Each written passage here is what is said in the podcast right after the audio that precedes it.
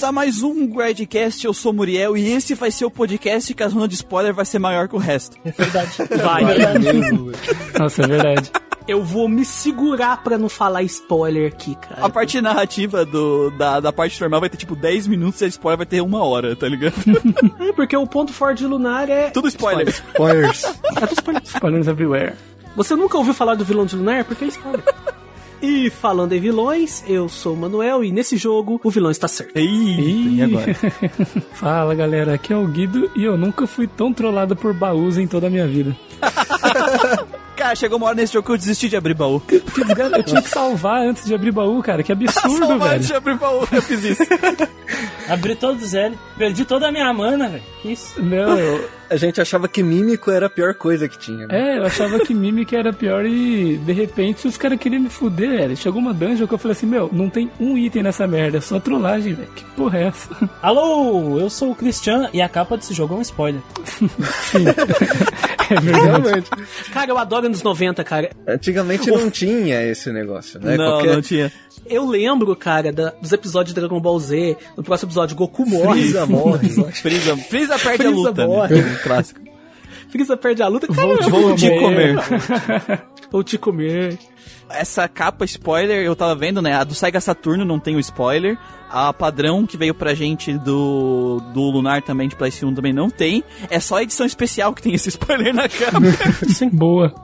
é edição especial, tu paga mais caro e ganha um spoiler. É, t- A do Sega CD, a do Sega CD também não tem spoiler. Não tem, é só Não essa tem. versão, uma versão. é tipo, É só do é tipo o cara comprar uma, uma versão especial de Final Fantasy VII e a capa é tipo a Aerith levitando com a espada do Sephiroth atravessada nela.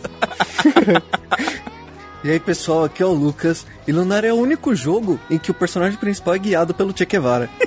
Comunistas!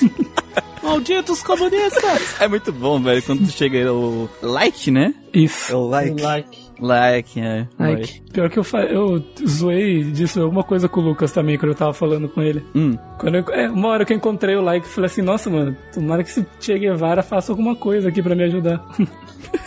Cara, o Che Guevara, velho. Na hora que eu tava jogando, é, eu falei, gente, esse cara me lembra alguém. Mas não me veio na mente agora. Não me veio na mente da hora. Minha cabeça explodiu. Pena que ele não faz nada, né, Gustavo? Ah, lá vai o Christian. Não, né? que- Pronto, pronto, pronto. Hoje vamos falar de Lunar Superstar Story Complete, que é um remake de um jogo de Sega CD, que de 1992. O remake saiu em 1996, essa versão, né? Ele saiu primeiramente para Sega Saturn, depois recebeu um port para PlayStation 1. Então vamos falar desse jogo aí que traz aventura, dragões e vilões que querem comer deuses. Incesto. E incesto.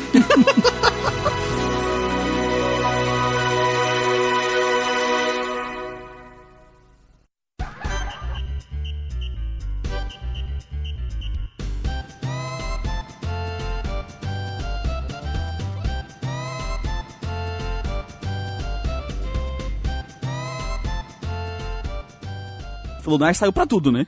Saiu pra várias plataformas, né? A versão original não é pro Sega CD. Aí ele teve o remake pra Saturno, que recebeu um port pro PlayStation. Depois Aí teve ele- porte pro Windows. Depois, esse, é, essa versão teve port pro PC. Aí a gente teve um remake lá pro PSP. E aí também um outro, outro port pro GBA. Game Boy E Advance. a versão também do de celular, né? iOS. A versão do celular eu acho que é a mesma do PlayStation 1, né? Uhum. Tem um diferencial, dá pra você jogar com o Now humano. Muito legal. Ah, Que bom que não, que não tem no jogo original. É, que bom, que bom. Isso, eu, não sei, eu não sei quando isso é legal, mas tudo bem. Mas, Tem que jogar o 2 pra saber. Você tem que jogar o Tem Lunar jogar 2. Cara, e- eu não sei se esse jogo é querido. Acho que deve ser muito querido lá no Oriente, porque pra receber tanta versão assim, velho. Cara, eu tenho outra teoria. Qual seria? Ah, é, eles tentaram mesmo fazer o jogo emplacar. Aí por isso que lançaram ele pra tudo quanto é lugar. Porque se você parar pra pensar, se ele tivesse feito muito sucesso, tinham feito a mesma coisa com o 2. E o 2 só ganhou um remake.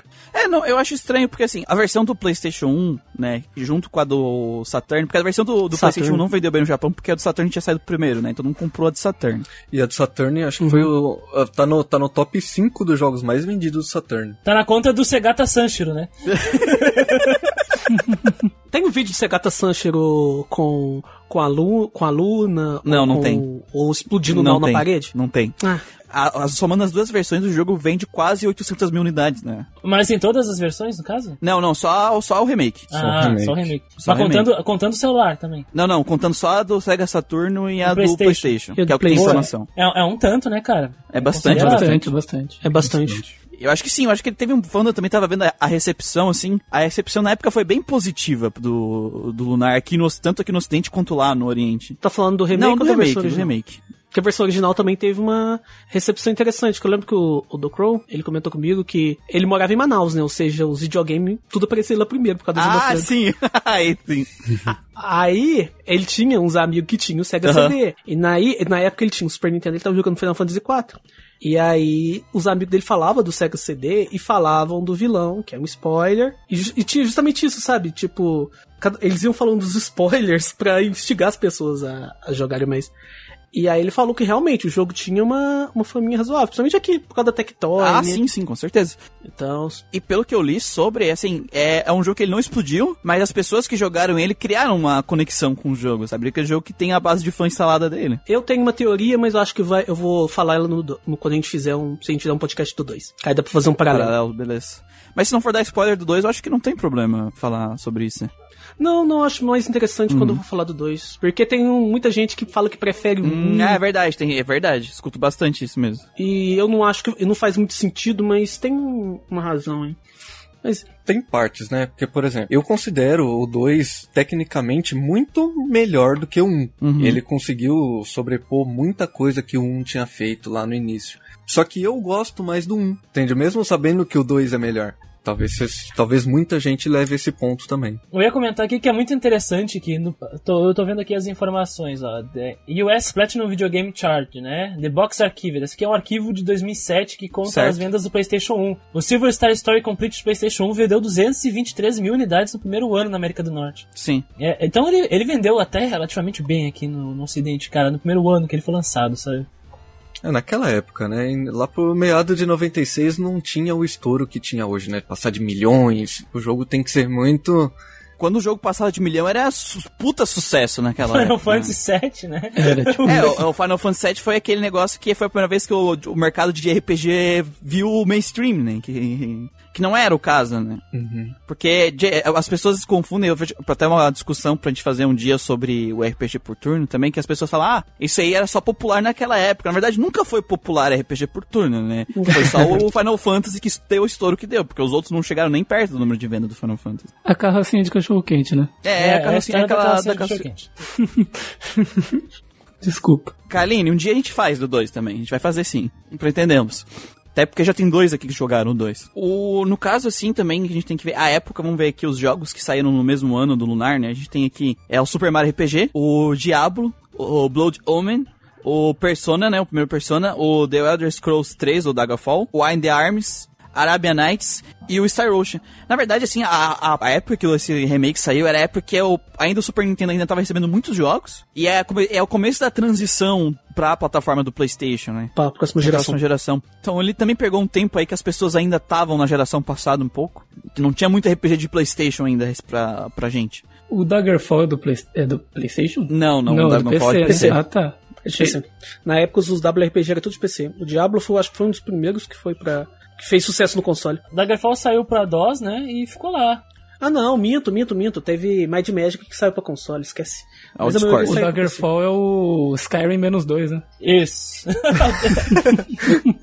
O negócio do contexto é que ainda não tinha nenhum RPG 3D grande pra de RPG, né? Na, naquela geração ainda. Ainda eram tempos felizes. é, eram tempos bons, né? Né, No caso do Wide Arms, eles tinham só o combate em 3D, o resto era 2D ainda também. Depois que veio o Final Fantasy VII, o- os próprios estilo de fazer JRPG mudou bastante. Mudou bastante, sim.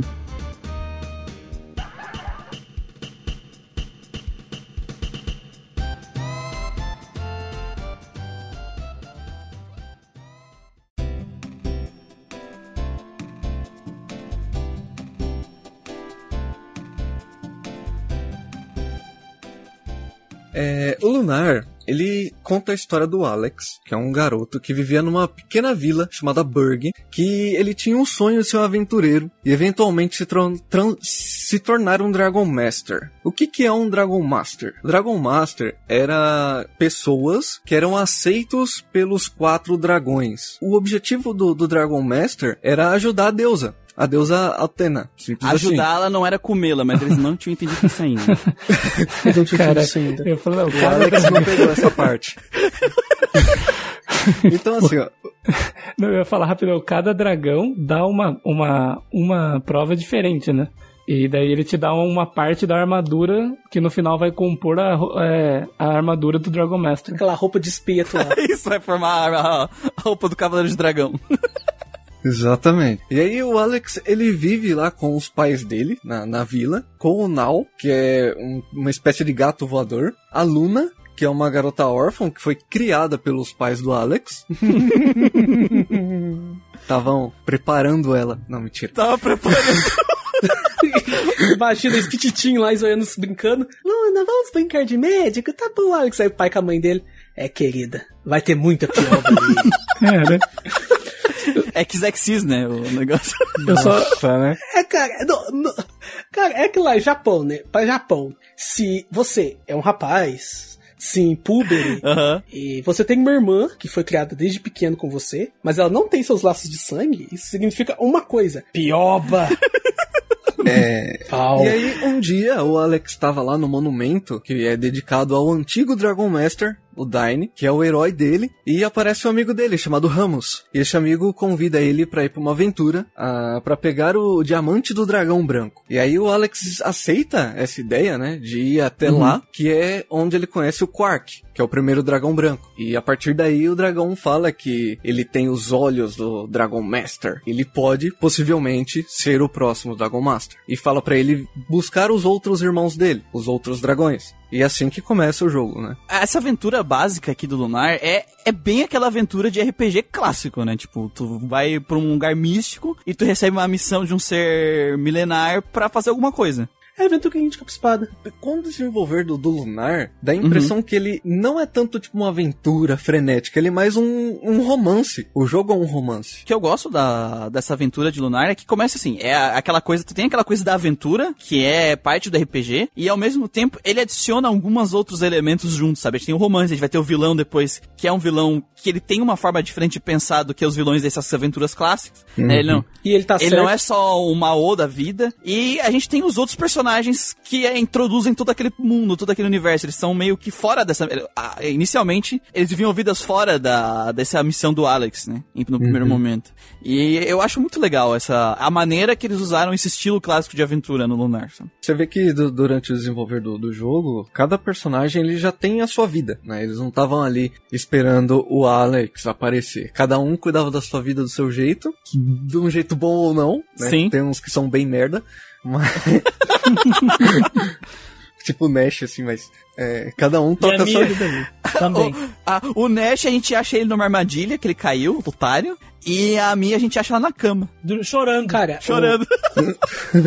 O, o Nash, cara, é todo o castigo pra friendzone. é- Ah, cara, ah, na, na moral mesmo, os únicos personagens bons de verdade do jogo é o Kyle e a Jessica. O resto, o resto, cara, o resto é qualquer coisa, velho. Não, o vilão é bom. É, é, Não, ah, não, não. o Um, Ken vilão, um vilão. Eu, eu quero que o, o Manuel me explique por que, que ele tá certo. Eu quero que ele me Quando, explique. quando porque não faz chegar sentido. na hora do A gente vilão, vai chegar a gente fala nessa- do vilão. Calma aí, calma aí. Enfim, é uma aventura clássica, típica de aventura, né? Fantástica. E é, e é só isso, assim, tipo, é bem feito, sabe? É Ah, só é isso. porque- é- não, cara, é porque assim, vamos lá. O- uma coisa que eu gosto, que nem o, o Lucas falou, né? Os personagens, eles não estavam lá só pra servir ao. Inicialmente, só pra servir ao Alex. Porque o que acontece? As primeiras vezes que tu conhece os personagens, eles estão em alguma situação e a gente se une a eles. E aí eles saem da party, né? No primeiro momento. Em- por causa que eles têm as coisas deles pra fazer. E quando dá a virada da história que a gente descobre quem é o vilão e ele começa a tocar o caos na porra toda, que é aí que todo mundo se junta por um objetivo em comum que é derrotar ele. Comum. Se né? junta. Entendeu? A gente vai falar isso na zona de spoiler. Tá? E isso, sim, sim. E eu acho isso interessante porque normalmente a. Eu detesto RPGs que a, a party tá ali só por tá. E no caso de Lunar, eu sinto que eles fizeram muito bem essa introdução dos personagens. Tipo, ó, esse é o personagem tal, ele é de tal lugar, blá blá blá, e fazem toda a introdução do personagem em algum evento, que faz parte da, da nossa busca também, naquele primeiro momento. E a gente vai conhecendo eles, mas sem esse negócio de eles entrar na party e ficar ali, sabe? A Jéssica entra, a gente resolve aquela situação e ela sai. É, sabe, o Nash ele fica lá na vila, a Mia depois entra. Então, a, a forma que ele introduziu os personagens, para depois ele introduzir o vilão, botar, não, agora é, todo mundo tem que se juntar para bater nesse cara, porque senão as coisas vão fuder. Aí todo mundo se junta, e aí a gente já conheceu eles, e, tu, e a motivação deles tá bem explicado por que eles querem se juntar, sabe? E eu gosto muito da forma que ele faz isso. Eu, eu não, não digo que o roteiro ele é um masterpiece por causa disso, mas é o que eu espero de alguma de um negocinho bem feito, sabe? Normalmente, em muitos RPGs que eu joguei, é só o cara, ah, eu entro na party, porque sim, e eu vou ficar aqui, sabe? Vou matar esse ser milenar porque, sei lá, porque tu me ajudou a, a pegar a minha, o meu cachorro. Mesmo que o objetivo principal do Alex não seja salvar o mundo ou a deusa. Ele só quer salvar a Luna, foda-se o mundo. A, a, ao salvar a Luna, ele está salvando o mundo. Não, né, automaticamente ele vai salvar o mundo, né? Por consequência. Mas o objetivo principal dele é salvar a Luna. é salvar a irmã incestuosa. Cara, é uma ferramenta de roteiro é que ele chama setup, né, cara? É que e o Lunar faz isso com maestria, assim. Porque, que nem o Muriel disse, os personagens eles não estão lá por existir. A, a Jéssica precisa de uma desculpa para entrar na party. Então, acontece uma coisa que coloca ele no, junto com o Alex. Eu acho que o único. Acontece isso com a Mia e com, com o Nash também, que são os, os magos, né? Mas eu acho, eu acho que de todos eles, o único que entra assim por entrar, porque tem que entrar, porque tem um personagem que ele gosta ali, é o Kyle, né? Porque ele gosta da Jéssica. Mas tudo bem, eles têm um histórico que a gente aprende sobre esse histórico desde o momento que a gente pisa no acampamento dele de ladrões, né? Ele faz um setup muito bem, cara. É muito bom mesmo, assim. Ele falha algumas coisas, a gente vai falar depois na zona de spoiler, em relação ao próprio setup e essa relação de setup e payoff. Mas ele consegue estabelecer os personagens. Isso é muito bom. O próprio Like, como um aventureiro desgarrado que caminha por aí, o Wanderer, né? O cara que viaja pelo mundo e tal. O cara, ele é estabelecido e ele vai. É, ele é estranho, os personagens até comentam isso. Mas depois tem uma explicação por que, que ele faz isso e tal. É, só vamos poder explicar na zona de spoiler. Olha, é, eu não achei nada muito bem feito, nada muito incrível, mas o jogo me deu vontade de me matar, então eu acho Porra, que. mano, mas por que, que tu não acha bem feito? Tem que argumentar aí.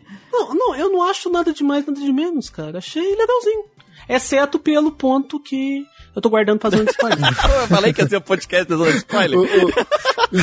Exceto pelo ponto da zona de spoiler. É, se não fosse o ponto da zona de spoiler, tem outro ponto na narrativa que eu gosto também, uhum. que é da Jéssica e o casal de ex-namorado uhum. Esse ponto também da casal de ex-namorado também tem uns poréns, mas se não fosse justamente o vilão e todo o lance ao redor dele e tal, porque eu falei que ele tá certo, eu acho que eu eu não veria nada demais na história Não, cara, é que assim, a história de Lunar é construída para chegar nesse vilão, né? E aí, assim, Sim, o vilão, é. ele é, para mim, também, na, pra, na minha concepção, a parte que faz a Lunar ele se diferenciar da, das outras narrativas. Só que dentro dessa narrativa clássica, que nem eu falei, eu não acho que essas coisas fazem ele ser excepcional, mas ele faz, faz um, cria um bom roteiro, cria uma coisa que é, faz ter alguma ligação com os personagens e sentir, ou gostar, ou odiar esses personagens, sabe? Porque não, em nenhum momento fica indiferente. Ah, eu não gosto do Nash, eu gosto desse, sabe? Tu, tu sente algo pelo personagem. E eu acho que essa conexão entre os jogadores e os personagens, por causa dessa introdução, sabe?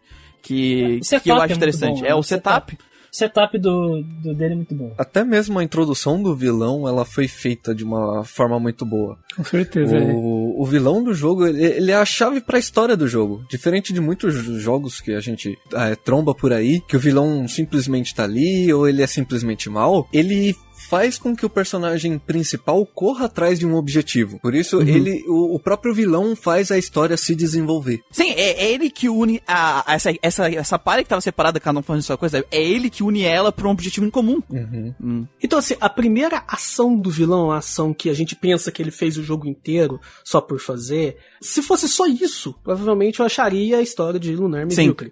Mas tem um que a mais, Falaremos na zona de spoilers, então, se você quiser saber. Continue nos Então, todo, toda forma, a parte do vilão a gente vai ter que deixar lá pro final. Mas eu acho que é, mas eu acho que é importante a gente falar do vilão aqui pra criar um interesse, né? Pra criar um interesse. Por- É, é, é, um, é uma coisa que chama, né? Como o Suicoden Chama. 2 tem, tem essa coisa também, né? O- Sim. Por causa do Luca. É. Então, é, Só que no caso do, do Luca, eu acho o de Lunar bem melhor. não, não, não é isso que eu tô falando. Eu tô falando, tipo, é um atrativo pro jogo. O, o vilão é um atrativo pro jogo. Sim, sim, sim, é um atrativo pro jogo. E o problema, né, é que no caso do Suicoden 2, você pode falar do Luca Blight inteiro, até a parte do destino dele que não, não interfere na trama principal do jogo.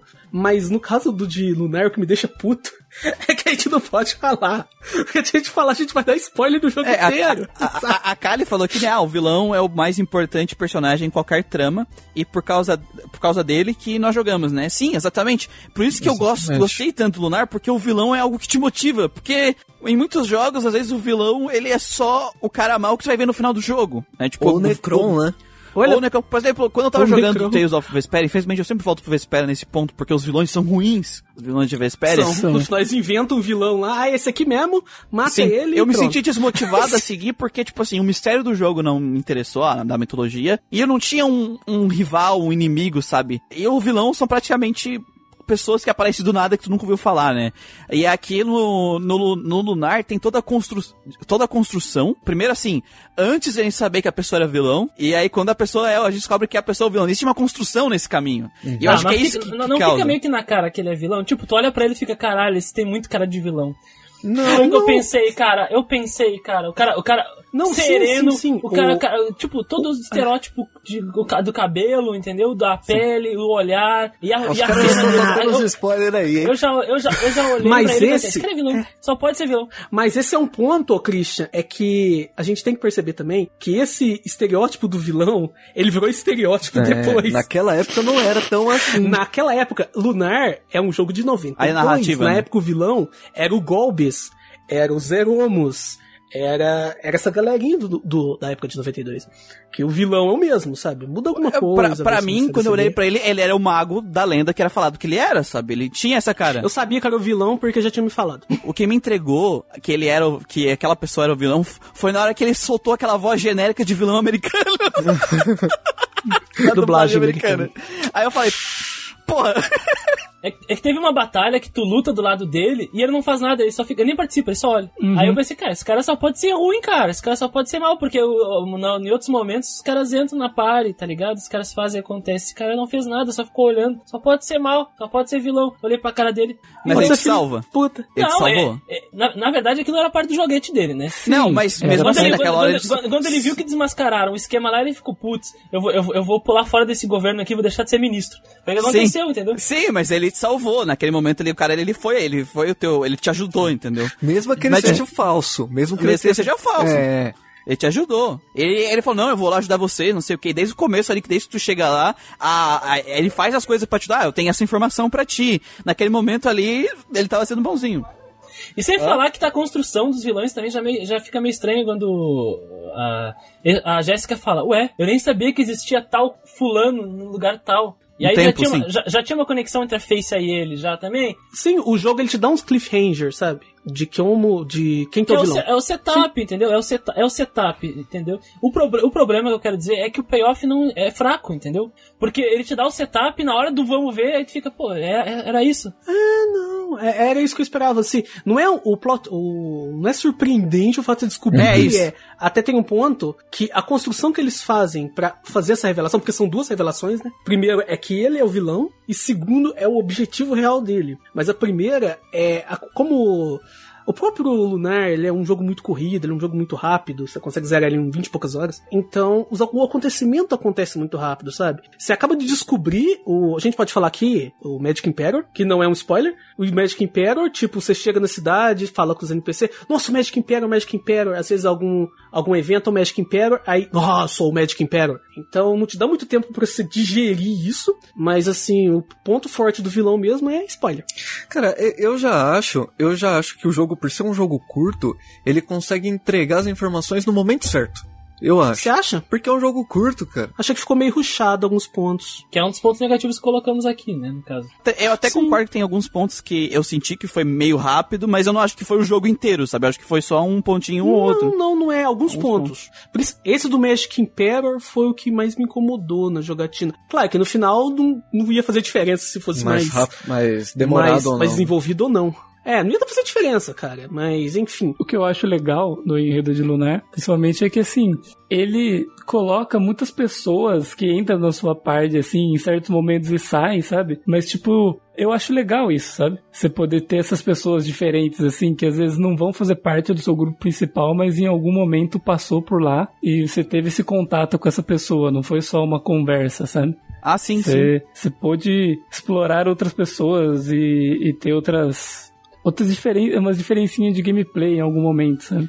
O, o Like, o mago lá, o, o Galeon, ele entra na party um tempo também. O Galeon O- e também tem o arqueiro O- lá, o né? Que também tá num momento. Tempest. E o Tempest. Tempest. E o, e o O- próprio o Tempest. Ramos, né, no caso aqui. E o Ramos, O é, e o Ramos. Sim. E o Ramos, né? É, é verdade, eu acho. É normal, porque normalmente quando tem aquele personagem que é NPC, que ele não vai ser parte da tua party, ele, ele tá contigo, mas ele não participa das coisas, né? E no caso do Lunar ali, realmente, ele acaba participando. Você tem essa participação, você tem essa ligação com esses personagens antes de ele dar um pé na bunda em você. A gameplay com o roleplay, né? Sim. Exatamente. Sim. Que é o setup, né? Que é o Cara, setup, ele vai é, construindo, isso. ele vai construindo. E aí, essa construção, ela reflete no- na forma que tu joga o jogo. Isso é muito bom. Isso, isso é muito interessante, essa, essa conexão de gameplay com história, porque os personagens fortes que entram na party, que no caso são o Like e o Galeon, eles são, eles são realmente fortes. Eles já são nível 99, eles já têm as skills deles, sabe? A- a- as habilidades deles, né? Como, como, como guerreiros. E os personagens mais fracos, eles são do seu nível.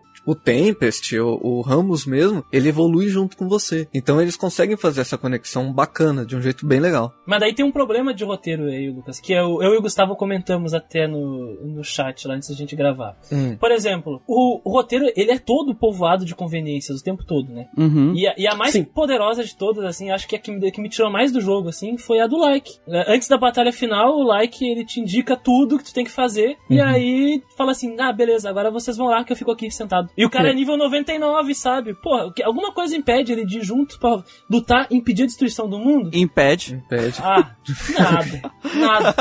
Nada. É. Sabe? Então o roteiro é cheio de forçação de barra, assim. Cheio, cheio. E, e nesse caso específico dele não ir, pra mim faz sentido, velho. Desculpa. Pra esse Ah, tipo de faz. narrativa, pra esse tipo de história, é porque eu não posso falar porque spoiler se eu falar. Não, tá olha, cara. Ah, Os pontos mais, mais fortes do Lunar pra gente poder falar vai ser spoiler, tá ligado? Não era o like que tinha que ir lá. O like, a coisa que ele tinha que ter feito, ó, vou tentar fazer sem dar spoiler. Ele fez. E agora era a responsabilidade dessa geração fazer a parte dela, entendeu?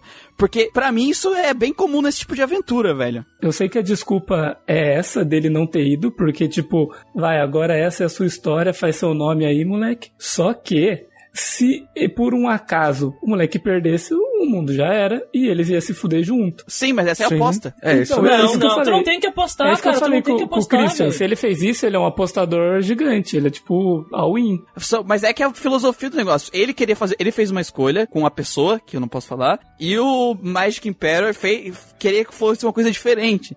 Então ali, naquele momento que, o- que o Alex foi, era pra ver qual era o mundo que tinha que ser pro o, o- o certo, entendeu? Era meio Eu- que isso.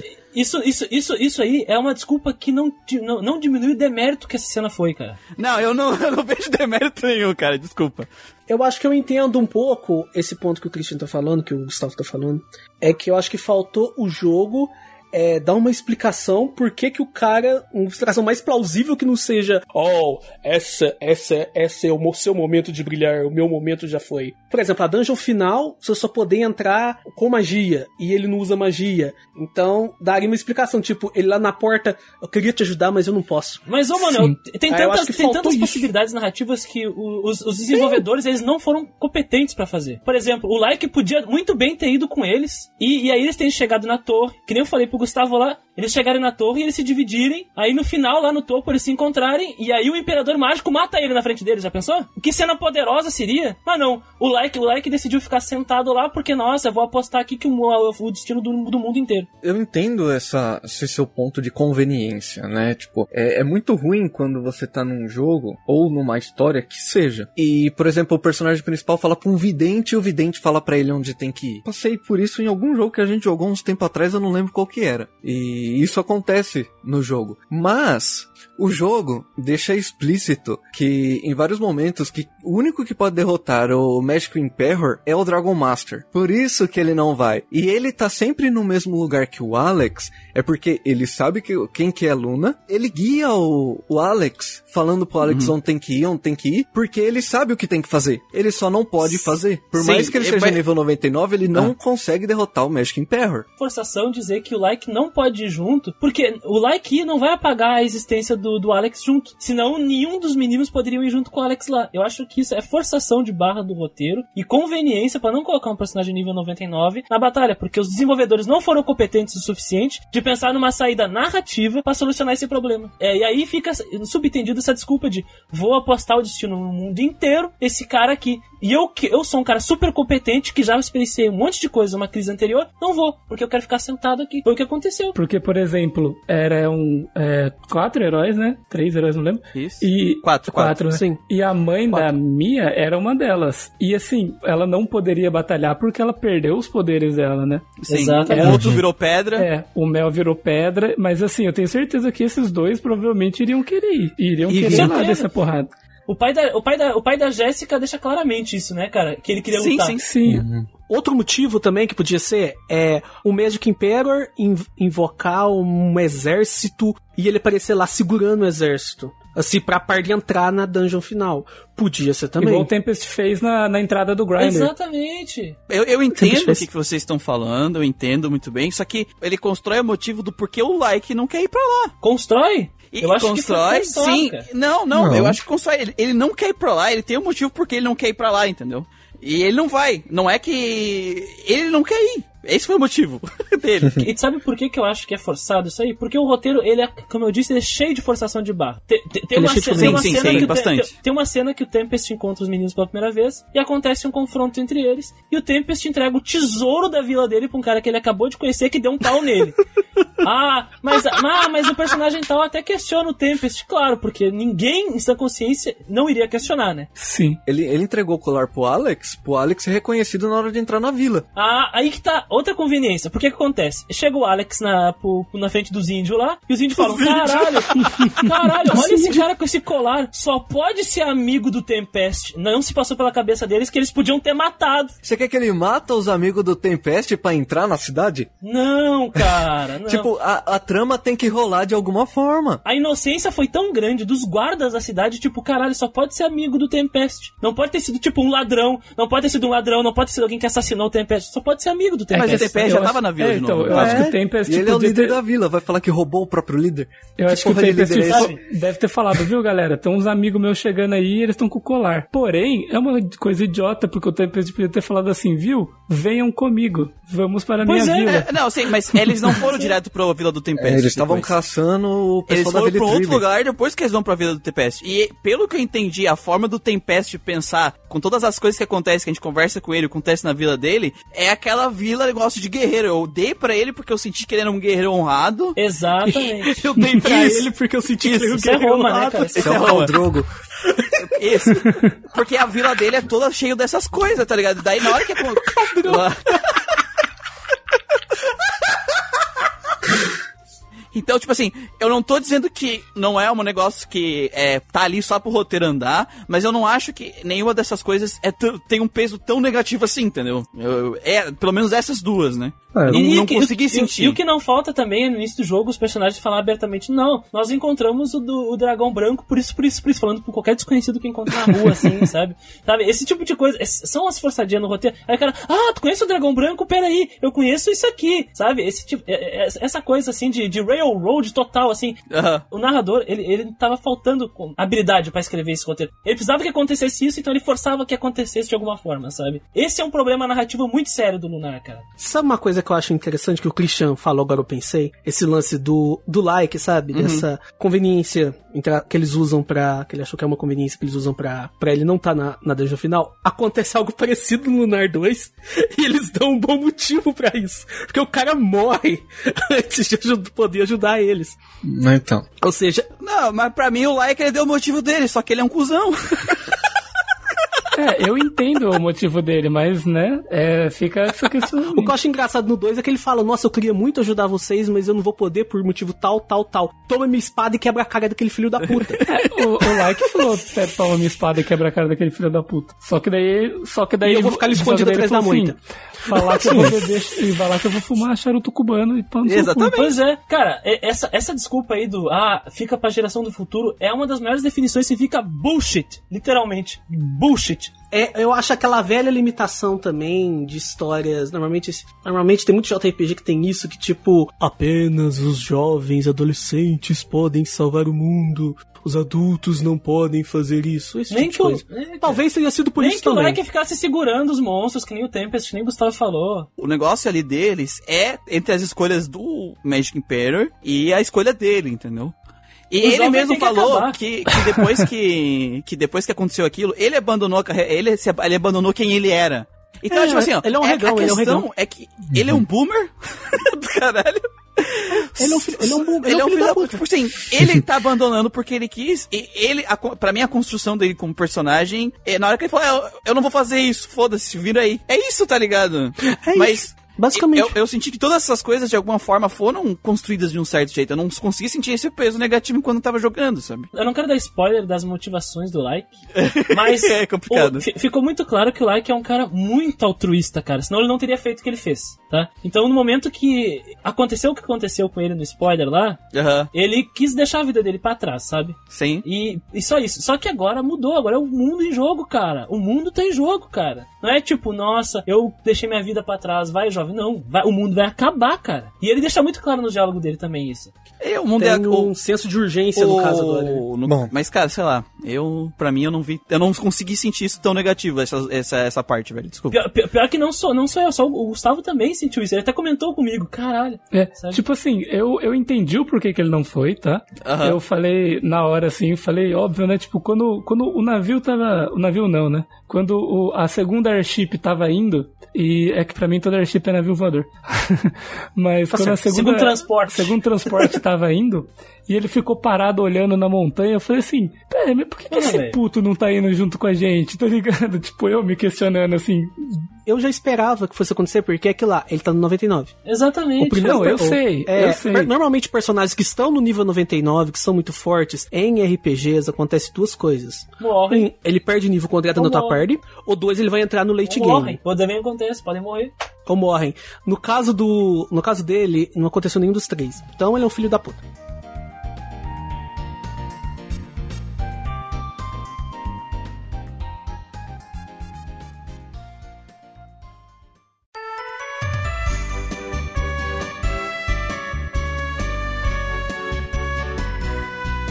Então vamos lá, vou começar apresentando os personagens principais. Como protagonista, nós temos o Alex, que é, um é o personagem principal, né? Como eu já falei anteriormente. Ele nasceu na cidade de Burg. Ele sonha em ser um Dragon Master, assim como o herói dele, o, o Dragon Master anterior, chamado Dine. E ele tem também o sonho de ter uma aventura. E aí ele embarca na missão junto com o Ramos pra ir buscar lá o diamante do, do dragão De branco, azuis. do Quark. Vamos conhecido como Godines. né? Ramos que na verdade queria pegar o diamante pra comer ele, né? Não, caralho.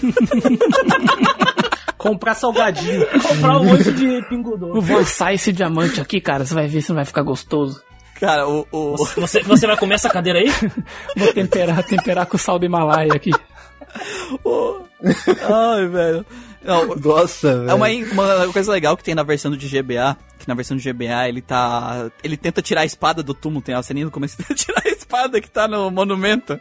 E aí ele cai de cu no chão. É que O na, Ramos? vila, né? de- na vila de Burg tem o túmulo do Daine, né? Porque o Daine, o Dragon Master exterior, tá lá e a espada dele tá cravada lá, tipo Excalibur mesmo. É isso. Pra ficar claro. É, o, o Dragon Master Dine era da Vila de Burg, né? Sim, nasceu, Nasceu lá. Vamos, vamos, vamos pro segundo personagem então. Aquele que gosta de vestir a mulheres de coelhinhos. Nossa, esse cara tem muito bom gosto, velho. Cara, O ladrão, o ladrão honesto. honesto. Ele roubou, mas fez, tá ok? o Ramos, o gordo. Ah, cara, é, ele já entra no jogo falando, Ele- cara, o dragão cagou um diamante, vamos lá roubar o diamante do dragão. Pra gente vender e ficar milionário, eu poder sair da minha casa e mandar meu pai tomar no cu. É basicamente isso, velho. É bem. Ele- Exatamente assim. velho. E aí, quando a gente, a, gente, a gente sai na aventura, a gente pega o diamante, a gente vai lá na outra cidade, vai vender o diamante, rouba um diamante da gente, a gente pega o cara, ele rouba a loja do cara e veste todas as funcionárias de coelha. Que filho da puta que é esse desgraçado? Ele é Não, mano, mas ele, ó, ele, ele é bom porque ele foi um. Eu não dava nada pra ele, ele era um desgraçado. Aí de repente ele me mostrou é, como ser um bom empreendedor, cara. Ele precisava. sa- Ele precisava. Ele tinha um problema, que era o pai dele enchendo a porra do saco dele o dia inteiro. Preciso sair dessa casa aqui, preciso sair dessa porra, mas não tenho como me manter. Vou É, a- é a realidade dos jovens no Brasil. realidade Isso. dos jovens do Brasil. Aí ele falou assim, cara, preciso arranjar uma coisa pra, pra me sustentar. Ele ouviu falar do diamante, falou, pô, preciso pegar isso aí. Vou pegar o Alex, que é um cara que é, que é- que curte descer uma porrada nos outros aí, um porradeiro, fazer ele pegar essa porra pra mim e ficar rico. É, Ele saiu da vila com um objetivo, né? O objetivo dele era ficar rico. Ficar e rico, era isso que ele queria. Ficar rico, mo- morar longe do pai e é isso aí, aproveitar a vida. E ele conseguiu, ele conseguiu, ele conseguiu enganar um cara, ficar com a loja dele e se estabelecer na cidade sozinho, velho. Sei lá, com 14 anos de idade. E ainda obrigou o cara, o ex-dono da loja, a ser funcionário dele. Ah, isso é, isso é sensacional. E aí ele, e aí ele falou, eu, eu vou, vou manter ele na loja até ele me ensinar tudo e depois eu vou demitir. Aí ele fica, né? Ele era nosso party member desde o começo do jogo. Ele fica lá na loja, cuidando da loja, né? Eu vou ficar aqui. Tu que se vire com essas merda desses desafios aí. E outra coisa, né? Pelo- e ele faz o- uma coisa que eu sempre esperei em um jogo, mas que eu não sei se eu nunca tinha visto ou se eu já vi, eu esqueci. Mas ele é o cara que chega pra você e fala assim: Cara, você vai salvar o mundo, né? Seguinte, eu tenho uma loja, pode pegar o que você quiser de graça pra enfrentar o filho da puta lá em cima. Porque se o mundo acabar, não vai ter loja pra eu vender as coisas. Então pode pegar os itens de graça aí. Mas ele fez isso com interesse também. Porque, Sim. logo, porque logo depois comentou, ah, as vendas na minha loja aumentaram muito, porque o Dragon Master veio aqui pegar os itens pra poder enfrentar o vilão. Isso eu, não, isso eu não fui lá depois. eu conversei com todos eles antes de- do fim do jogo. Eu esqueci, eu esqueci de falar com o Ramos, eu conversei com todo mundo menos com ele. E se não me engano, ele falou que ia dar os itens só pro Alex, né? Sim. É, só É. Só pro Alex, os outros tem que pagar. Só pro Alex. os outros party members. O, o jogo ele meio que mostra bem a personalidade de todos os personagens. E ele é bem medroso. Cagão, cagão. Ele vai entrar na floresta lá, ele desiste, ele volta correndo. Ele é um personagem medroso demais. Covarde, medroso da, da névoa da floresta lá. Então, eu achava que ele não ia pra aventura. Eu já tava sentindo que ele tava meio assim. Aí eu falei assim, mano, eu peguei a espada dele, a armadura e vendi na loja. Falei, esse cara não vai com nós, esse jogo não vai me enganar. Daí a gente chegou na floresta, aí ele desistiu e foi embora. Eu falei, tá vendo, mano? Olha só, eu não sou otário. Aí, falei, certeza que ele nem vai com nós, esse maldito. Aí depois ele aceitou ir no outro dia, de dia e tal, com todo mundo. Daí quando a gente entrou na dungeon, eu falei, tá, eu vou ter que voltar pra comprar equipamento pra ele, então. É, não teve jeito. Não, é que é, tu jogando com ele na party, tu vê que ele sobe de nível, ele para de. é, Ele para de ganhar status e ele não aprende nenhuma habilidade, né? Desgraçado. Sim, sim. Aí eu achei que ele ia sair antes. Eu acreditava que o Ramos ia ser recrutável, sabe? Recrutável. Ia ser interessante. Mas quem ia É. querer levar esse desgraçado pra última vez? ah, não, vai sair daqui, Cris. O, o gordinho, o gordinho é tanque, cara. O gordinho é Não, tanque. Cris, sai daqui, velho. Já imaginou? Não, cara, eu pensei, pô, imagina um gordo jogável. Que RPG tem gordo jogável, porra? Representatividade, né? Ai, ai. Então, como próximo personagem, nós temos a Luna. que Luna é- de cristal que me faz sonhar. Não, não, não, não. Irmã incestuosa. Safada do caralho. Tanto começa só ela, né? Porque o Alex ele não fala. Ela fala, e daí ela fala, não é verdade, Ela- ela- Alex? ela- Aí o Nau responde, é, o Alex se sente assim mesmo. não é, Alex? Inconveniente, né, velho? E aí depois aparece a carinha do Axis três pontinhos. Exato. três pontinhos três vezes, né? Mantém isso em segredo, Alex. Aí vai lá o Nau e fala, pô, Luna, o Alex fez isso, sabe? É, mano, ele é muito X9, cara. Eu quase bati nele umas duas vezes. A Luna é uma é, é uma órfã, né? Ela foi adotada pelos pais do, do, do Alex e pelos outros NPCs. Até fora da vila, parece que ela é conhecida pela, pela Sim. sua voz. Bonita, nossa. Ela é uma ótima cantora. Cantora do- de igreja. Mas pelo que eu entendi nesse mundo, a canção tem poder mágico também, né? É só ela, cara, É, pelo o que eu que vi. dizem no mundo é que a deusa Altena, ela tem o poder de usar magia com a sua Entendi. música. Então isso é meio uma lenda, né? Eles tem um lance lá de que tem no jogo, que eles sequestram várias meninas pra poder cantar e tal. Tanto que no jogo tu encontra em cada cidade uma menina que canta, aí tu fica perdendo tempo ouvindo ela cantar pra nada. É, depois sequestram ela. É, pra depois sequestrar ela. Sim. Mas no caso da, da Luna, ela é um personagem bem legal, cara. Ela tem personalidade bem... de- Com as interações dela com o Now, né? Eu acho ela... Falou que esse esse clichêzinho de amiguinho de infância, nossa, já começa a me irritar. Esse clichê aqui no Lunar é diferente. Quando tem esse negócio de amigo de infância, a amiga de infância, tipo, a mina gosta do cara, mas o cara cagou, né? Ou o cara gosta da mina e nada vai acontecer. Aqui tem um romance. É diferente. Ih, o cara mal fala, Então, velho. eu, eu acho que... É, mas o romance dela é com o Now, não é? A maioria das interações da Luna a gente pode chamar da seguinte forma: metade delas vão ser sendo Sundari e a outra metade ela sendo ciumenta com, com o Alex. Porque uma menina conversa com o Alex e fala: Nossa, você tem olhos bonitos, tira os olhos do meu homem. Tipo assim, sabe? É tipo isso quase quando, quando o Mel chegou e falou assim: Ah, não sei o que, rapaz, você tem futuro, não sei o que, você é um bom guerreiro.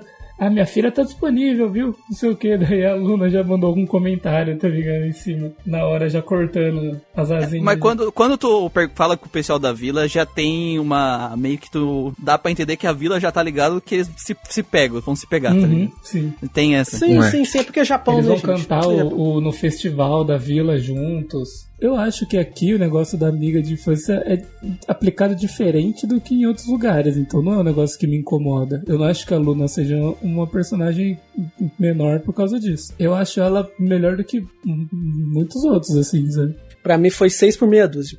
O Manuel tem uns clichês que ele não consegue ver, né? Eu Só faltou ela cortar É, o cabelo não. ali, aí ele tinha jogado fora o jogo. Se ela tivesse cortado o cabelo, e se tivesse outra menina na parte que o Alex caísse com a cara nas tetas dela, aí, cara, eu já teria dropado o jogo. Tem uma coelhinha, pessoal, na loja do Ramos, que tu fala com ela depois que o jogo termina, sabe? Tu vai falar com o Ramos e tal. A coelhinha, ela fala aqui, ó. O meu gerente disse que você pode pegar qualquer coisa que você precisa, ô olhos verdes. Qualquer coisa, hein? sabe? Pior que fala mesmo. Eu até, eu até mandei imagem pra vocês lá no, no chat do WhatsApp. E, e a Luna, ela conversa, ela fala assim: Ô, ô, é bom tirar. Ela fala exatamente isso: é bom tu parar de ficar ciscando aqui no, no- com o meu homem. Ela fala, my man. Mesmo assim. Vixe. É, eu vi que ela falou isso pra mim antes de eu ir pra batalha final, então não teve a interação da Luna cortando, cortando as asinhas dela. Desde que a gente começa o jogo, eu, eu nunca vi eles como irmãos, sabe? Porque Não, não, não. o jogo já deixa muito claro a, a vontade de piobada ali da situação. A pioba ali. É. E aquela parte do barco, que ela pula pro barco também, então. Sim. Ah, não, já tá na cara desde o começo do jogo que, que vai ser lapada. Lapa. Lapada. Agora a gente vai falar do empata foda. Pior personagem. O empata foda. O gato voador. Ah, Godfather. O Now. A voz do Alex. Vamos deixar o Nau pra lá e vamos falar dele quando for o Lunar 2? Ah, não. Hum, não, não. A gente tem que falar dele um pouquinho, né? Prefiro ele que a Luna, cara. E o Alex. Ele também foi adotado pelos pais do, do Alex. Quando era bebê. E desde então virou o encosto do Alex. né? Literalmente o encosto. É, é, é legal você ver, assim, no começo do jogo, tipo, a interação que ele tem. Eu tava achando legal, tinha umas falas legais quando ele falava com animais, por exemplo, ou algumas coisas, assim. Mas depois de, sei lá, acho que depois de duas horas de jogo, assim, uma ou duas horas, começou a desgastar porque ele sempre interferia em todas as coisas que era pro Alex responder. Daí eu comecei a pegar um pouquinho de ranço de dele. ranço. Mas eu acho que o ranço não tem que ser contra o Now. O ranço tem que ser contra o Alex. Contra o cara que escreveu as, as. É, Quando eu joguei, eu, meu ranço, meu ranço inicial foi contra três personagens. O gordo, porque eu não gosto de gordo, eu sou gordo, de gordo já basta eu. Mas o gordo ele fica pouco tempo na party. Depois ele vira filho da puta e eu gosto dele. Depois foi a Luna, que é esse clichêzinho de tsundere, amiguinho de infância, entala na minha garganta. E o 3 foi o Alex, cara. Porque, primeiro, o A- nem o fato do Alex ser praticamente mudo, ele não é mudo, ele é quase Ele é mudo, então não tem motivo pra ele não falar. Isso que me irrita. Se ele fosse totalmente mudo, ele não me irritava. Dois, o design dele é genérico por um caralho. Três, quando ele vira o Dragon Master, o design dele fica mais pior ainda, cara. Quem, quem fez o design daquela armadura de espeto? Sério? Quem fez o design daquela armadura de espeto? Ah, cara, eu prefiro a armadura de espeto do que a roupinha de, de, de NPC de vila dele. Ah, não, com certeza, cara. É... Mas eu prefiro a, arma- a roupa que, que o sprite Sim, dele fica. sim. Que ele fica só com a armadura e com a capa. A capa, é, não, isso é Isso. melhor mesmo. Uma capa transforma qualquer um em herói. Pelo menos em RPGs. Só olhar Dragon Quest, né? Às vezes quando eu falava por ele, eu nem me incomodava, cara. Eu falei assim, ah, ele não vai falar mesmo, deixa alguém falar. O único problema é que ele encobre o Alex. Real, assim. Eu acredito que na época do desenvolvimento, o Alex era pra ser um personagem mudo. Talvez por alguma decisão em cima da No hora. Saturn ele é mudo? Cara, não vou lembrar. No Sega CD, né? Sega CD, no caso. Sega CD. Às vezes no Sega CD ele é 100% mudo. Eu vou ver. Aí eles não Mas mudaram pior direito. que pro roteiro de Lunar fi- ficaria muito ruim se ele fosse mudo, cara. Mas já fica ruim ele ser menos mudo, ele ser semi-mudo. então, exato, mas se ele fosse mudo ia ficar. Nossa, ia zoar. É. Então, é porque é aquilo lá, é uma história de romance, então você tem que ter A essa. interação dele com a Luna, com certeza. Essa interação, essa, essa interação afetuosa Da pare. entre os dois personagens, sabe? Você tem que ter isso. E tem entre dois personagens aí. Só que não é tão bem explorado assim quanto o Alex com a Luna. Eu acho que é um dos motivos, é justamente pra não tirar esse foco dos dois. No único, o único momento que tem de, de, de que, ele- que é o único momento que ele fala é o momento do barco, assim, né? Que ele declara ali a situação pra ela, né?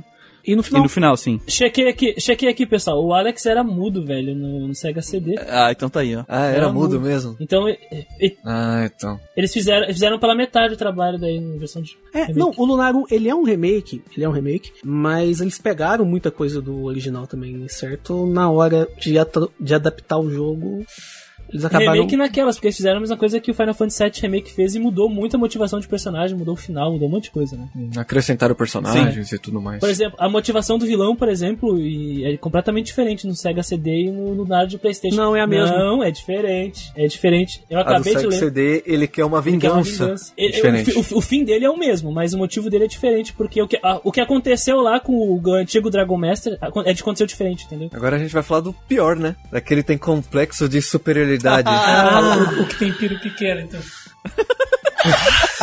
Frank Zoner, maldito. O. Nash. O Nash é um estudante da Magic Guild, né? Da onde a mãe da Mia é líder e ele é aprendiz do Galeon. Galeon, que é um dos antigos heróis, né? do- Isso, Sim, ele é um dos quatro heróis. Quando ele apareceu, eu já vi o arquétipo dele e falei, nossa, tem, tem que lidar com esse tipo de gente, que merda. Mas tudo bem, tudo bem. Não, eu fui seguindo e assim, a galera já foi zoando ele por mim, sabe? Os outros, Ah, isso é bom, os isso é outros bom três ficavam, tipo assim, zoando ele, ignorando ele, alfinetando, então já fiquei satisfeito com a interação que ele criou. Apesar dele ser um Velho, bosta. é, já dizia Hayao Miyazaki do estúdio Ghibli, Nash is a mistake. Cara, o Nash, ele é aquele estereótipo de personagem que ele é o fodão, ele se acha o fodão, o top de tudo, ele fica humilhando os outros sempre, né? Ah, você faz, é, você conseguir entrar de mim, você é meu aprendiz, um negócio assim, tá ligado? Então, assim, eu gosto de personagem filho da puta, mas o meu problema com o Nash é um spoiler, Ah, sim. e depois desse spoiler, Ou spoiler. é, se eu tivesse a opção de tirar ele da party, cara, eu tirava Ah, sim, eu também, vezes. com certeza. De matar ele sem pensar duas Eu e o vezes. Kylo, e Kyle, né? Eu É. e o Kyle já já estavam pensando já fazer. o- Nós, nós, nós tudo aqui, né? Junto com o Kyle. Faz tudo. Mas deixa pelo spoiler. É, é, tipo assim, eu não achei ruim. é, até o momento dele até então, eu não achei ruim o que aconteceu. Achei legal. Eu achei que. Mas depois a consequência, ou a falta de consequência, é o que é o problema. Sim. Sim. Bem plausível, na sim, verdade. bem. Então vamos falar da Mia, uma pessoa que vive também lá em Vane, né? Ela é filha da Lemia, dos quatro heróis, né? Ela é a próxima líder da Magic Guild, a, a escola de magos lá. A mesma que o Nash frequenta. E acabou aí, próximo. Sim. E a- acabou aí. E um detalhe, a Mia ela não é uma boa líder da Magic Guild, porque no Lunar 2, que é uma continuação, a, a guild faliu, cara. ela tá falida. Cara, é aquela coisa, né? Pois é, algo aconteceu em mil anos. Algo aconteceu há anos. Será que foi por causa dela ou foi por causa do Nash? Ah, deve ter demitido o ministro, né, da economia da, da guilda lá. Cara, é que a minha é tão. Sabe? Sem sal. É, isso. Eu não. Picolé de chuchu com giló. A única coisa boa da Mia é as bromides dela. Próximo. É que, tipo assim, a minha é foda porque ela não interage com quase ninguém, cara. Ela interage com o Nash, com o Alex e, tipo, várias vezes assim ela fala umas coisas que, tipo, ok, foda-se, sabe? Enquanto os outros têm uma interação muito mais interessante que ela. Então, acaba que ninguém tem muito apreço por ela, né? Estava eu jogando o Lunar ontem, né? Na batalha final no, no meu PlayStation 1 original com o CD que eu comprei no Mercado Livre. e tava.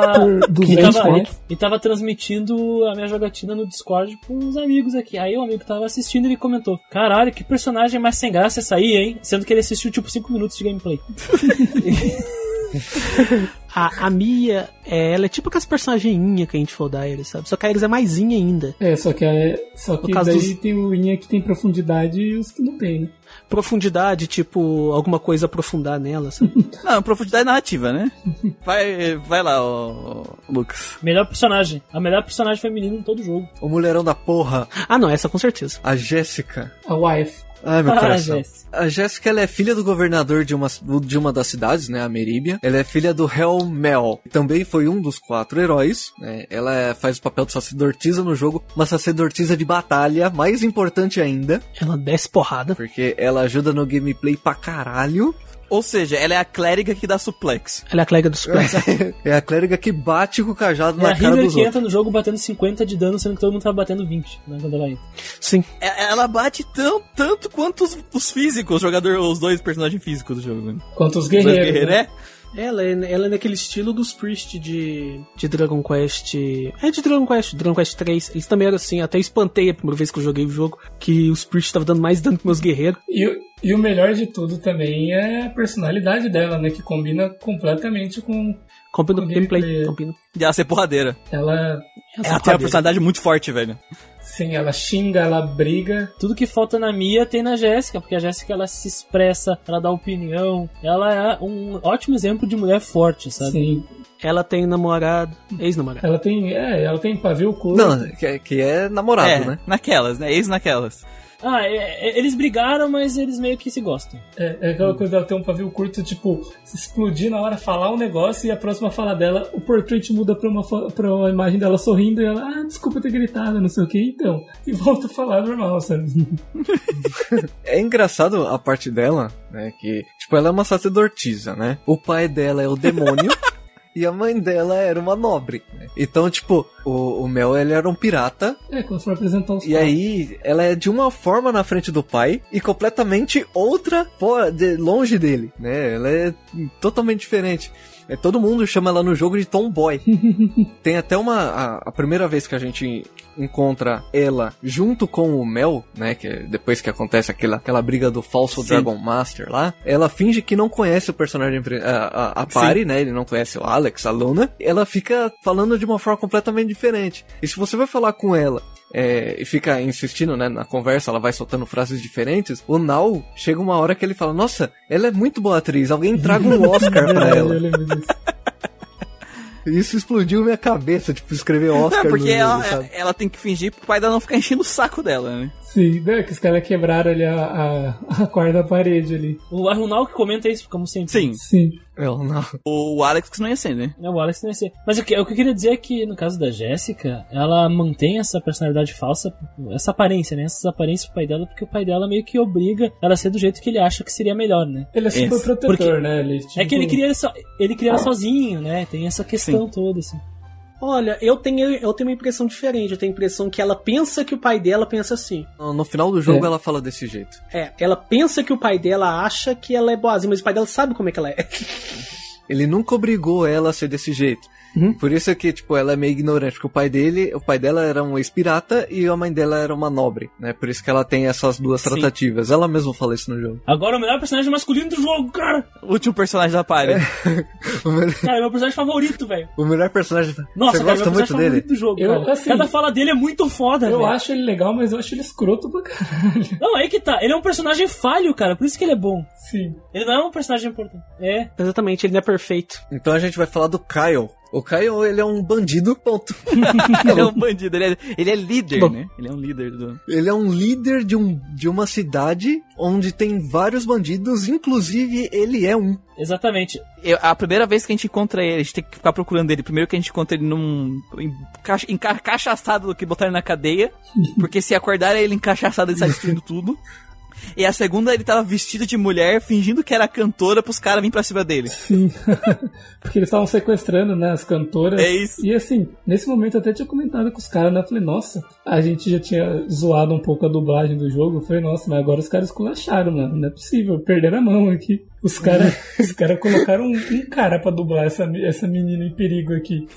Aí daqui a pouco revela ele, né? Tipo, começa a falar com a voz grossa, entra um eita, que porra é essa? Aí tem a cena dele tirando o vestido, assim. Aí você vê o cara e fala, porra, esse cara aí, mano. É interessante que mesmo esse assentamento de bandidos, ele tem um contexto político dentro do jogo que eu acho muito legal, porque o, parece que os governos eh, das cidades, enfim, organizadas, elas têm muito medo dos monstros, né? Então eles contrataram mercenários pra manter os monstros longe. Tanto que aquele assentamento de bandido tá na montanha exatamente pra isso, né? Pra separar essas coisas. Eles escoltam, eles escoltam as pessoas que precisam Sim. passar, né, de um lado pro outro. Exatamente. E o Caio, ele é muito, muito legal, cara. Pelo menos na minha, na minha visão. Porque ele é um cara cheio de defeitos. Ele é o cara que não mente o que ele é de verdade, assim, sabe? Ele fala assim, ó, ó, eu gosto de mulheres, bebida, festa, dedo no cu e gritaria, entendeu? É isso que ele gosta e ele fala sem medo de ser feliz e a Jessica fica puta com ele porque eles têm um romance e eles brigaram. Então meio que ele tenta provar o tempo todo pra ela, nessa dinâmica de relacionamento entre os dois, que ele é muito autossuficiente sem a presença dela,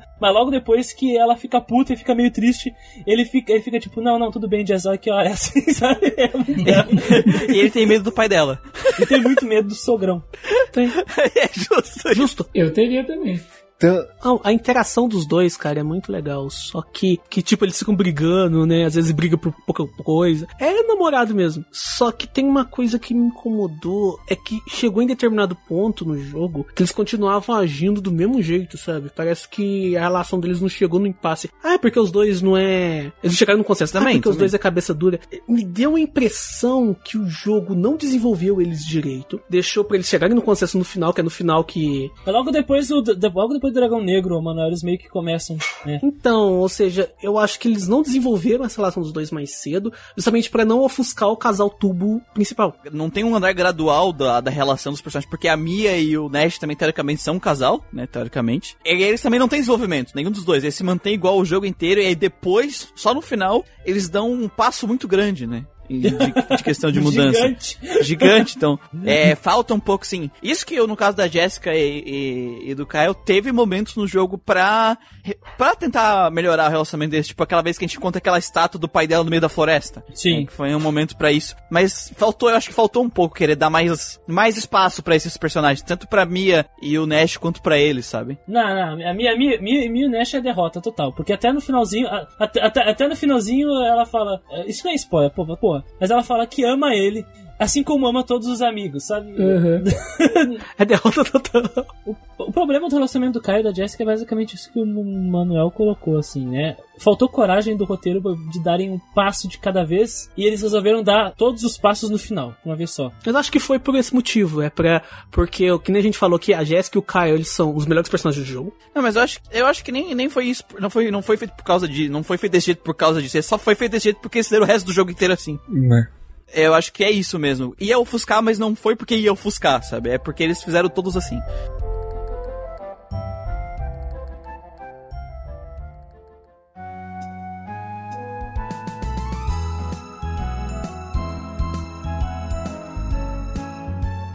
Entrando na parte de exploração, né, a gente pode começar dizendo que esse é um jogo com aquele overworld bonitinho, que tu vai andando sobre ele, certo? Lindo da Que o porra. Christian fica puto porque ele tem que ficar dando voltas em montanhas. Eu acho a exploração do Lunar bonita, eu acho ela fluida, os personagens andam rápido, é o que eu prefiro. Eu só fiquei chateado no início por causa da montanha, ficar dando volta na montanha e de volta, né? A gente a gente vai explicar isso depois, mas na parte do gameplay, porque o jogo é difícil, né? Não é tão fácil assim. Exploração fluida, não tem um monte de exceção de linguiça no caminho pra tu ficar dando volta, sabe? Um monte de coisa. Porém, porém, tem uma coisa que me incomoda. Na exploração dentro das cidades, é que todos os NPCs são um bloco na frente do personagem.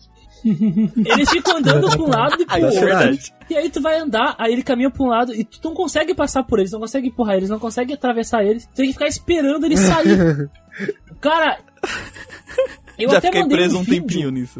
no, WhatsApp pra vocês do meu personagem passando do lado de um NPC desse e travando. Cara, o, o que, eu, eu achei que ia estar livre dessa porra de boneco travando no, do Baldur's Gate, aquela, aquela situação terrível. Aí eu jogo Lunar, um JRPG bonito, que o meu boneco continua travando. Ah, o cara falou boneco, eu já não quero mais responder, entendeu?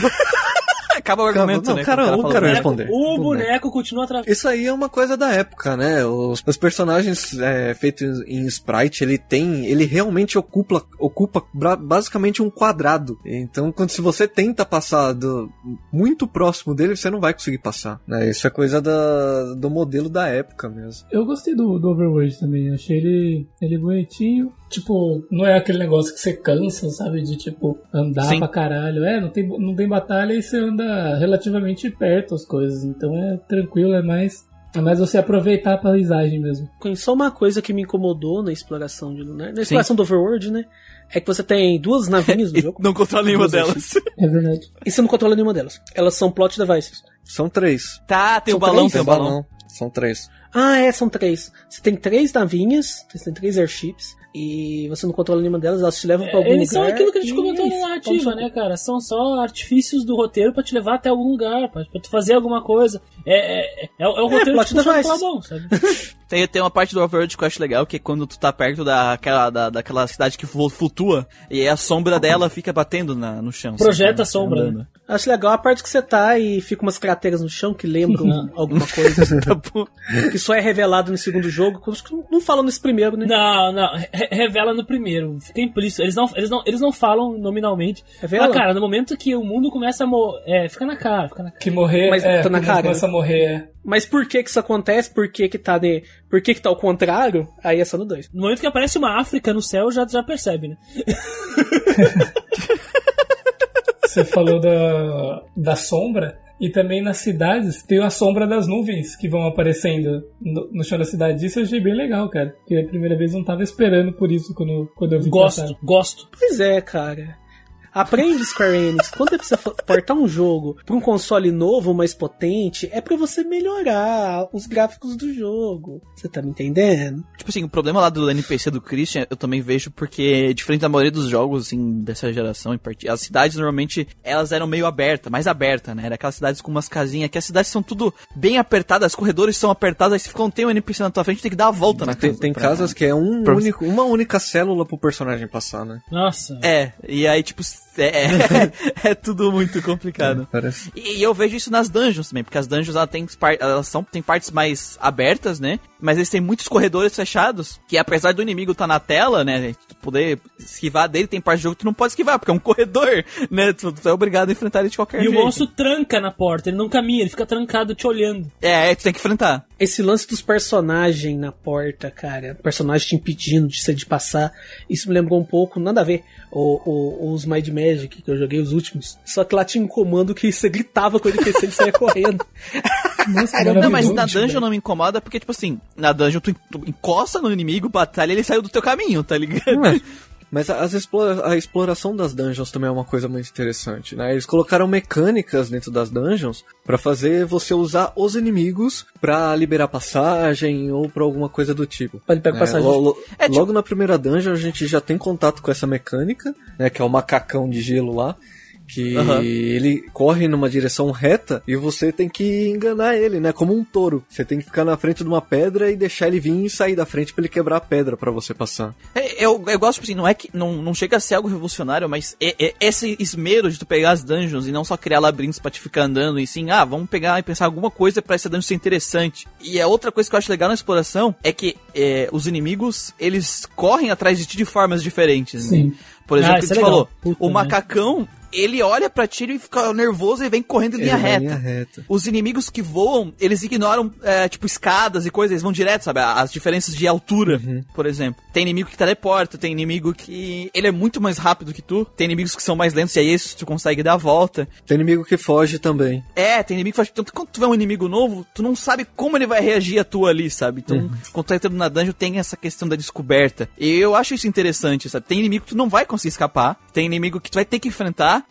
mas se tu não quiser enfrentar a maioria, tu consegue esquivar de muitos, sabe? Eu acho muito interessante isso. exploraram bem isso daí, cara. E eles também te dão opções de tipo. É, eles te dão ferramenta pra você conseguir desviar os inimigos, né? Eles colocam obstáculos, eles colocam caminhos que você pode ir por um lado, chamar ele, dar a volta. e Exatamente. tal. Muito bom. Ainda bem, porque se você vai fazer um jogo com batalhas não random, os inimigos correr atrás de você da velocidade da luz e você não conseguir desviar, então faz batalha random, filha da puta. Ah, mas Manuel, mas. Manuel, no próprio Lunar tem uma coisa assim. Os desenvolvedores, quando eles pensaram no dungeon design do jogo, Sim. eles colocaram, assim, muito, como muito bem colocado o Gustavo falou, que existem coisas pra tu desviar deles. Então tem, umas pil tem uns pilares no meio da dungeon, que daí tu passa entre eles e o monstro te segue ali e dá a volta, aí tu tem mais tempo pra escapar, sabe? Então tu percebe que os, os designers da- das dungeons, eles tinham na cabeça isso. E isso me faz também eh, aceitar que os designers das dungeons, eles querem te obrigar a lutar com alguns monstros também. Sim. No momento que o monstro não, tu não tem como Sim. escapar dele. Então tu entra numa sala, não tem como fugir, o monstro corre na velocidade da luz, então põe no seu cu, sabe? Tu tem que se virar, vai ter que lutar com ele. Sim, é, mas eu acho que isso faz parte da aventura de ter o inesperado, porque na verdade ele só corre atrás de você ele te vê. Quando tu tá naquela situação de, de ele não te ver, é, cria essa tensão. Será que eu vou conseguir esquivar dele? Será que não? Mas daí é complicado, né, Muriel? Quando tu entra, ele tá na porta, e ele corre pra porta, tranca, fica parado na porta, Sim. e tu não tem o que fazer. Tu tem que enfrentar ele, cara. É, faz Não, parte ter da que- aventura vou, pra vou, mim. Vou Tem ter que que enfrentar ele, fazer o quê, né? eu No acho que isso é natural. no, no- no jogo que eu posso desviar de todos os monstros, que eu posso fazer tudo aqui, eu não posso fazer aqui porque o jogo tá me obrigando. Então tudo bem, vou ter que enfrentar esse monstro. Eu, eu tava pensando nisso enquanto eu jogava a última dungeon, e eu percebi que algumas vezes parece que isso é pra fazer você ganhar nível. É, por exemplo, eu, eu entrei na, na última dungeon no nível Ah, 40. mas esse é o gimmick da última Eu ia dungeon. falar, a tem última dungeon é, inimigos- di- é diferente das outras, que ela realmente tá obrigando você a participar de várias outras. É o gimmick da última dungeon. Não, eu, não- eu, eu não tô falando dos inimigos que, que você obrigatoriamente tem que sair pra liberar a porta. São inimigos que são difíceis de desviar. Vem, vem inimigo andando, vem inimigo voando e vem como se fosse um carrinho, carrinho. pra cima de você ao mesmo tempo. Então, parece que isso meio que te obriga a ganhar um nível pra você poder enfrentar o que você vai É, mas eu consegui frente. esquivar de bastante inimigo nessa última dungeon. É difícil. Não, não, eu consegui também, consegui também. Mas tu é obrigado a matar eles pra abrir a porta, ô... Os outros, os Não, outros. não, eu você tô tá falando os Ah, outros. da, daquele. da- não desse, desse puzzle. Digo do puzzle, por exemplo, você tem que ativar as cores. Ali tem muito inimigo que voa, Mas é. inimigo que Nossa, esse atravessa. puzzle, esse puzzle é um outro problema terrível. Não, foi tranquilo pra mim fazer o puzzle. Foi tranquilo pra mim também. Eu tive, eu tive, eu tive que Não, abrir o detonado. O Manuel Não, abriu o detonado porque ele Mas é por quê? Ele fala Não. o que você tem que fazer. Não, não, não, não, eu não tô falando do Manuel, não tô falando do Manuel, tô falando do cara do detonado. Eu tive que abrir o, de- eu tive que abrir o detonado, e aí o cara do detonado até comenta isso. É um, é um puzzle que funciona assim, pessoal. São quatro dragões e tu tem que apertar os botões correspondentes às cores deles. E à à medida que tu vai passando pelo puzzle, eles dão informações sobre os dragões, sabe? E tu vai pressionando na ordem que eles vão te falando. O puzzle, ele é perfeito no início. Tu, tu aperta na ordem dos dragões que tu conhece, depois na ordem das armas que eles te falam, e, e assim por diante. O problema é a última frase do puzzle. A última frase do puzzle são coisas tipo, não sei o que de cristais de gelo. E, ah, não sei o que, a caverna de fogo. Aí tu pensa, pô, ele tá falando de caverna de fogo? Só pode ser o dragão vermelho, né? Só que na verdade não é na ordem. Não é na ordem que ele coloca. Não é, é o o contrário. Quando ele fala, por exemplo, é, acho que é esmaga o gelo, aí você tem que ir no dragão de fogo. Entendeu? É o contrário do que ele fala. É a própria dica. Quer dizer, ao contrário não, é a própria dica, né? Esmaga, é, esmaga o gelo, o, você ca- vai o, no ca- não, fogo. o cara, o cara do até comenta aqui, ó, smashing through the, the ice, é des- é, des- é, desmagar o gelo, né? Sim. Aí a segunda aí no caso é vermelho, tudo bem. Sim. Aí a segunda frase é sprinting through the red flames. Aí é o dragão negro. Swimming through the blue water. Aí é o dragão branco. Sabe? É, voa no, no, no nada mar nada no azul. mar azul. O dragão branco, por algum motivo, não tem conexão nenhuma. Ele voa, sei lá. O, o, entendeu? o, o, o, o Pra- cara, o cara até comenta que, que ó, nesse caso aqui ele fala que ó, não existe nada que te indique qual que tem que apertar. Mas por acaso é isso aqui. Pra A mim foi frase- tranquilo, velho. A frase indica. Não, não, não, não. Não, não. frase indica. O que, Eu o que, não que é isso? O que, o que, o- o- que que é isso? O que, o que que Spiriting Through the Red Flames tem a ver com o dragão negro? Eu não lembro qual era o poder Ah, do dragão negro. Qual era? Eu não lembro agora. O dragão não negro é o capacete. Não, Mas é não, o não capacete, dele. a magia. A magia dele ser. Não sei se é um golpe de vento, foi um golpe que. É o ataque, é o, é único Ah, poder o, que é ataque. o dragão negro é Tem um dois buraco tipos de ataque. Tem o de fogo, é um ataque, e o de. E o dragão negro também é um ataque. É um buraco negro do dragão negro. O que que Sprinting Through the Red Flames tem a ver com abrir um buraco negro ou ser dragão negro? O que Se que abrir um nadar- buraco negro, ele o que- puxa o fogo. Ah, não. Ah, o que que nada? Vocês estão arranjando desculpa pra poder passar Mas, o cara, eu passei pelo puzzle, que, que, velho. o que, é- o que que nadar, É nadar no mar azul tem a ver com criar um escudo e tem a ver com ser um dragão branco que tá numa caverna de gelo, velho? Ai. Não, o Smash é óbvio que era o dragão de fogo. E aí tu O já corta um. é as asas. Não, eu tô falando do swim, eu tô, eu tô falando do nadar no mar azul. Então, não sei. Eu, eu Não. sei que, assim, é, realmente pode ser que não tenha nada a ver mesmo e que esteja mal feito, mas eu não, não tive dificuldades. Eu só dei uma voltinha. Eu também, eu, eu, pra mim foi meio Então, lógico. não. Peregrinar pela Terra Negra, dragão azul, por algum motivo também. Sabe? Sabe? Não, não, olha aqui, olha aqui, não, não tem desculpa. Pessoal que tá ouvindo ao vivo aí. Talvez seja a tradução, viu? Eu não sei como é que tá o original, Talvez, talvez, talvez seja a tradução. Mas do jeito, que, do jeito que eu joguei, no jogo em inglês, assim como todo mundo jogou aqui, que é o que todo mundo vai jogar, porque ninguém sabe inglês aqui, já, japonês, Japonês. perdão, não faz sentido. Peregrinar pela Terra Negra, dragão azul. Ó, só sei que eu passei de fácil e o Christian Mobroi. Eu passei direto também. Mas eu entendo, eu Não, entendo zoeira, só Eu te- o que você está dizendo. Sim, sim, isso. Ah, assim que eu vi que tinha cor, eu já peguei detonado e foda-se, cara. Mas, cara, esse, esse negócio dos inimigos, desculpa, gente, é. É tipo Chrono Trigger, velho. Tem batalha que tu é obrigado a fazer. Pra mim, quando tu tá en- entrando numa, numa dungeon, que tu vai, vai ter monstros que vai ter que enfrentar, velho. Não tem essa. Então eu sou a favor ali do, do, do jeito que foi É, feito. não assim, tenho nada contra. as coisas. Olha, é, eu lembro do no Lunar um, que eu batalhava praticamente todo também. mundo. Eu só, eu só larguei mão de, cabeça, cara. de batalhar com todo mundo quando eu que comecei a querer preservar recursos. É, também. Mas daí, tipo assim, normalmente eu já só reconhecia os inimigos da, da dungeon. E aí eu olhava quais os inimigos que eu tenho que gastar mais recursos. Sim, eu pulava sim. eles. Não, eu, eu, limpa- eu limpava cada andar que eu entrava, assim. Eu só, eu só comecei a pular os monstros, assim, quando eu tive que passar de novo pelo mesmo negócio por algum motivo, sabe? Tipo na. pra recuperar na estátua na última dungeon, sabe? Outra parte da, da exploração, que eu não posso esquecer, é que eu gosto de como os NPCs são colocados dentro desse jogo. Todos os NPCs, eles falam sobre o mundo do jogo. É, eles contam a história de alguém, eles contam alguma coisa que acontece na vila, alguma coisa que acontece com eles, ou alguma coisa do passado. Isso agrega no lore do mundo. Né? Você, tipo, a, a parte do, do Helmel, a Jéssica, ela comenta, mas o NPC ele fala melhor do que ela, né? Diz que ele era um ex-pirata e que ele enfrentou o Daine por sete dias até que eles descansaram e decidiram que era um empate, né? É só o NPC que traz esse tipo de lore pra dentro do jogo. A Jéssica, a única coisa que comenta é que o pai dela lutou por sete dias. Acabou. Vocês desse jogo comentam esse tipo de coisa. Tipo, lá na cidade, que nem foi na cidade do Alex, comentam sobre a relação deles com a Luna e do Alex com a Luna, né? É, com- é, são NPCs que compensa você entrar em diálogos com eles, sabe? Compensa você ver, porque eles dão, dão informações legais, assim, que vale a pena. Vai, vai, ô Christian. Puxa ah, aí. é, Ana. tem a história da dungeon do diabo lá, né?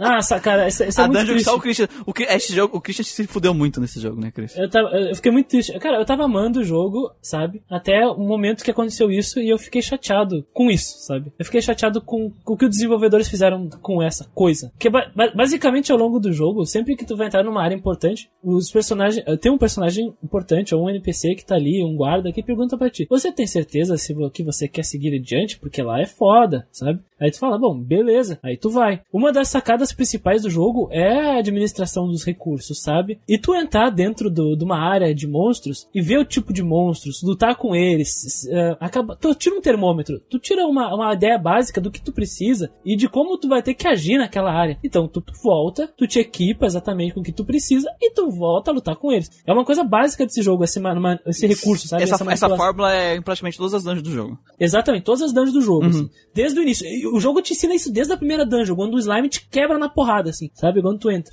Quando vez. o Yeti joga uma bola de Bola- neve e o gordo e tu- e- morre. E, e o gordo morre, sabe? E aí tem uma dungeon que é basicamente assim: tu vai pegar um balão e o cara pergunta a mesma coisa que todos os outros personagens na torre, qualquer outro lugar pergunta: Você tem certeza que é aí? Aí eu pensei, pô, vou né? Aí eu fui, cheguei lá, e aí era uma dungeon que, sei lá, de seis andares, cinco andares, e tu não podia voltar mais. Aí eu pensei, vixe, tô fudido, né? Porque eu não tinha todos os equipamentos que eram necessários para aquela dungeon e não tinha todos os recursos necessários para poder recuperar. Normalmente, quando eu tô explorando, eu costumava deixar um espaço na, na mochila dos personagens pra ficar trocando de item, porque é um saco tu entupir a mochila deles de itens, e quando tu vai adicionar um item, fica tan, tan, tan, tan, aí tu tem que passar pro Now, e depois tem que passar pra eles do Now, sabe? Aí deles tu tem que pa- equipar o item, porque eles não podem equipar direto do Now. Sim, tem, tem essa que Isso é, isso é muito chato. Isso é chato mesmo, isso é chato mesmo. Isso é muito chato. Então, então eu, eu tive, eu sempre deixava eles assim com equipes de, de mana, recuperação de mana, de vida ali, mas nunca tochado de coisa. Aí cheguei nessa dungeon e me fudi. Era uma dungeon que era obrigado a passar por ela. Tinha um boss que na verdade não era um, eram dois na mesma batalha no final da dungeon e não tinha como voltar.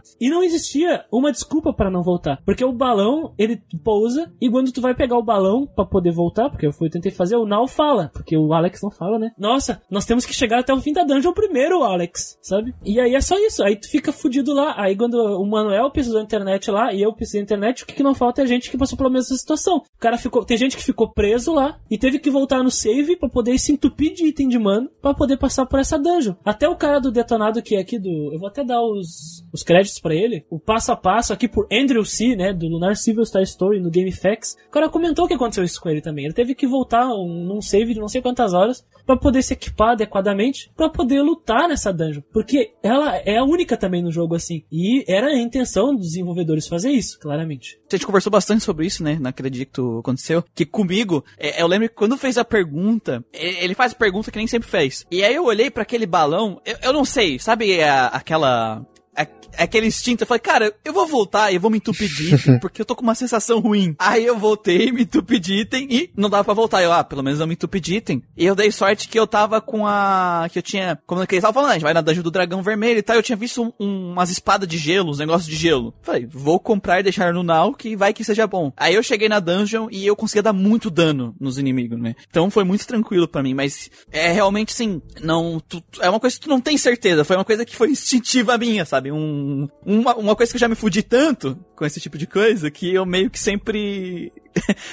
sei lá, eu acho que foi de experiência, sabe? De eu já ter visto isso tantas vezes que eu acabei É, é, eu Desconfiando. também- No eu- meu caso também eu desconfiando. falei, vai dar merda isso É, eu, eu também tive isso e assim, eu também, como eu falei pros caras, eu tenho mania de fazer vários saves, né? Então, eu cheguei, tipo, fi- é, fiquei upando, é, não fiquei upando não, primeiro eu fui pra lá, né? Eu, me- eu tava com os itens e tal, é, salvei na cidade, peguei o, o, o balão, fui pra lá, vi que os inimigos da dungeon eram fortes, vi que não conseguia voltar, loadei o save antes de pegar o balão, tá ligado? Pra te ver, o, o Gustavo caiu na mesma coisa. O problema é que ele voltou no save, né? Aí, aí ele salvou, solucionou o É save. porque essa, essa a forma que funciona o Lunar, né, que nem o Christian explicou muito bem, é ele exige que tu cuide bem dos teus recursos enquanto tu estiver na dungeon, né? Então, quando tu vai as primeiras vezes na dungeon, tu meio que calcula o que que tu vai precisar de recursos. Porque os itens, Exatamente. porque os itens aqui no jogo eles não são baratos também. É mil, cara, cada item recuperador de mana. E quando tu tu entra nessa nova dungeon, tu não sabe os inimigos, tu não sabe nada. Então meio que as primeiras vezes que tu vai na dungeon é pra te aprender sobre a dungeon, e pra te até grindar um pouco, porque normalmente a nova dungeon os inimigos eles estão fortes, eles te dão dano. E, então, no caso essa quebrou esse próprio essa própria funcionalidade, A a, forma que o lógica, jogo, a é, lógica do a lógica jogo. que ele ensinou o jogador, sim,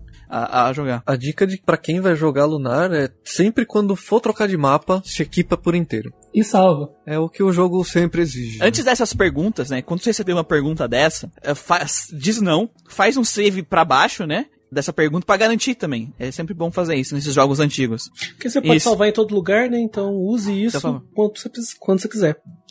Primeira vez que, eu- que o Galion tá esperando a gente na frente do navio, pra gente ir, embora, eu fui falar com ele e ele falou assim: Ah, e aí, vocês estão prontos? Vão querer ir agora? Aí eu respondi não, só pra, tipo, ver mais algumas outras coisas, né? Aí, mano, eu tomei um esculacho dele, velho. Ele chegou e falou assim: Viu, você tá achando o quê? Que eu tenho tempo a perder? Eu abri um espaço na minha agenda pra gente fazer isso daí, não sei o que, não sei o que, agora você tá de brincadeira. Eu falei: Caralho, mano.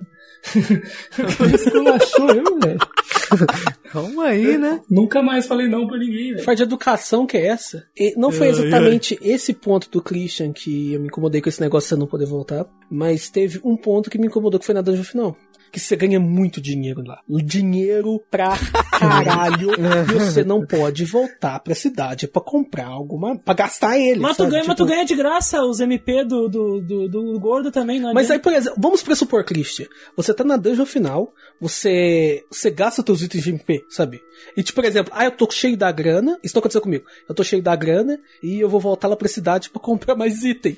Ah, ah, sim, mas a dungeon final deixa claro que tu não vai poder voltar, não, né? eu não sei, mas é, é meio incômodo, né? Porque você ganha muito dinheiro e tal, você não pode gastar. É só nesse sentido que eu tô falando. É porque, É tipo assim, estranho, é a única verdade. É dungeon que estranho. tu começa a ganhar mil de gold por combate. Tu, ah, agora nunca mais vai faltar item de MP, né? Pois é, é, ué. e, Ou seja, os monstros não deviam nem, nem dar, nem dar gol. Cara, eu, eu fui pra É lá, eu fui pra lá lotado de item, né? É bem estranho. Aí, tipo, o que eu fazia quando, quando eu ganhava alguma armadura nova, alguma arma nova, eu dropava a antiga, Dropava. Cara. Eu nem guardava mais essas coisas. Sim. Eu comecei a dropar várias coisas. É, não, é. É isso aí. Tava fazendo isso também. Ma- Mas, de- mas deixa eu contar como eu resolvi esse problema. Porque eu não tinha como voltar. Então eu tive que me virar. Aí então eu pensei, pô, eu vou matar todos os monstros, vou limpar tudo mesmo, né? Pra eu- porque tem alguns daqueles fantasmas de fogo que dropavam uma Starlight, que é o item de recuperação de MP. E aí eu recuperei alguns itens de MP. E, e aí eu me fudi todo lutando com o boss. Eu salvei antes do boss. Eu lutei umas sete vezes, se não me engano, com o boss. Tomei um pau nas cinco vezes. Quase venci na sexta. E eu entendi por,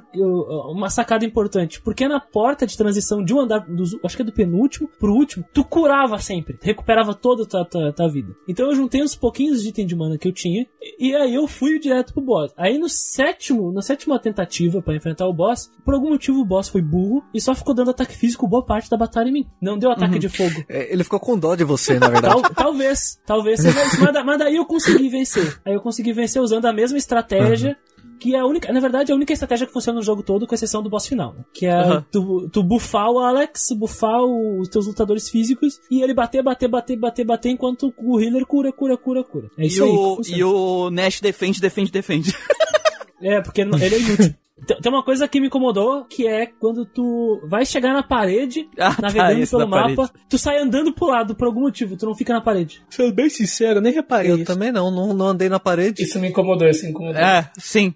Se tu tá andando, tipo, às vezes tu quer ir pra um, pra um lugar, tipo, tu quer ir pra frente e ir pra direita. Aí sem querer eu vou um pouquinho demais, aí ele vai pra esquerda. Dá, Não. dá uma. Isso, dá acontecer. ah, isso, isso incomodou sim, Lucas. Porque, tipo, eu tô na dungeon, tô querendo desviar do monstro, aí, tô, aí eu tenho que passar pelo, pelo pilar lá pra poder dar a volta no monstro. Aí eu encosto no pilar e o boneco vai pro lado. Não, não, eu não digo que não te incomodou, eu digo que eu não vi, que eu, eu não, eu não andei. Não viu acontecer. É, eu não andei rolado na parede. Eu não lembro, porque faz o quê? Deve fazer uns quatro meses que eu joguei, ou mais que eu joguei Leonardo 1. Uhum. Aí eu joguei vários jogos em seguida, então talvez eu tenha me incomodado em algum ponto, mas eu não tô me recordando. Uhum. É uma coisa assim, tipo assim, sabe quando você quer interagir com alguma coisa que tá no canto da sala? Aí você vai até ela, você para de frente pra ela e você vai com o direcional até o máximo. A maioria dos jogos, ou ele fica parado na frente da coisa quando ele chega, ou ele fica andando no lugar, só que, só que tipo, parado no lugar, sabe? Você consegue chegar no pixel que você quer e interagir. No Lunar não, cara. Você chega na frente da coisa, ele vai, continua andando pra frente, só que o, o personagem se move pro lado, entendeu? eu entendi. sofri pra ler umas plaquinhas por causa disso. Eu também, às vezes você vai chegar na placa, você mira reto na placa, chega nela ele anda Sai pro andando lado. pro lado. Ah, eu acho que eu me lembro disso. Agora vocês falaram das placas. É, o Guiller comentou aqui no, no chat que ele reparou isso nas lojas. Quando ele ia falar com o vendedor, o personagem ia Ah, correr é? pro lado. Tu vai até o balcão e tu sai andando pro lado. Nossa, velho, que raiva. E uma outra coisa, eu, eu- no caso, a gente tem um amigo, eu o Muriel, a gente conhece o, o João, né? Ele até participou do, do, do podcast lá do, de RPG ou não. E ele é, ele, ele é, estudou é, jogos digitais e ele tem diploma em game design, né? Aí eu fui conversar com ele sobre esse negócio daquela dungeon lá que que não tinha como voltar e expliquei pra ele exatamente isso que eu expliquei pra pra vocês, né? ouvintes, Sobre esse negócio aí de que é a filosofia do jogo, é aquela lá, taraná, né? Aí ele falou que talvez isso seja inocência, cara, dos desenvolvedores do jogo, de certa forma. É, mas é. Ta- Talvez seja basicamente só inocência mesmo. Os caras fizeram uma cagada, mas eles não imaginavam que ia ser uma cagada, sabe? Ah, eles não, entenderam, eles acharam que tu ia entender. É, isso, basicamente. Exatamente, é, ele acha que quando, quando o, o, o NPC pergunta, você tem certeza que você quer ir? Você só vai falar que sim se você estiver preparado. É, foi isso que eles pensaram, sabe? É, é, eu acho que eles pensaram, ah, pela situação, que vai entrar num balão, não sei o que, o cara ia, ia pensar nisso, sabe? Uhum. Mas é, eu acho que não custava nada eles terem avisado É. também. né? Tipo, duas vezes, né? Você, você tem certeza mesmo que você vai entrar? É, é isso, isso. Nem que seja, nem que seja dessa forma pra não ser tão expositivo, né? Igual naquela cena final da escada lá. É, só deixar um ponto de curiosidade aqui. A gente falou sobre o save em qualquer lugar, né? O save point. Você aperta só o bolinho e ele já abre um, um save pra você. No, no Eternal Blue, na versão do Sega, eles tiraram isso no PlayStation. Você precisa ganhar pontos pra você poder salvar. Sabe aquele esquema de Resident Evil que você pega a, a fita pra você ir lá na, na máquina e poder salvar? máquina de A, a escrever. Então, né, de carinho. Você ganha pontos é, nas batalhas, tipo, é um- uma pontuação especial lá. Você ganha na batalha, e com essa soma de pontos é, você pode salvar. Se você tiver menos pontos, você não pode. E aí, conforme vai passando o, o jogo, né? Conforme vai desenvolvendo a história, quanto mais pra frente do jogo você tiver, mais pontos requer. Talvez seja pra evitar essa, essa, esse artifício que a gente tem de ficar salvando em qualquer momento, sabe? Essa mamata. Sim, né? essa mamata de ficar salvando toda hora.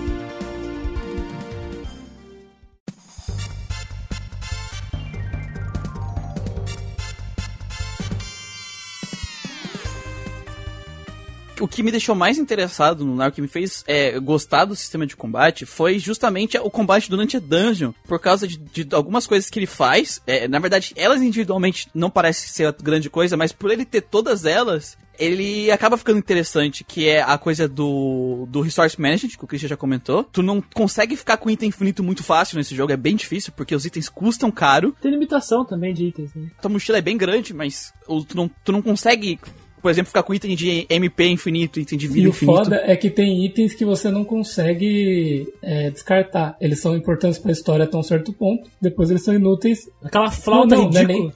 Ah, mas não, tu não nem- não é da nem a flauta. flauta. Eu digo assim, o ca- o caderno, Ocupando o caderno espaço. que tem a senha pra entrar lá no, na torre do velho. Que Ah, lá sim, fica sim. no inventário, você não consegue jogar fora, sabe? E tem mais uns, tem Fica uns o quatro ainda. itens que ficam no Não. quatro, cinco itens que é inútil. E, e isso juntamente com os inimigos do mapa serem fortes, sabe? Eu acho que essas duas coisas juntas que fazem alguma coisa pelo Sim. jogo.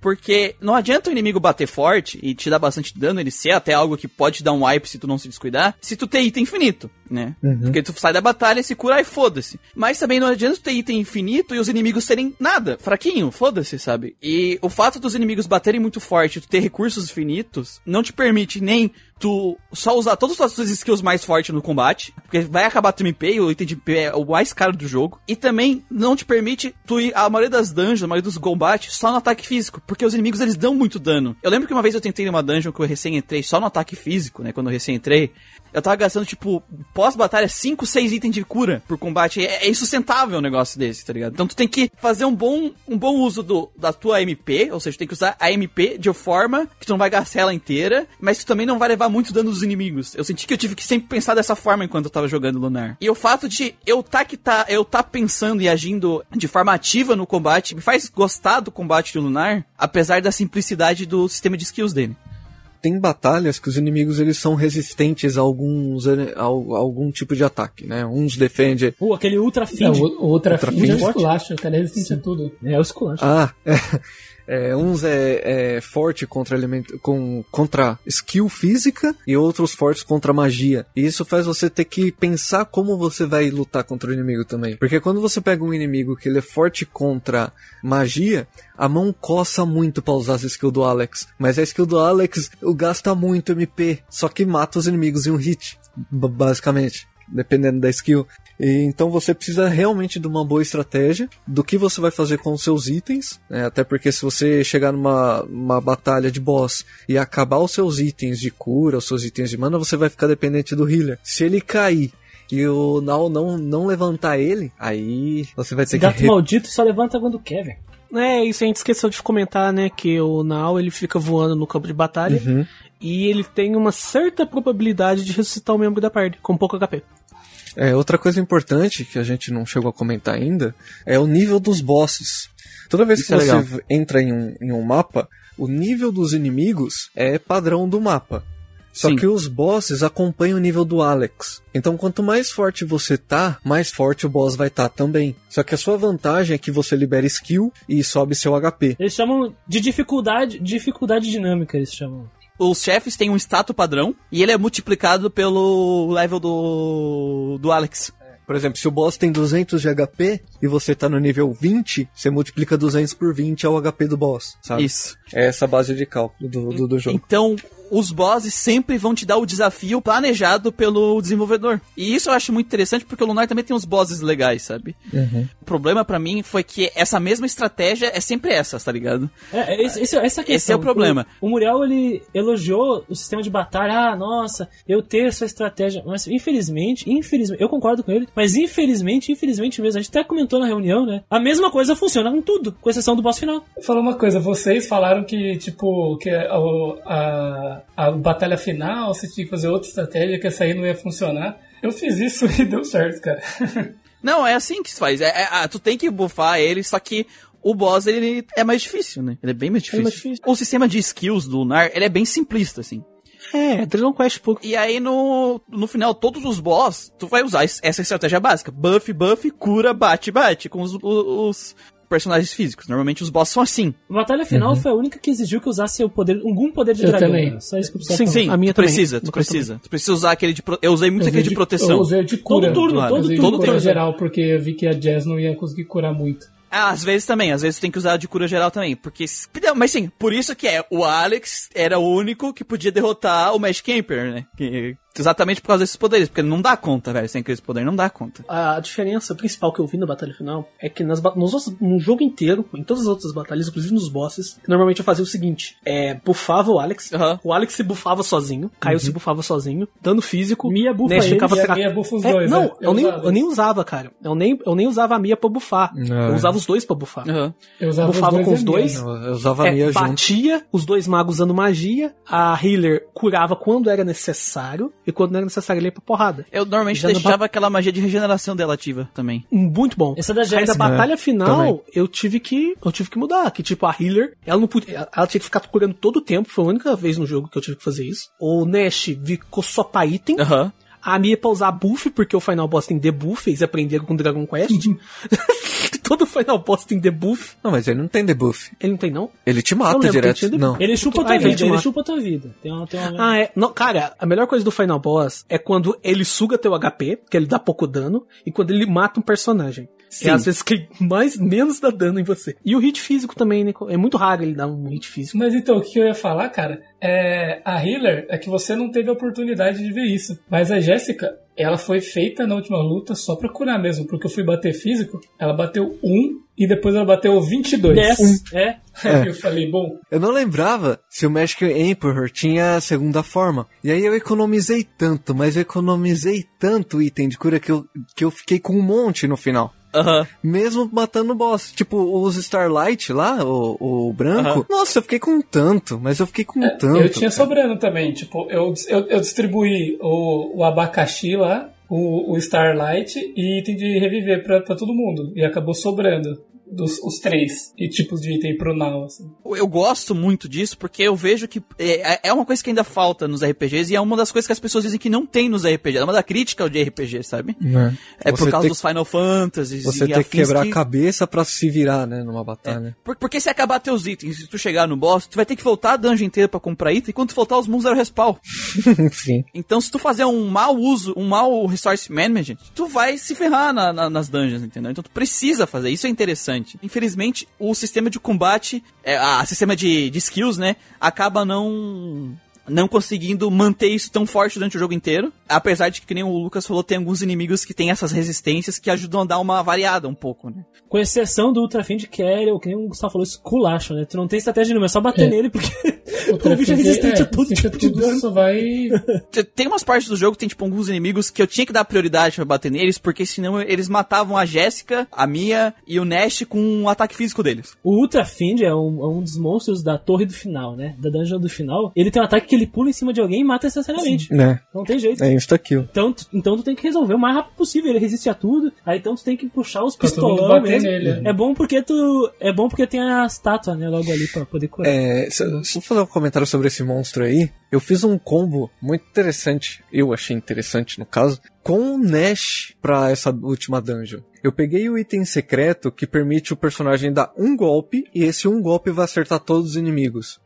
Só que na última dungeon você pega um arco que tem a chance de dar hit kill nos inimigos. E aí eu, eu equipei os dois no Nash, e quando ele dava um hit e tinha, sei lá, seis inimigos na tela, cinco morriam de, de insta-kill. por causa da porcentagem. Isso, acon- Bombeiro aí, ó. ah, isso aconteceu várias vezes durante o jogo. Ah, calma aí, calma aí, Lucas. Deixa eu pegar aqui e tô te entregando as minhas muletas, tá? Não é muleta, cara. Foi um combo maravilhoso que eu fiz aí. cara. Muleteiro! Até os inimigos que era resistência à magia morria num hit, velho. Caralho, o bicho é brabo mesmo. Cara, eu depois que eu recebi a habilidade de abrir os baús vermelhos, eu falei, puta que pariu, puta trampo Uhum. atrás dessa merda, velho. Eu não vou. Eu não voltei. Também não voltei. Também não. Eu não voltei. Eu só peguei o anel lá que diminui pra metade o gasto de, de, de mana, porque isso é essencial pra vencer o boss final, e é isso. Foda-se. Sim, coloca na minha e seja feliz. Na minha? Não no Alex. E eu coloquei no Ah, Foi Alex. no Alex? Não, eu coloquei na Ela minha. tem Qual? MP pra Porque... Porque... MP pra sempre. Exatamente, por isso. Na minha? Porque eu tinha que ficar usando buff toda hora. Não, eu coloquei Eu na Jéssica. colocar na minha. Não Eu coloquei no Alex. cura- gastava a defesa 2 dele. MP pra Eu curar, velho. nem peguei esse anel, velho. Foda-se. Eu- Cara, eu tinha Starlight até o que eu fazer bico. Ah, Mas uma coisa que a gente também tem que lembrar que é legal desse jogo, que, tipo assim, o Now, ele é tua mochila, ele carrega uma quantidade gigantesca de itens, né? Peraí, now e legal na mesma frase? Não é legal, pronto. Ah, tá. Caralho, meu, que merda. Ele é E aí o... ele é a mochila. Só que quando vai pro combate, é, tu tem os itens que estão com os personagens apenas. Então quando tu entra numa boss fight, tu não vai ter a tua mochila com itens infinitos. Tu vai ver cinco itens por personagem, né? Sim. E aí, se acabar aqueles itens, tu tá sem item pra enfrentar o boss. E, quatro pro Alex. Isso, Porque quatro tem a passos porque ele tem que ficar carregando aquela dele. flauta dele. de- Não, não. Acho que são mais, são seis itens por, São, por são personagem. seis, são seis, né? São seis itens Mas é limitado. Quando eu- normalmente eu saía dos boss com os itens deles gastos, sabe? No, no Magic Camper chegou a, a, a ferrar um pouco assim os itens. Tava sentindo que tava quase acabando. Cara, eu, só- eu quando terminou meus Starlights na batalha contra o boss final lá, eu percebi, esse cara ou tá morrendo, ou ele vai me matar, porque agora não tem jeito mais. Ah, Aí ele morreu, logo em seguida aí. pô, mas mas dá essa, essa tensãozinha é gostosa, cara. Essa tensãozinha, tipo assim, meu Deus, e agora? Quanto de vida esse desgraçado ainda tem? Ah, Não, a, a batalha final, cara, é boa pra caralho. Não tem o que falar, não. Não, é aquilo, você chega no, no Final Boss mais ou menos com. No nível. nem- Mais ou menos no- lá pro nível 30, 40, 45. 50. Quando você upa. Se você chegar no nível 50, ele vai estar com o nível máximo. Porque se você começar a upar o Alex a- nível 50, acima do nível 50, essa linha, essa nivelação Acaba, dos bosses acaba. Dificuldade Ou dinâmica. seja, é, se você quiser grindar no, bo no, no final boss, você pode. Mas não precisa, não precisa. Dá pra derrotar ele. Não, não precisa. Eu lutei com ele no nível 49 e 50. O Alex e o Caio estavam 50 e o resto tava no 49. E tu. É, você pegou ele no, no, no top, no máximo. E vocês, como é que ficou? Eu tava nível nível 42. O meu foi Porra. 45. Eu tava com 46. O meu foi 50 e tantos. Mais é que 50. Eu, é que eu também não tava. é, nas últimas dungeons eu tava fugindo bastante já. Ah, não, na última dungeon eu fugi, basta eu fugi bastante de batalha por causa desse capeta chato pra caralho aí. Eu não, eu enfrentei muito exatamente pra subir de nível. Então, to- todo lugar que eu passava, eu procurava limpar. Eu só evitava os tanques, aqueles tanques que saía correndo em linha reta. Sei. Ah, é que esse tanque lá eu evitava também. Nossa, era chato aque- e demorava muito. Caralho, aqueles tanques são um demônio, velho. Puta que Mas eles, eles é fácil de desviar, né? Então. Ah, É, mas eles, eles matam os seus personagens fácil. Ah, cara. não, É. se- esses que vêm em linha reta é mais, é mais tranquilo de, de desviar. Por isso que fizeram ele forte assim, né? Tem mais uma coisa da, da, da parte de sistema de combate, que é cada personagem tem as suas skills. Ah, isso é legal. Ah, sim. É, Ah, a- sim, é né? as skills únicas dos personagens. Até os personagens que entram na party e saem, eles têm as suas próprias skills. Então, mesmo que tipo, o Nash e a Mia sejam magos, eles não têm a mesma magia. E isso é muito legal. Sim, é completamente E diferente. outro né? ponto que eu acho interessante é que, como são poucas skills no jogo, as primeiras que a gente pega não fica obsoleta. A primeira skill do Alex ainda é muito importante lá pro final. É basicamente ela que tu usa contra o do boss, É. né? Ah, Eu skin. acho da hora, É, porque exatamente. tem jogos que, conforme o, o mago, por exemplo, ele vai evoluindo e vai ganhando novas magias, as que você ganhou lá atrás, fica lá atrás. É, o fogo nível 1 você nunca vai usar, né? Se você Vai, tiver o fogo nunca vai nível usar 3. o, o Fire se você tiver o Firaga, né? Isso. Exatamente. Isso é legal, cara. E tipo assim, é legal também quando as- os outros personagens que são temporários entram na parte de você testar as habilidades dele. É, é um visual diferente, né? É, Sim, cara. E o único que tem magias de, de do elemento terra é o Magic É mesmo, né? só ele que tem. De vento tem alguém? Acho que também só ele tem. O Tempest. O, É, o Tempest, é. ah, o a vento, a né? flecha de vento dele. O Tempest tira um míssil no cara, né? Sim. Cara, uma coisa que a gente não pode deixar de comentar também, que é outro layer do combate, que ele tem um pequeno elemento tático, né? No, no combate dele. Que os personagens ficam meio que em grid. E pra quando você bater físico, eles têm que se movimentar o teu personagem, que ele vai bater. Ele tem um- uma distância específica, né? E eles têm múltiplos ataques também. Alguns personagens batem duas, três vezes. E se o inimigo tá muito longe, ele, se ele não tiver no alcance, ele diminui um ataque pra dar mais uma caminhadinha. Inclusive, quando ele ataca e ele mata o aliado e sobrou dois ataques, ele vai bater no cara que tá perto. isso, isso é muito legal, velho. É, essa questão de posicionamento, né? Quando você usa a questão de defesa, você pode escolher pra onde você vai andar o personagem. E isso serve pra alguns bosses que batem em linha reta, não só bosses, né? Outros inimigos no geral. Que eles batem em linha reta, você afasta os seus personagens, né? No modo de defesa, pra que não, não pegue a grande maioria em um golpe só. Isso é bem legal, cara. Dá, dá meio que uma estratégia pro É, jogo. tem gol- golpes teus mesmos especiais que eles atingem áreas específicas, né? Tipo um quadrado específico onde vai estar os inimigos. Então, enquanto tu bate, os inimigos vão um pouquinho pra trás, né? Então tu até pode, sabendo a ordem que teus personagens atacam, posicionar os inimigos de uma certa forma. Isso eu acho muito legal do combate. Tem uma coisa que, pelo jogo ser de sprites, eu não sei se você chegará a reparar nisso, quando você vai usar a magia do, do Nash é mais fácil de ver. Por ele ser sprite, se você selecionar personagem de baixo, você pega o de cima. Aham. Mas se você selecionar o de cima, você não pega o de baixo. Por causa do Loucura. campo do, do, do sprite. É só uma curiosidade aí. O jogo também tem um sistema de, de batalha automática, que eu não usei, porque inteligência artificial é sempre burra. E tem um sistema de estratégia que acho que o pessoal que usou aí pode falar um pouco melhor de- dele aí, que eu, eu não uso. Tu programa, né? Tu tipo assim, ah, eu quero que esse personagem use tal skill, esse tal skill, esse ataque físico. E aí tu bota, tu escolhe lá a tática que tu usou e eles executam, né? Tu não precisa se- selecionar um por um. Eu usava isso bastante em algumas dungeons também. Tem um lugar que eu tava grindando que eu fazia o seguinte, eu montei uma estratégia que eu colocava comando no Alex e defesa pra todo mundo. Aí eu só usava aquela skill do Alex de bater em todo mundo, sabe? E eu tava grindando uns insetos, era o suficiente pra matar em um hit, então fazia o grind e ficar mais rápido. Eu, eu ia comentar que isso só vai ao encontro daquilo que nós comentamos, né? Por exemplo, tu aprende como que funciona dungeon, tu só programa ali o que cada um tem que fazer e tu só aperta um botão e todo mundo vai fazendo. Isso. E tu pode deixar várias programações salvas, inclusive. Várias É, programações. tem três ou, ou quatro, se não me engano. Então é bem útil mesmo, é bem legal essa ideia deles.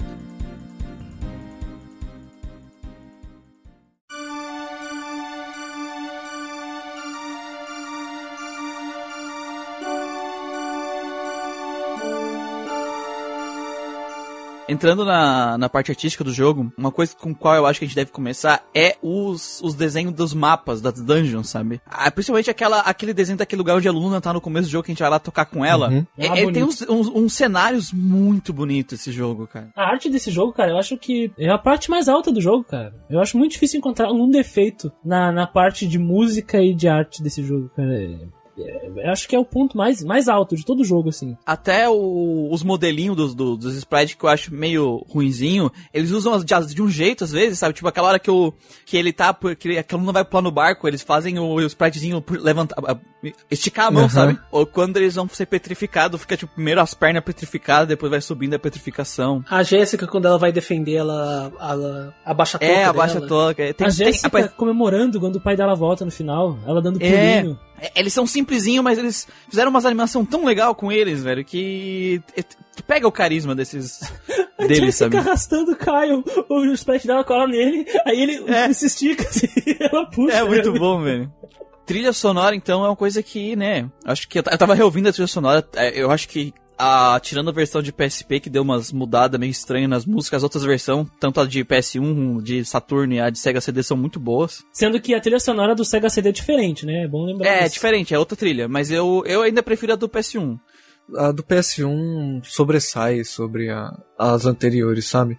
Você pega muito o clima do lugar com as músicas que tá. Aham. Christian comentou da música do esgoto. E aquela Ah, música sim. é muito boa, cara. Aquilo dá um clima muito legal pro momento. Duas favoritas minhas, cara. A, do, a das, das Dungeons, né? A, da, a música dos esgotos. Eu vou até procurar o nome dela aqui. E a música da. A segunda música de Overworld. De Over- a segunda de Overworld, né? Sim, a segunda música de Overworld pra mim é. Oh, nossa, maravilhosa. Aí eu mandei no grupo. É Mystery's Cave o nome da, do, da cave, Aham. das cavernas. Mudou a música Tem E- dois, sim. Muda. E, e Toward the Horizon é a segunda música de Overworld. Aí eu mandei no grupo lá e o Manuel. Ah, é, legalzinho. É, porque é aquilo lá, tipo, eu vou jogando um RPG atrás do outro. Então eu só lembro das músicas realmente que é histórico chuta o cu, sabe? Então, de Lunar, eu só me lembrava mesmo da música da Luna, que ela canta no barco e tal. Que é- foi essa música, Aí né, eu que não- ganhou, que foi É, indicada, essa né? música foi Foi. indicada ao Grammy na época. A versão americana dela. Eu escutei ela em japonês e ela americana e as duas são boas pra caralho. Então foi a que ficou na minha mente. Falei, ué, eu lembro disso. Aí quando o, o Christian mandou a música do Overworld lá, ah, essa música é legal, eu falei, ah, tá realmente é legalzinho. É uma desgraça. Eu lembro da música do Overworld, mas não sei se é a primeira ou a segunda agora. Eu gosto das duas de Overworld, mas a segunda ela é bem mais, ela é mais pesada, né? Então eu lembro da primeira. A, a segunda do Overworld é toda aventuresca. Puta merda. A música de batalha também é muito boa. E não cansa de ouvir. Eu não canso de ouvir. Não, canse- não cansei também. Não, as músicas desse jogo, cara, elas são, elas são boas, velho. Eu gosto da música de Vitória desse A jogo. música ela é usada pra, pra parte do enredo também, né? Tem aquele Também. mapa, aquela cidade que a gente entra e os demônios. Eu não lembro se eram os monstros que confundiram, que zoaram a caverna lá e a música tá toda fora de tom. Nossa, é uma Tá merda uma aquela parte da música, velho. Toda zoada. Sim, sim. Que pavor, velho. Que pavor. Eu lembro. É, tem, tem a caverna É tem uns, isso uns mesmo. buracos, né? Onde passa o som. Tu tem que rolar pedra, E né? tem- é, então as pedras estão no lugar errado, tá tudo. Nossa, que. Eu, eu mutei uma hora na cidade. A cara. música tá toda fora de tom, tá uma zona, sabe? Uma bagunça. E, e depois disso, depois que passa essa parte que você corrige a música do- da, da caverna que sai pelo buraco, né? Da, da- pela Aham. fresta da, da, da caverna, você tem que chamar o dragão azul. E os outros personagens do grupo, que não são cantores, tentam cantar. Pra evocar o templo. E eles estão todo fora de tom também. Cara, muito bom. Cara, essa, essa. Eu sofri. Eu sofri nessa cena dos caras cantando, viu? Dos dois duetos ruins. Meu Deus do céu, eu queria. um Essa, em essa cada um, cidade aí do- da música, né? Essa cidade é conhecida pelas músicas, né? Essa é a Sim. lore da, da cidade. E é maravilhoso mesmo. O Lucas, o Lucas falou assim, perfeito, assim. Porque quando tu entra na cidade, tão tom horrível tocando, assim, as notas elas estão com descompasso, uma coisa feia de ouvir. Aí eu pensei, vou desligar esse som, mas daí eu pensei, eu falando com as pessoas na cidade, todo mundo reclamando da música. Aí eu pensei, mas não, esse, esse é o objetivo que o diretor tá colocando. Eu vou sofrer também. Sim. Eu vou sofrer também. Aí eu fui lá na caverna, né? Assim, a gente empurra as pedras e melhora. Aí tu fica, putz, uma melodia gostosa, finalmente. Aí, aí que tá. Eu gostei muito disso, cara. De fazer entrar dentro do, do, do, do jogo, de fazer parte, a parte da música fazer parte do mundo também naquele momento. Claro que não vai estar tocando a musiquinha na caverna, enfim, mas enfim, nessa parte ela é muito especial. Eu, eu achei uma merda a cena do- dos casais lá, porque por mim eu podia pular, mas não conseguia pular lá. né? Mas é, eu Foi sofri, é sofrido, né? sofrido, mas eu, eu achei brega também, aquele negócio da flauta. Ele toca a flauta no lago, aí a Luna presa no forte lá. Nossa, estou escutando, vou cantar, sabe? Eu achei. É, é brega. Mas é, é, Mas ela não jeito, é fala, ela já tava jeito. cantando. É que, tipo, é, é, tipo, é uma coincidência, assim, né? Ele tava tocando e ela tava cantando ao mesmo tempo. Ela não começou a cantar porque ele tocou, Então, sabe? Então, o, o Lunar 1, ele é esse, ele é, ele é esse jeito poético, Sim, ele é feio e sabe? poético. Essa melação. Lúdico, essa belação, por isso que eu gosto do dois, chamar, chamar é, eu, eu concordo que tem muita poesia no Lunar, mas chamar essa cena de poética é forçar um pouco. Sim. tem, tem, Sim, tem sim, muita é. poesia mesmo. O Lunar ele, ele é bem romântico, assim. Mas essa cena é brega. Ele é essa cena é brega, cara. Eu acho bonito. Tu gostou do final do Berseria, Ombra? Sai. Ah, é o Não, final do mas- Berserk ah, brega, não, mas eu falei que o final do Berserker é brega também. Quem Eu gostei mesmo, é bom, cala a boca.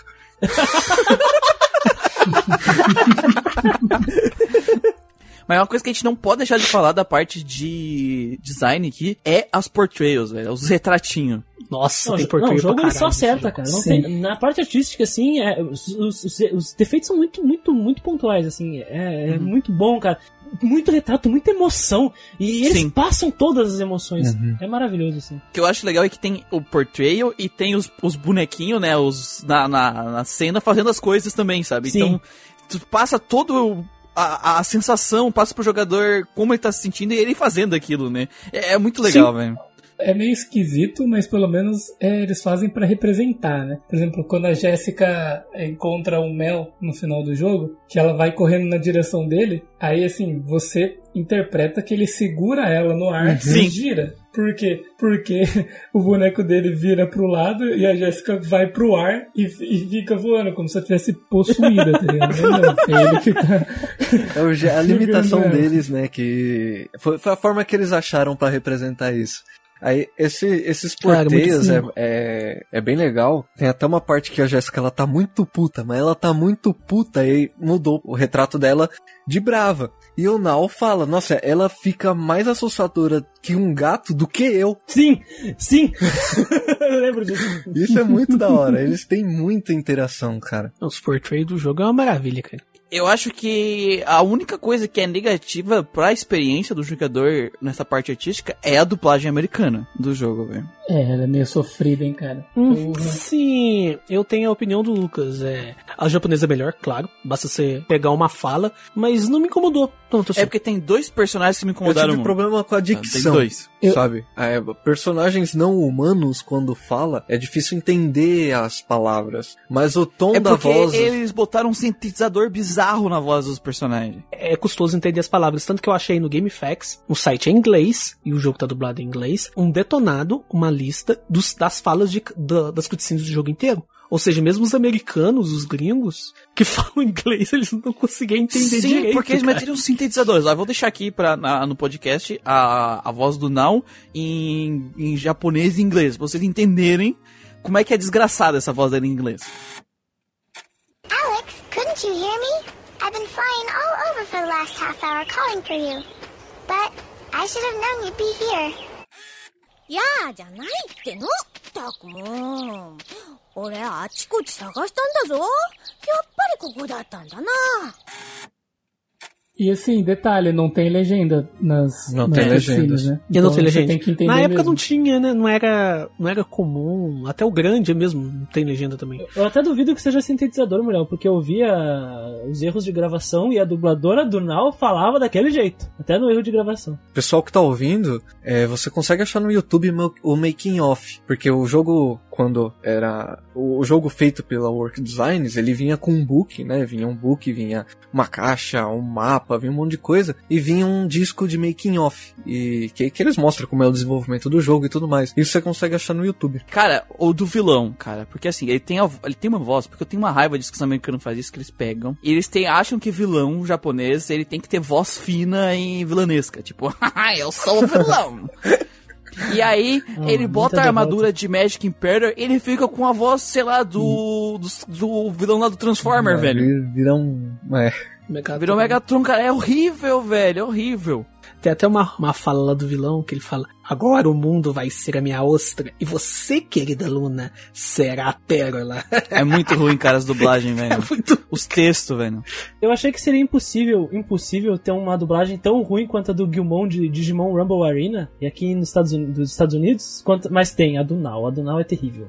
A do Now não dá. É do não, é a do vilão pra mim não, não, não desce, velho. Essas duas não descem. Quando tu pega a versão japonesa pra ouvir, por exemplo, do, do, do, do vilão, é uma voz que dá tesão, velho. tá ligado? É, tipo, é a mesma coisa que acontece com o, o, o Lizard. Que no japonês é uma voz mega robusta, assim, que passa respeito.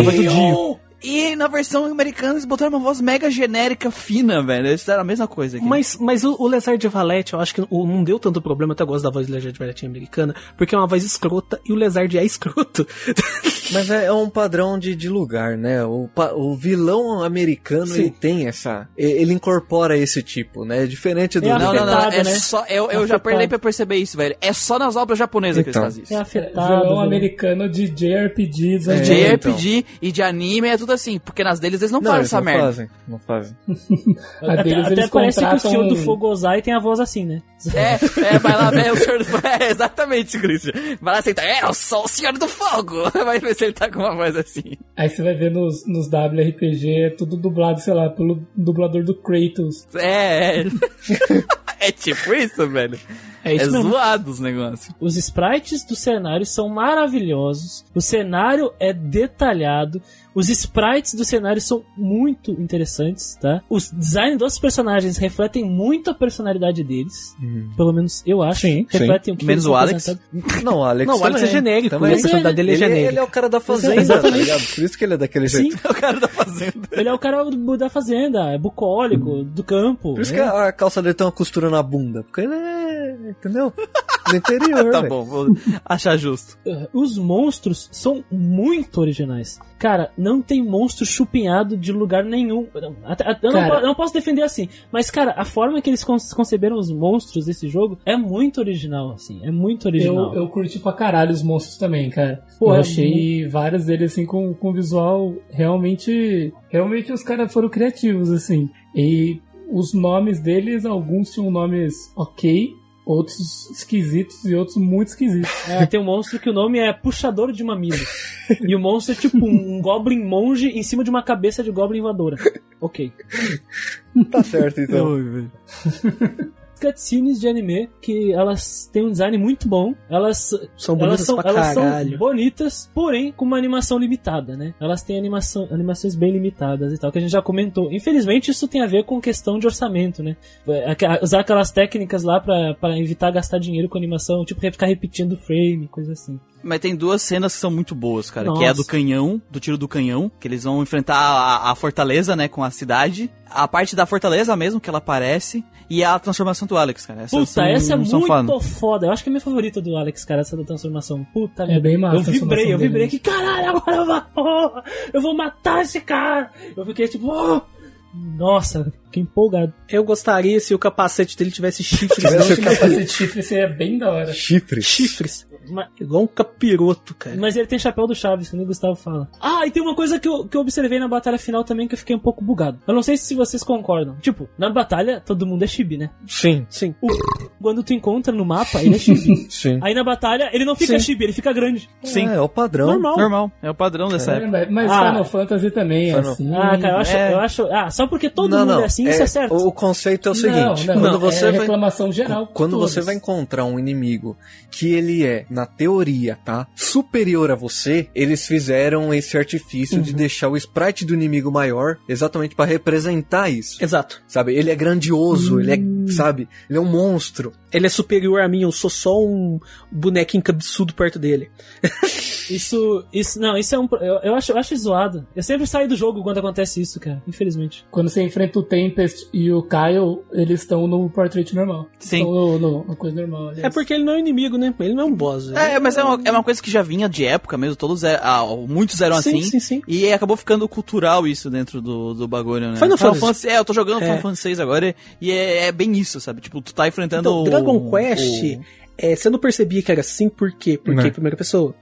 Ah, mas era, era também uma questão de limitação, né? Porque, por exemplo, no, no, no Super Nintendo, os personagens grandes não se mexiam, né? Não tinha animação. Mas os teus personagens, eles tinham as animação das skills. Então, pra animar sprites tão grandes quanto, não, não dava ainda naquele sistema, Eu, sabe? eu compreendo a, a- a intenção do diretor. Ah, faz o sprite maior parecer ameaçador. Mas, cara, Sim, sim. Isso, isso me tira completamente do jogo. O cara tá lá na escala curto muito. certa e os bonequinhos lá, chibi. Que Não, mal dá pra ver a Eu perna gosto pra dele. caralho também desse tipo de coisa. Até no, no RPG, no RPG Maker tem isso. Sim, porque a base do RPG Maker é o Final Fantasy VI, né? Incomoda. Ué. Então, É, eu, é fiquei, eu fiquei um pouco incomodado a primeira vez que eu vi, porque eu jogava. Eu comecei a jogar RPG com jogos que não tinham isso, né? Uhum. Depois que eu fui jogar os jogos antigos, que eu, eu me deparei com essa coisa. E daí eu fiquei incomodado. Mas daí Sim. depois acabei meio que acostumando. Mas. Eu entendo o que o Christian tá falando. É, é legal, é legal porque assim, tem essa questão que você falou da, da- de dele intimidar, né? E, e também Sim, dá pra intimidador. você ter uma noção melhor de como é a arte, né? Porque às vezes ele fica pequenininho e não tem detalhe, não tem Isso. detalhe da roupa da pessoa. Tão... Isso, a Aí arte o cara também. consegue ali empregar. Quando o Trigger tem um pouco disso É, também. então,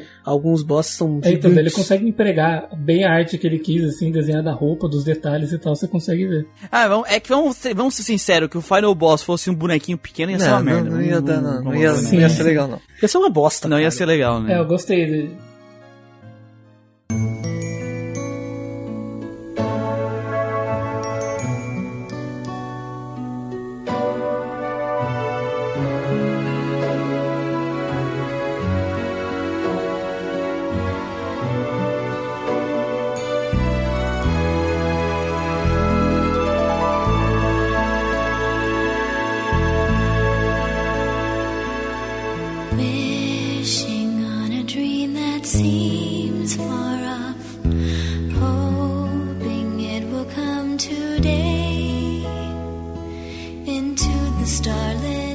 Agora chegamos na parte das nossas notas, e aqui no Gradcast, pra caso você não saiba, as nossas notas a gente avalia três quesitos principais do jogo. Primeiro, o enredo e seus personagens. Segundo, a jogabilidade e seus elementos. E três, a parte artística. Claro, sempre com a intenção de compartilhar qual foi a experiência que tivemos com cada RPG. E, por isso, em vez de a gente dar notas técnicas, eles vão de E, que é não jogue, até a letra A, que significa que é um excelente jogo, com a adição da nossa nota especial S, que é quando o jogo vai além de excelente, quando ele te surpreende. Além de ser excelente, ele te surpreende. Então, para cada quesito lá que eu expliquei que ele ganha um S, ele vai ganhar a nota especial S, 2 S e 3 S. No final, nossas notas vão E, D, C, B, A e as notas especiais S, double S, tipo S. Ah, vamos à nossa gacha pra ver quem começa. Senhor Manuel, Bem, eu não normalmente eu deixo anotado as notas que eu vou dar, mas dessa vez eu não deixei, então vou falar o que dá na cabeça mesmo. Bem, a gente analisa os jogos, né, aqui no podcast por três quesitos. Primeiro o enredo dos seus personagens. Olha, é como eu falei aqui no, no podcast aqui, que a gente que eu comentei mais cedo, os dois únicos personagens que eu realmente. Os três únicos personagens que eu realmente gostei do jogo foi o vilão, que é um spoiler, e foi a Jéssica e o Caio, que é o casal de namorado na parte. Tipo, em que RPG você tem casal, um casal de ex-namorados na party. Não é algo que você vê todo dia. Mas é que ao mesmo momento que eu me, eu me senti um pouco incomodado, porque o jogo não deu tanto destaque para eles assim. Eu me entendo porquê, mas eles acabaram não sendo tão bem aproveitados quanto deveriam. Todo o resto do cast me incomodou pra caralho. O gordo, ele me desincomoda depois, que eu vejo que ele é um filho da puta, mas no começo ele me incomodava. Eu falei, gente, esse gordo covarde que ele tá fazendo na minha equipe. Protagonista, caipira, genérico, com a amiguinha de infância que quer dar para ele, e os pais que apoiam incesto porque não é de sangue, me irrita pra cacete. A Luna me irrita pra caralho. Esses momentos poéticos, bregas do jogo também me incomodaram bastante. Então, apesar de ter três personagens que eu gosto no, no cast inteiro de Lunar, é, eu vou dar um C pro enredo dos seus personagens. O enredo também tem essa parte, tem a parte do vilão e tal, mas no final ele é uma jornada do herói, da lenda, que vai salvar a amada e blá blá blá. Então é um C dos seus personagens. Jogabilidade e seus elementos jogabilidade seus elementos é como a gente comentou aqui no podcast. A jogabilidade de Lunar ela é arroz com feijão. Ela é o arroz com feijão da mamãe. É aquele arroz com feijão que não é uma comida de restaurante, que não é a comida mais nutricional do mundo, mas que enche a sua barriga e você gosta. É a definição que eu perfe perfeita que eu tenho por, por jogabilidade de Lunar. Ele é basicamente um Dragon Quest com sistema de grid. Eu não me senti impressionado em nenhum momento, tipo, nossa, eu nunca vi algo de, nunca vi algo assim na minha vida. O sistema funciona, é, o final boss é muito legal, mas a exploração no jogo em determinados momentos ela é muito linear. Essas, o esquema das dungeons, se você usar inimigos para quebrar barreiras, é interessante, mas você só usa ele em poucos momentos. Aí depois tem os puzzles lá de cores lá, que eu fui direto pro detonado por motivos óbvios. E tem outros puzzles também mais simples, mas eu também não vi muita coisa, nada demais no jogo nesse a parte de jogabilidade e seus elementos. Então vou dar um C aqui também. A parte artística, ah, o jogo é bonito pra caralho. Eu sou beat de, de anime anos, dessa, desse estilo anime dos 90. E é aquilo lá, o Lunar, pra época que ele foi lançado, seja a versão de Sega CD, seja a versão de o remake de Sega Saturn no Play 1, pra época ele era mais do mesmo. Tipo, tinha Albert Odyssey, que era uma arte praticamente idêntica. Então, era algo que a gente já estava acostumado a ver, era algo que não tinha nada demais. Mas jogando ele em nosso tempo atual, sabendo como se desenvolveu aquela geração do PlayStation, com aqueles jogos cheios de CG, com cara de porcelana, com 3D, com Cláudio, com Aeres, com Foulu, com essas porra toda, com Corvo dando motivação pro, pro protagonista de grande. Nossa, fui longe agora. Todas essas porras, cara. É, o jogo, ele, a arte do jogo acabou envelhecendo como um bom vinho. Então é algo muito bonito de se ver os porteios. E apesar do cast no geral ser bem genérico, o jogo é muito bonito, apesar das animações ter esses problemas que o Clichê falou. A cena do, do barco da Luna que eu acho muito bonita, a, a música é muito bonita. Tem algumas CGs no meio. Eu reparei que lá, que lá já me deu, um, me deu uma coisa estranha, mas no final, a arte do jogo inteira, o jogo artisticamente falando é muito bonito, então eu vou dar um A pra parte artística. A música eu não me lembro, mas eu gosto da música da Luna. Mas enfim, no final das contas, aqui é onde eu daria um C pro jogo, mas eu não vou dar um C pro jogo porque ele tem um spoiler, ele tem um vilão, e não é que o vilão seja o melhor vilão de todos os jogos de RPG que eu já vi, ele não é, mas ele é um vilão de um jogo de 92, com motivação que a gente vai comentar aqui, que é bem diferenciada. Eu não vi nada parecido com ele nesse sentido de motivação, de essa questão ideológica até hoje, e eu acho que isso é um ponto do caralho, isso é um diferencial pro Lunar. Então eu vou dar um B pro Lunar. Certo, então primeiro nota noite temos um B. Vamos para nossa gacha Mati. Senhor Christian. É muito claro aqui que no Gradingcast, né, nós usamos a nossa experiência para avaliar os jogos. Isso não tem muito o que falar. Repetimos o tempo todo em cada jogo, né, que a gente faz podcast aqui no Gradingcast sobre isso. E no caso de Lunar, infelizmente, tive algumas experiências bem tristes, mas eu quero deixar muito claro aqui que por mais que eu tenha tido algumas experiências ruins, isso não faz o jogo ser ruim. Isso não faz definitivamente o jogo ser ruim. É um jogo bom. Eu já tô dizendo que é um jogo bom aqui, né? Mas ele tem alguns defeitos, eu acabei. O meu amor, né? Ele acabou tendo aquela ruptura, assim. ah. Então, eu acabei tirando um pouco esses óculos eu pude avaliar uma forma mais crítica, né? O jogo. Que me levou pra esse caminho, assim. Enfim. Sobre a questão de enredo e seus personagens de Lunar, assim. Eu vejo que o enredo do jogo, ele é muito simples, ele é muito genérico, de certa forma, né? É uma jornada do herói típica, né? E ele é- não tem muito o que dizer além de simples, mas acredito que ele realmente compense e ele cumpra aquilo que ele se propõe. Isso acho que é muito valoroso, porque é muito difícil encontrar um jogo, uma obra que faça o rosto com feijão bem feito, que nem o Manuel disse. Então, temos que levar em conta isso. Sobre os personagens, eles são simples também. Infelizmente, temos personagens muito fracos e alguns personagens muito bons. E pelos personagens muito bons, eu acho que eles se sobressaem e tem momentos maravilhosos, né? Maravilhosos no jogo. E eu gosto disso, eu gosto bastante disso. Por mais que tenha personagens sem sal, como a Mia, irritantes como o Nash, e simplesmente personagens que não tem como se relacionar, como o Alex, né? Mas o Kyle e a Jessica são excepcionais. E alguns NPCs, assim, são muito legais. Assim como o Mel, que é o pai da Jessica, que é um personagem bem divertido, bem interessante. Vou dar B pro enredo dos seus personagens. Jogabilidade e seus elementos. Isso me incomodou muito, tá? De verdade. Me incomodou bastante. Sobre o sistema de combate, ele é simples, mas ele é funcional. Houve uma tentativa ali de dar uma camada extra no sistema de combate através de uma busca por gerenciamento, uma tentativa de gerenciamento ali mais aprofundada com os itens. Eu acho que não foi tão bem implementado porque basicamente os desenvolvedores colocaram caro o item de mana para poder economizar dinheiro e saber quando usar, sem falar que não pode acessar a mochila no combate. Isso de certa forma foi uma sacada inteligente, mas também é uma sacada meio preguiçosa, né? Dá pra se fazer um combate mais complexo com gerenciamento de itens, talvez de uma forma mais dinâmica ah, nesse jogo, porque basicamente te leva a ir num lugar se entupir de itens de mana e aí ficar matando monstros ali por áreas, ficar juntando dinheiro enquanto vai limpando áreas. Não me parece muito, sabe, muito inteligente, parece simples. Isso se complica no momento que temos um batalhas de boss que funcionam a mesma estratégia sempre. Dar buffs para o Alex e mandar a Jéssica curar e magia e é isso. O Alex bate, bate, bate, bate até o monstro morrer, né? É economizar a mana pro Alex porque ele tem que usar no boss. Isso só não funciona no boss final. Mas mesmo com esses pontos negativos, é um sistema de batalha legal. Eu gosto. Ele é simples, mas funciona. Infelizmente tem esse problema grave dos vilões, né? Sobre o grinding, não é, não é um, um grinding tão necessário, assim.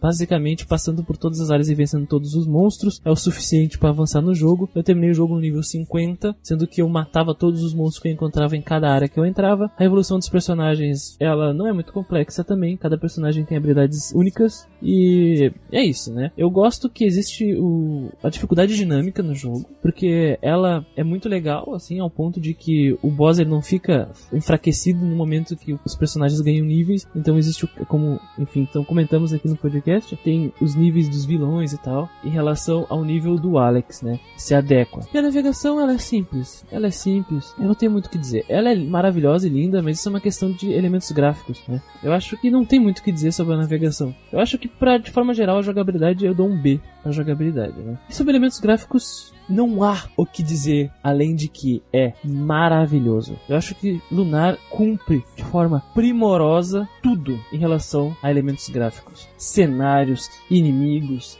personagens. Ah, mas os personagens têm sprites simples. Não importa, eles são sprites simples bem executados. Os cenários são maravilhosos, os inimigos são originais e têm personalidade, sabe? O overworld, onde você vai por mapa para viajar, é maravilhoso, maravilhoso. As músicas, as canções são primorosas. Eu fico com elas na cabeça vários dias enquanto estou jogando, né? E até depois de ter terminado o jogo, acordo com a musiquinha Toward the Horizon na minha cabeça, que é a música do Overworld 2, sabe? Lunar é incrível nessa parte gráfica. Então, e também tem animação e anime. Por mais que tenha esse lado que me incomoda, é a questão de, ah, vamos usar algumas técnicas aqui para não gastar todo o dinheiro. Temos que levar em conta que é um jogo de 96. Eu imagino que o orçamento desse jogo seja limitado. Então eu compreendo isso. E a animação e o estilo de, de, de, design de personagens é tudo maravilhoso. Tem certas animações ali que são incríveis, como a do, do, do Alex virando Dragon Master, ou, ou a parte do, de um canhão que dá um tiro que é incrível, assim. Eu dou um S para elementos gráficos, né? Então levando em conta aqui essas notas aí de cada um que eu dei e o peso que eu dei para elas, B com S da, se anulam e aí sobra B. Acredito que devido a essa média de Bs ter sobressaído a parte gráfica, eu não vou aumentar a nota de B para A, porque as por mais que as questões gráficas sejam maravilhosas, mas eu ainda acho Lunar um bom jogo e minha nota é B. Tá? Eu acho que os elementos são bem aplicados, eles divertem, cumprem a proposta, não são inovadores, mas eles são bons. Bom, Lunar é um jogo bom. Mas que eu tenha ficado xingando aqui o, um monte de coisa no jogo, quero que entenda que gostei do jogo. E é, um, é uma boa forma de, de analisar esse jogo exatamente como a gente faz aqui no podcast, né? Separar em três categorias para um, uma experiência ruim de um lado não envenenar a outra, né? Então, a minha nota para Lunar é B. Então, vamos para o próximo aqui na nossa Gacha Martini.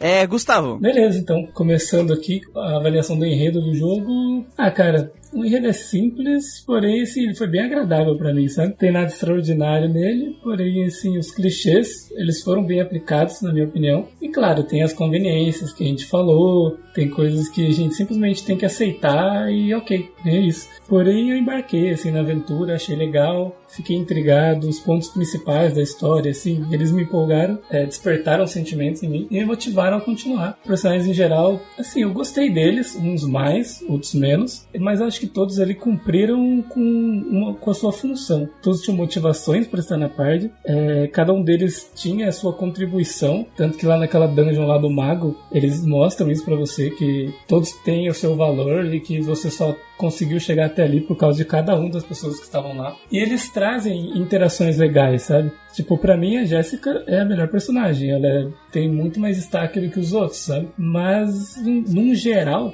com a contribuição de cada um, eu gostei de todos.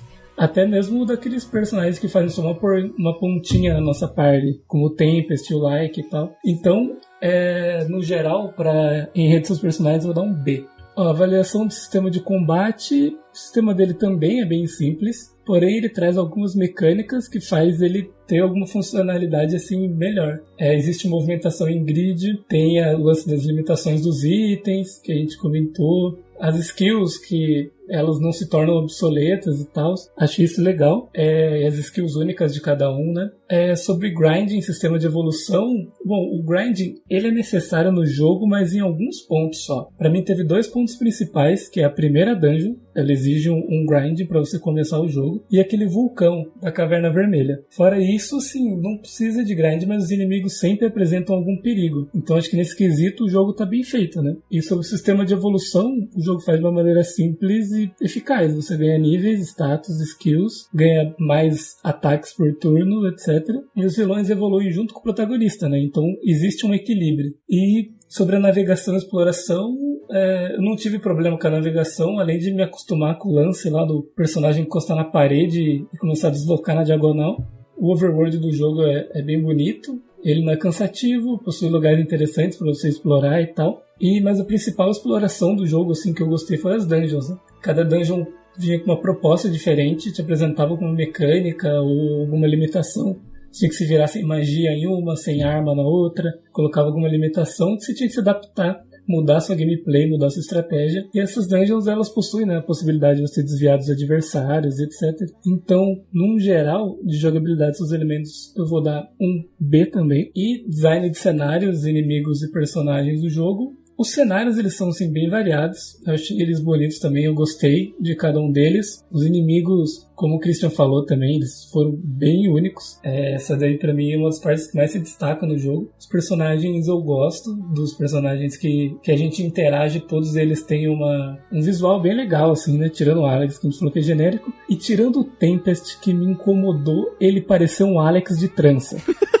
Eu queria muito que o Tempest tivesse pelo menos outro cabelo, sei lá. Mas, é, no geral, eu gostei, assim, do, do pessoal. As músicas, música de várias cidades são muito legais. A música de batalha, a música de vitória de batalha eu curti bastante. É, efeitos sonoros também, só a parte da dublagem que realmente meio dureza ali. Entender algumas coisas, principalmente das cutscenes que não tem legenda e tal. Mas nessa parte de elementos gráficos eu vou dar uma nota A. E no final, o Lunar para mim ficou com uma nota B também, porque é um jogo bom. É um jogo que eu recomendo. O pessoal vai curtir. Apesar de um jogo curto, o Lunar é uma ótima opção. Ok, então temos três Bs essa noite. Vamos para a nossa gatimatinha.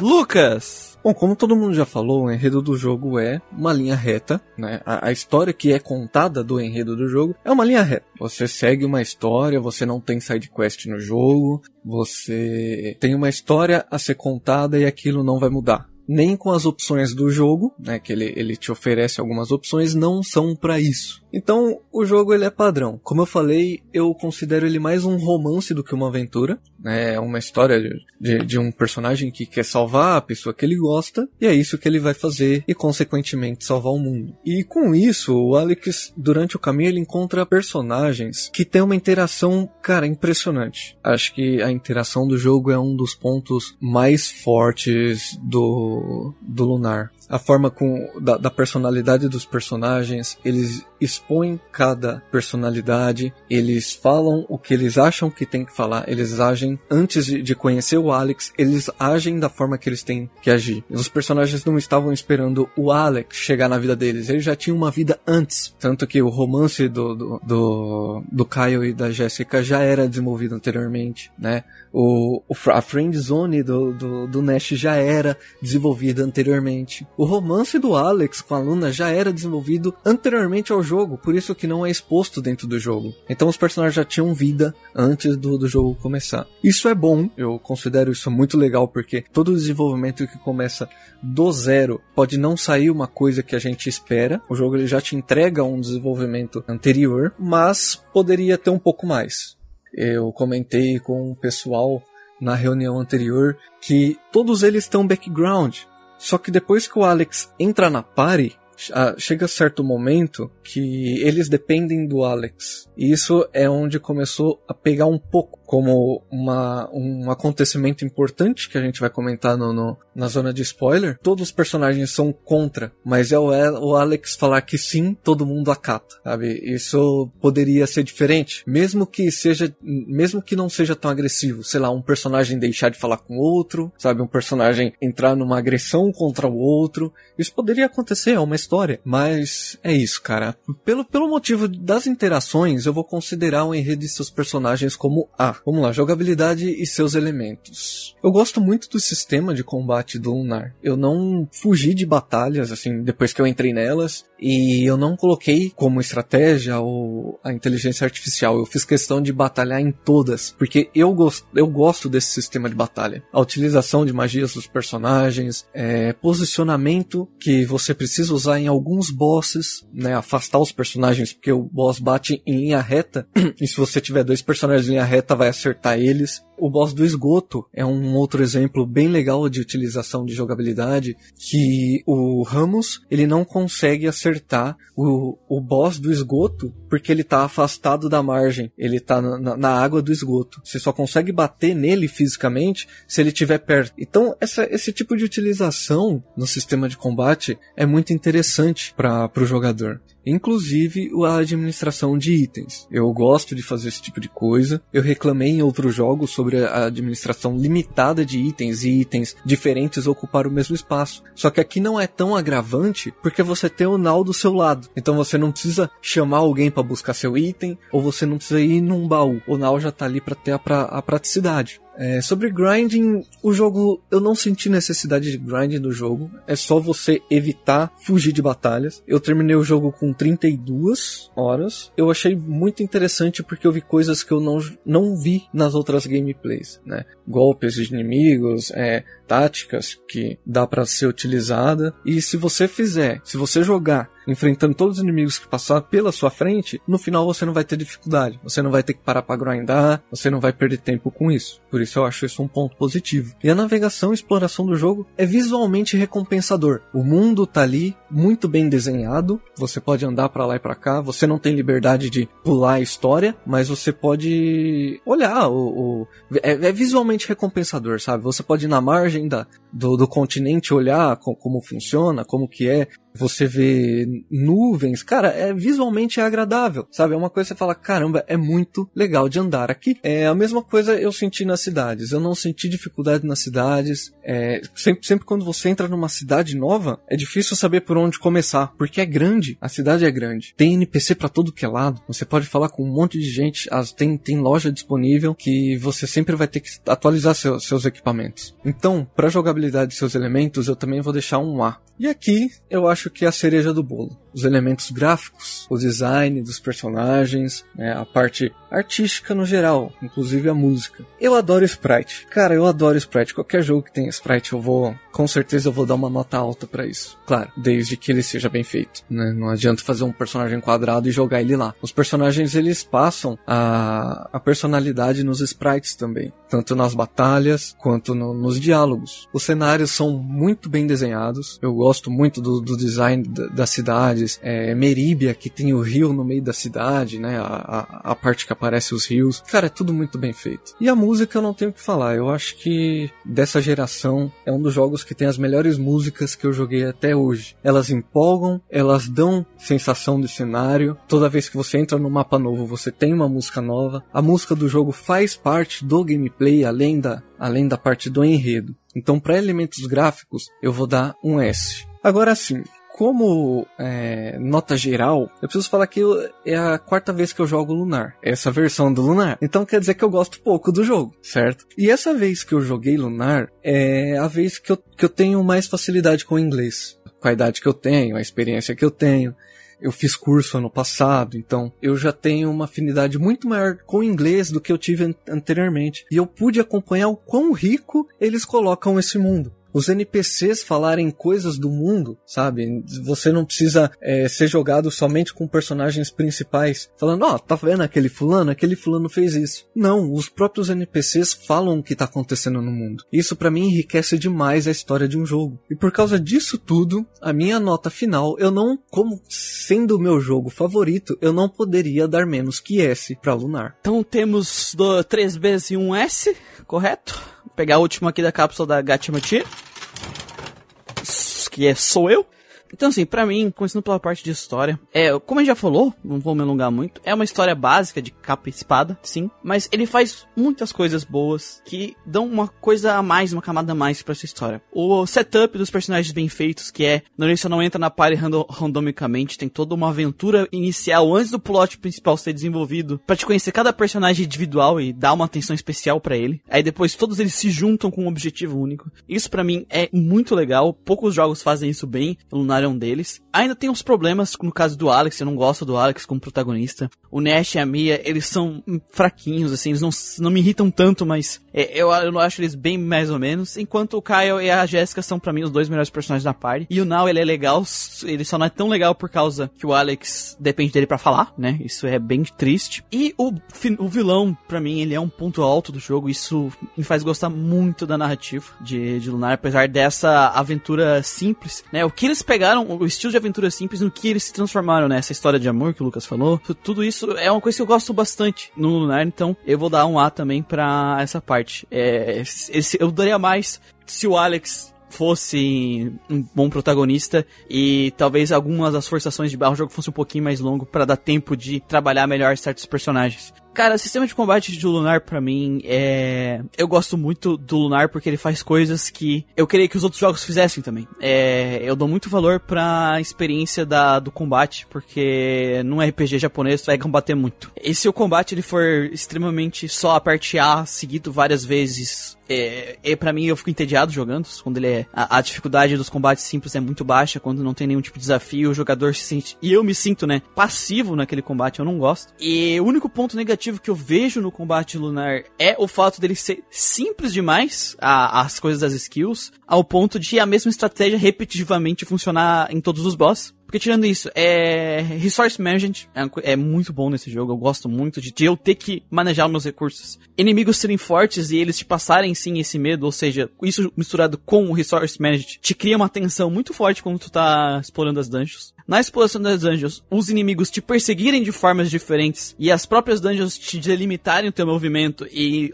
ter situações que tu tá invadindo um local e tem os inimigos lá, tu não tem como fugir do combate 100%. Isso, isso para mim faz parte sim de uma dungeon bem feita, porque se tu puder pular de todos os combates, para mim não faz sentido aqueles inimigos estarem lá, protegendo aquele lugar. É o negócio dos boss terem um status baseado no level do Alex, fazendo os bosses desse jogo terem um certo desafio, uma certa tensão, independente de quanto você faça grind, a menos menos que você passe do nível 50 muito cedo, mas é, não é fácil. Vai ter que se matar só pra te ter um certo nível de facilidade nos bosses. Eu não acho que vale a pena fazer isso. É muito trabalho para pouca recompensa. Então eu acho que isso entrega um, tem uma tensão no combate muito interessante, apesar da simplicidade. Se o combate não tivesse essa simplicidade, eu daria uma nota maior para ele, mas por causa dessa simplicidade e essa repetição de, de padrão que acabou ficando, eu vou deixar o, o combate e exploração de Lunar com A também. A parte artística de Lunar, eu gosto muito das músicas, o cenário é muito bonito, muito bonito mesmo. Portrait, assim, fantásticos. Animação 2D, como todo JRPG tinha que ter, animação em 2D, né? Tem que ser, tem que ser dessa forma. Como meus colegas já falaram muito, assim, é a parte, é o bolo na cereja do... É a cereja do bolo, não o bolo na cereja, a cereja do bolo do Lunar. É a parte artística. E para mim, assim, é o que tu espera de um nível de, de um nível de uma empresa do nível. A empresa do nível do Lunar, ele fez muito além dos recursos que eles tinham, né? Disponíveis pra eles. É um remake de um jogo de Sega CD que também não foi um jogo ultra vendido, não Um. Sabe? Eu acho que dentro das capacidades deles, dentro da equipe que eles tinham, fizeram um excelente trabalho com o Lunar. É, eu acho que ele tem pontos para crescer, mas dentro dessa geração do PlayStation, para mim, é um puta jogo. E eu vou deixar para mim a média com A no Lunar, um excelente jogo aí para PlayStation 1. Então, calculando a média geral, aqui a gente teve 3 Bs, 1A e 1S, cortando um B e um S, né, que é a nota mais baixa, a nota mais alta, fica um A e dois Bs, então a média geral de Lunar fica B. É, eu acho que a balança aqui, né, pelo que deu para ver com nossos colegas, independente da tua preferência, né, ou das tuas exigências para um RPG, que muda de pessoa para pessoa, mesmo assim, Lunar vai te entregar uma boa experiência como jogo. Eu acho que esse B significa bem isso aqui dentro das nossas mentes. É isso aí, cara. É isso aí. Certo, então antes da gente entrar na zona de spoilers, porque a gente tem a zona de spoilers pra comentar, não se esqueça, né, de você está ouvindo aí, onde você encontra esse podcast? Você pode encontrar esse podcast em qualquer agregador de feed podcast, Google Podcasts, principalmente Spotify, né, que tá aí, e o iTunes, iTunes Store também, você vai achar a gente lá. Você vai achar a gente lá e em qualquer outro agregador que você tiver. Também no nosso site, geekquest.org barra você vai achar todos os nossos episódios lá. Se você quiser comentar a sua experiência com Lunar ou mandar algum feedback de outro podcast nosso, você pode mandar e-mails para contato geekquest.gmail.com, mandar uma mensagem ou comentar na publicação dos podcasts nas nossas páginas do Facebook GeekQuest e de RPG que vou do nosso amigo Lucas. E em Twitter, Instagram e Alvanice você acha a gente por Grindcast. No mais, não esqueça de compartilhar o podcast com os amigos que ajuda muito e seguir a gente em todas as redes sociais, porque lá a gente tá postando conteúdo de RPG também. Caso você não saiba, nós fazemos a gravação desse podcast Gradcast ao vivo na nossa Twitch TV barra Gradcast. Então segue a gente lá pra ver as lives ao vivo, pra você interagir enquanto a gente tá gravando também. Não só ouvir a versão final. Se você quer uma interação ainda maior, temos o nosso grupo no Facebook, RPGeiros do Grandcast, o link vai estar na descrição aqui. Então vão, vai lá, entre no grupo e venha ser um RPG do Grandcast e dividir a sua opinião sobre RPG. Torne-se um RPGeiro do Grandcast e poste memes lá. O Torrente postou uns memes maneiro, o Aito postou um meme lá de, de, de não ser amigo do Muriel porque ele é nuvemfóbico. As o, pessoas... O Aito tava on fire, né, cara? Postou várias coisas. Tava, tava. O pessoal, o pessoal tá, tá, tá conversando lá, tá debatendo, falando de jogos Altas que zoeiras. marcou, falando de trilha sonora. Tá bonita a situação. No mais, vamos para a nossa zona de spoilers.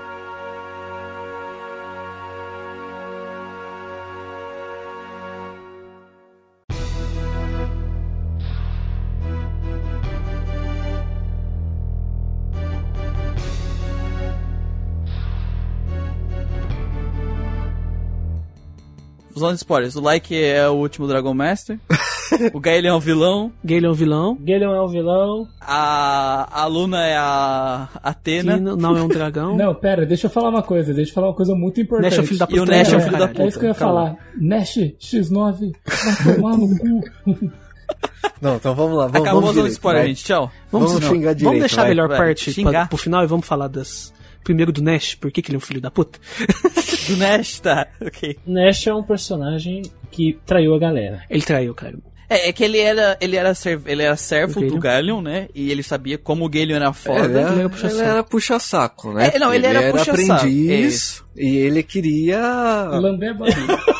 É, eu- eu É que ele queria. Sendo, sendo bem sincero, eu não senti que o Nash ele tava traindo só, pra, só por causa disso. Ele tava traindo porque ele tinha medo do Galeon, ele tinha medo, e ele queria também salvar a Mia. Ele queria salvar a Mia e não, e não deixar os, o pessoal morrer. Tanto que ele fala, nossa, é loucura enfrentar o Galeon? Vocês estão loucos? A gente, não, a gente vai morrer, né? Então, eu, é igual ao- a, eu, o Gustavo comentou mais cedo. É plausível ele pensar dessa maneira. Sim, É plausível. E é interessante ele ter, te ele ter traído a tua party. O problema que a gente viu, acho que Sim. todo mundo aqui tem um consenso sobre isso, é que não teve uma real consequência porque, assim, da traição dele. a traição foi boa, sabe? A forma como Foi. que aconteceu foi boa. O problema é que o, o final, quer dizer, ah, foda-se. O problema é a volta Sim. dele pra Foi party. muito rushada a volta dele. a pra volta pra ele. Não é que foi ruxada, é que assim. Foi ruxado. É, é, não, não, não é que foi ruxada. Ela não teve consequência nenhuma. Foi tipo assim, o, o- ele, vo- ele só voltou, ele só voltou pra minha parte porque o roteiro mandou. Porque eu,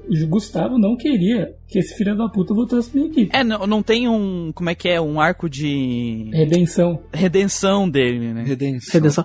É porque é o seguinte, é, JRPG, RPG no geral, né? Até o próprio autor do, dos RPG, o Gary Gygax, fala que o importante do RPG é a parte se aplica desnecessário, se aplica muito, de uma maneira muito certeira no RPG japonês. É, O importante no RPG japonês é a party. E, e a party, eles são. Imagina um Battle Shonen daqueles bem genéricos, sabe? O Nakama Power, o poder da amizade, seus companheiros. É isso, cara. E um personagem, numa, numa aventura dessas, em que eles são seus companheiros, tá todo mundo se ajudando, te trair é um negócio pesado. E tinha que ter uma consequência grave, ou pelo menos ele deveria ter sido rechaçado de alguma maneira. E não Pelo foi. menos um socão na cara que o, do Caio. É. O Caio falou que ia fazer sangrar ele na porrada, velho. Ele podia levar pelo menos umas três coronhadas, né? O cara, tipo, o Caio dá um socão nele, tá, pronto, agora eu tô... Esse é o ponto que eu, que eu falei na minha avaliação lá, que todos os personagens tinham vida no início do jogo. Cada um fazia a sua coisa. Só que chegou um certo momento, todo mundo acatava o que o Alex falava. E esse é o problema, né? O personagem traiu, o Caio queria enfiar a mão na cara dele, a Jéssica queria enfiar o pé na cara dele, a Mia A tá, Jéssica também. a Mia tava em cima do muro, né? E o Alex falou, não, tudo bem, ele é nosso amigo. Aí todo mundo falou, não, beleza. Até o Nal tava puto. o ele. tava puto. E tipo assim, a Mia que meio que ficou meio assim e falou: Ah, Alex, eu acho que ele poderia voltar, né? Porque, tipo assim, a, a forma que ele traiu também, a, a forma que ele revelou a traição foi destruindo a, a Airship, né? Pra gente não ter como enfrentar alguém. Tipo assim, tá fazendo aquilo porque eu não quero que vocês lá, vocês vão morrer. Vocês estão malucos. Sa- O que seria legal seria se fosse a traição da Isso. traição. Como se ele tivesse feito de trair o grupo e lá naquela hora ele traiu Isso. o. Porque no jogo tem mais uma traição, que é das três personagens que Sim. nós não falamos, né? O jogo ele tem as três Isso. espinhas demais, que não existe na versão original. Guerreiras Né? mágicas Que de são três bruxas Elas seminuas, ficam seminuas quando elas revelam a verdadeira forma delas. Isso. Sim, sim, claro. que são é, assistentes do, do Galeon. Né? E uma delas não concorda com que o a, a Facia, ela não concorda com o que o Galeon tá fazendo no jogo e ela meio que fala, ó, gente, parei aqui e ela entra em briga com as duas irmãs. E ela teoricamente morre, mas depois revela que tá viva. É, ela não, ela não ela, morre, tava né? com, ela tava com dor de Ela- barriga ali. É, o, o Coelho de Toga falou aqui que a única coisa que, ele, que o Nash tomou foi um É, tapa eu, da acho que, eu acho que assim, É, nossa, agora foi um que eu tapão parei na pra cara. pensar, o, o Nash sofreu humilhação suficiente naquela roupa de galinha também. A roupa de galinha, cara. É, porque tem, tem outros, outros arcos que tem outras animações e coisas do tipo que tem traição e depois re- redenção, né? Tipo, até o Torrent tá falando aqui do, do Zuko lá do Avatar. É, aquela dia que a gente tava conversando na pauta, a gente falou do. Do, Do Sop. No One Piece. é, que tem toda uma redenção até ele voltar pra parte. Tem coisa aí. Tem até pessoas que não querem ele de volta por causa da traição que teve, sabe? O supo do Avatar é interessante, né? Que ele vai. Que a. Que a O Zuko era vilão, a, a dominado- vilão, vilão. Não, velho. Todo mundo aceita. A dominadora de água não A aceita Katara. ele. Eu esqueci o nome dela. Katara. A Katara. Katana, Isso. Ela não aceita. Ele tem que ajudar ela, Uhum. fazer o caralho pra ela aceitar ele. Isso é muito E interessante. surge até um romance ali, ah, que merda. Essa é uma parte que eu fiquei puto com o Avatar, mas enfim. E a gente tem o Like também, né? Pra Que é falar aí que gira aqui. tudo, né? Dragon Master Die. O Like é o penúltimo Dragon Master da história de Lunar. Né? O último foi o Alex. E ele tá ali só pra falar pro Alex o que ele tem que fazer, porque ele sabe o que tem que fazer, mas ele não Isso. quer fazer. O like ele pegou, é, ele pegou a moto dele da Argentina e ele deu uma rolé na América Latina até encontrar um cara chamado Fidel. Isso, ele é, É o o Che Che Guevara. Guevara. Porque, né, ele é o Che Guevara. que é vaga mesmo, cara. E aí ele, ele serve só como um guia, né? Ele tá guiando, mas ele não vai fazer mais Só nada do que isso. guia. Ah, assim, ele pelo menos levou a gente pro cara da Airship e, e meteu Ah, porrada em, em monstro safado. Porque... Assim, quando ele salvou a gente na floresta, ele nem sabia que a gente era. A gente tinha chance de ser o próximo. É, exato. Ele, ele, ele viu o seu olho verde ali e falou: Hum, Green Eyes, interessante. Hum, olhos verdes gosto. Aí ele. Cara, se ele fosse daltônico, ele tava fudido. O like ele tem ele tem o dever dele de roteiro, né? De simplesmente ser aquela aque- aquele elemento que leva os personagens pro lado que eles têm que ir, para o jogador não ficar perdido, né? É o elemento dele assim. Aí o fato dele ser o Dragon Master antigo dá desculpa a narrativa dele sempre aparecer pra ajudar o Alex. Então, ele faz isso muito bem, cara. Ele é um personagem, é um personagem legal, eu gosto dele, o jeito tiozão dele. Ele é um personagem legal, personagem legal. É uma é uma saída meio preguiçosa de roteiro assim, mas é um personagem bem executado assim, o Dine, né? Como, como parte aí de, de curiosidade, o Alex é o 12 Dragon Master, tá? Da história. O dragão azul, ele até comenta da Alicia e de La- da Latícia, Exatamente, é. que eram é é, Dragon, é, Dragon Master antes, mas muito antes, né? Elas eram irmãs gêmeas. Porque assim, o Lunar, Aham. só pra fazer um contexto aqui. O Lunar, ele tem mangás, ele tem os outros jogos. E o Silver Star, ele, ele tá no meio da linha do tempo. Da, de toda a lore de Lunar. Mesmo que você comece a jogar por ele, você não vai estar perdendo história. Você só tem a acrescentar você conhecendo outras, outras obras. Né? Tem até um mangá que conta a história do Like e do Dine, dos dois lutando junto. Ou do, do Dine e do Galeon lutando junto. Ah, tá. Eu fiquei confuso agora. Falei, caralho. né? Falei, ué. Até a, uma da- da- das três espinhas demais lá, a, a Face. não, a, a loira de cabelo curto é a Zeno, Ah, não, é, Zenobia, Royce, a Royce. Royce. A neta dela é protagonista de, uma, de um mangá, do Lunar também. Olha, essa porra se reproduziu Pois ainda, é. cara. Não tinha morrido? Eu, eu pegaria. Inclusive ela. Só deixando claro. Entre, Gosto. entre todas as três, eu prefiro muito mais a Face, com licença. Ah, não, tudo bem, mas. Milf. Então assim, o Lunar, o Lunar ele tem uma, uma grande história. né? Só que você jogando o Silver Star, você não vai estar perdendo nada. Acrescento pra jogar o Eternal Blue, que vem depois. Ele Façam esse favor esse mesmo. Eu até tinha perguntado pro, pro, pro, pro Manuel antes, porque no Eternal Blue ele fala de um Dragon Master. Do primeiro Dragon Master, mas eu não lembrava se ele falava do Alex. Hum, né? Cara, acho que fala. Acho que sim. fala, porque fala da Luna também. Fala, e tem um, abre aspas, Dragon Master, É. fecha aspas, no Lunar Sim. também. Mas ele não é. Eles falam que o último foi o É, Alex. o último foi o Alex. Ah, e tem um spoiler que a gente não falou, que tava na cara, mas isso não é nominalmente citado no jogo, né? O jogo se passa na lua. Ah, é verdade. Já se passa na lua, é. É isso a gente descobre. É aquilo Isso é lá. spoiler esse- do a, dois, lua, tá? a lua foi. A lua foi terra. Não, mas fica muito claro no lunar. Não, cara. não. É falado Fica, no fica, 2, fica. tá? Mas é visualmente quando O até quando do jogo é Lunar, velho. fica tudo verde. Fica branca né? de Quando novo. Fica tudo verde, você consegue perceber o que tá acontecendo. A cratera. É interessante que tem uma parte que você vai pro. No final do jogo você, chega, você pega Airship, você chega lá e tá cheio de cratera. Essa parte me lembrou muito Final Fantasy IV. Que tem uma parte no Final Fantasy IV que você vai pra lua. Aliás, tem muita influência de, de Final Fantasy IV em Lunar, cara. Você percebe bastante. A própria armadura do Magic Imperial, né? É Best geral. Cara, eu não joguei esse o segundo jogo, não li mangá nem nada, mas eu, com as informações que o Lunar me passou, eu consegui montar um headcanon. Sim, Sim, entendeu? sim, sim, mas Não sei se tá certo. É porque, porque, porque o que acontece? No- na musiquinha da, da Luna já aparece a Terra com a África e uma Europa aparecendo. Eu fiquei, caralho, aquilo lá é a Terra, não tem o que fazer, tá? sem falar que, sem falar que na, na, na tela de abertura do jogo é o Japão que tá aparecendo, sabe? Sim, sim. É o Japão. Aí tu, aí tu vê que na área do, da Vile Tribe, né, da, da tribe, da tribo do, do, do, do mal lá, é tudo branco, que é uma parte que não tem verde, não tem vida. E aí, à medida que o Galeon vai aumentando o poder dele, vai, vai matando a vida, vai tudo ficando branco, e revela que os lagos, na verdade, eram, eram Eram crateras. crateras. Eras, é. Eu, E eu quando o manjei mundo- nessa hora do lago. E quando, e quando o mundo volta a ter vida, as, as, as crateras elas voltam a ser lagos. Sim, sim. né? E aí, tu aí, aí, ao longo do jogo, fala que a Altena, né? A deusa Altena, ela chegou e criou esse mundo. Então, o que aconteceu na minha cabeça? Eu vou chutar. Chute, chute. aí. Eu vou chutar. A Terra era onde os humanos viviam, deu merda na Terra. A Altina pegou e terraformou a Lua e colocou as pessoas na Lua. Sim, sim. Em suma é isso. Isso aí. Não, não vamos responder isso. Vamos deixar isso aí pro povo jogar o 2. O Christian não jogou o 2, tá? Não é spoiler do 2. Ele tá. Ele tá. Eu, eu, eu tô, tô achando. É que, ó, eu acho que Lunar, tipo, se passa muito no futuro muito distante, assim, sabe? Uma coisa muito assim. Eu mandei no, no, no chat aqui do, do pessoal da live uma cena muito importante do jogo dos caras tomando banho, os caras pelados. Sei sim, mas é a maior trollada porque tem as casas de banho. Só que a casa de banho primária que tu acha, que é no meio de um lugarzinho ali, fácil de achar, é a cena de banho dos caras tomando banho. É. A, a cena pra te ver as gurias tomando banho, tu tem que passar por uma dungeon especial, difícil pra caralho, forte, os bichos fortes pra caralho, só pra te ver a ceninha de banho dela.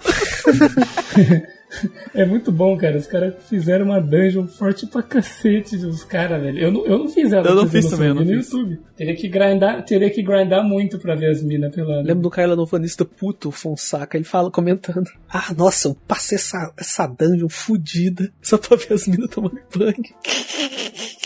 Mas eu acho que agora a gente tem que falar, né? O Galen, ele foi, ele é o vilão, ele se revela o vilão. Ele vai lá com a gente com o dragão, vê o dragão branco. Ele se demonstra o Transformer, né? Que ele tem a cena do Galen Yes. É, porque você vai pra cidade da magia, né? Você se apresenta como o novo, ah, o potencial Dragon Master. É, aí ele mostra, tipo, ó, consegui esse item aqui do dragão branco e tal. Aí tá tendo um- uma coisa esquisita, daí o, o Galen fala, ah, eu gostaria de conversar com o dragão branco pra perguntar umas coisas pra ele, né? Aí fala, ah, poderia ir com a gente e tal? E pra gente fala, nossa, é uma honra, né? A gente vai levar um dos grandes heróis, conhecer ele e tal. Tanto que você até passa eu, pelo menos eu fiz isso. Eu passei na minha casa antes, mostrar o Galeon Sim. pra minha mãe, sabe? Eu também Fiz fiz isso também.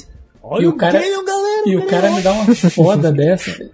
O cara aprisiona o dragão, pega a Luna, porque afinal ele já sabia que a Luna era a criança que era a reencarnação da deusa Atena. Ele tira dúvida com o próprio dragão, né? Isso. É, ele pergunta pro dragão Porque primeiro. o que que acontece no final? A- o último Dragon Master junto com a Atena acreditam que a, a humanidade ela precisava seguir sozinha, né? Seguir sem um, um deus pra adorar ou depender desse deus, né? Isso, isso. Então eles reencarnam ela em ele, sacri o, o- ele sacrifica os poderes de Dragon Master e ela sacrifica a forma de Deus e ela nasce como uma humana no meio dos humanos. E o Galeon, ele ficou muito puto, que ele acha um absurdo, porque ele não acha que a Ele, ele era o humanidade melhor amigo, né, do Daine e seguiu com ele a aventura inteira. E nesse momento ele tava totalmente contra essa ideia. Sim. Ele, ele não entendeu. Ele fala ah, nominalmente, eu não entendi o que tá acontecendo. Sim.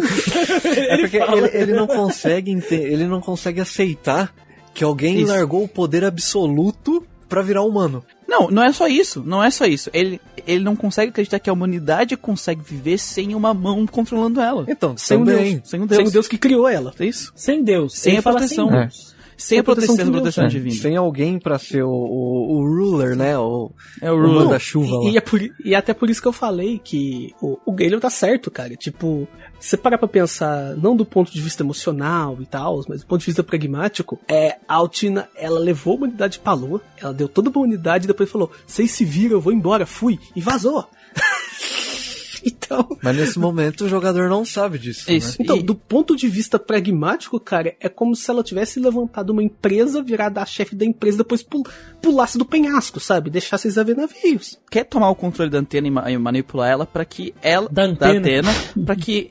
Exatamente, pra que ela faça o serviço dela. É, pra que ela faça o serviço dela, exatamente. Essa que é o objetivo dele. Voltar a ser como era antes. Só que um pouco mais punho de ferro pra impedir que isso volte a acontecer.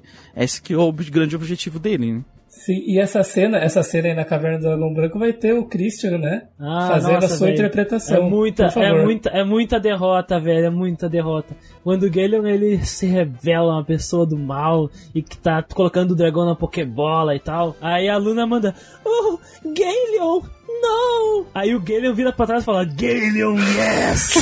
É muito ruim, cara. É muito ruim. Galleon, no.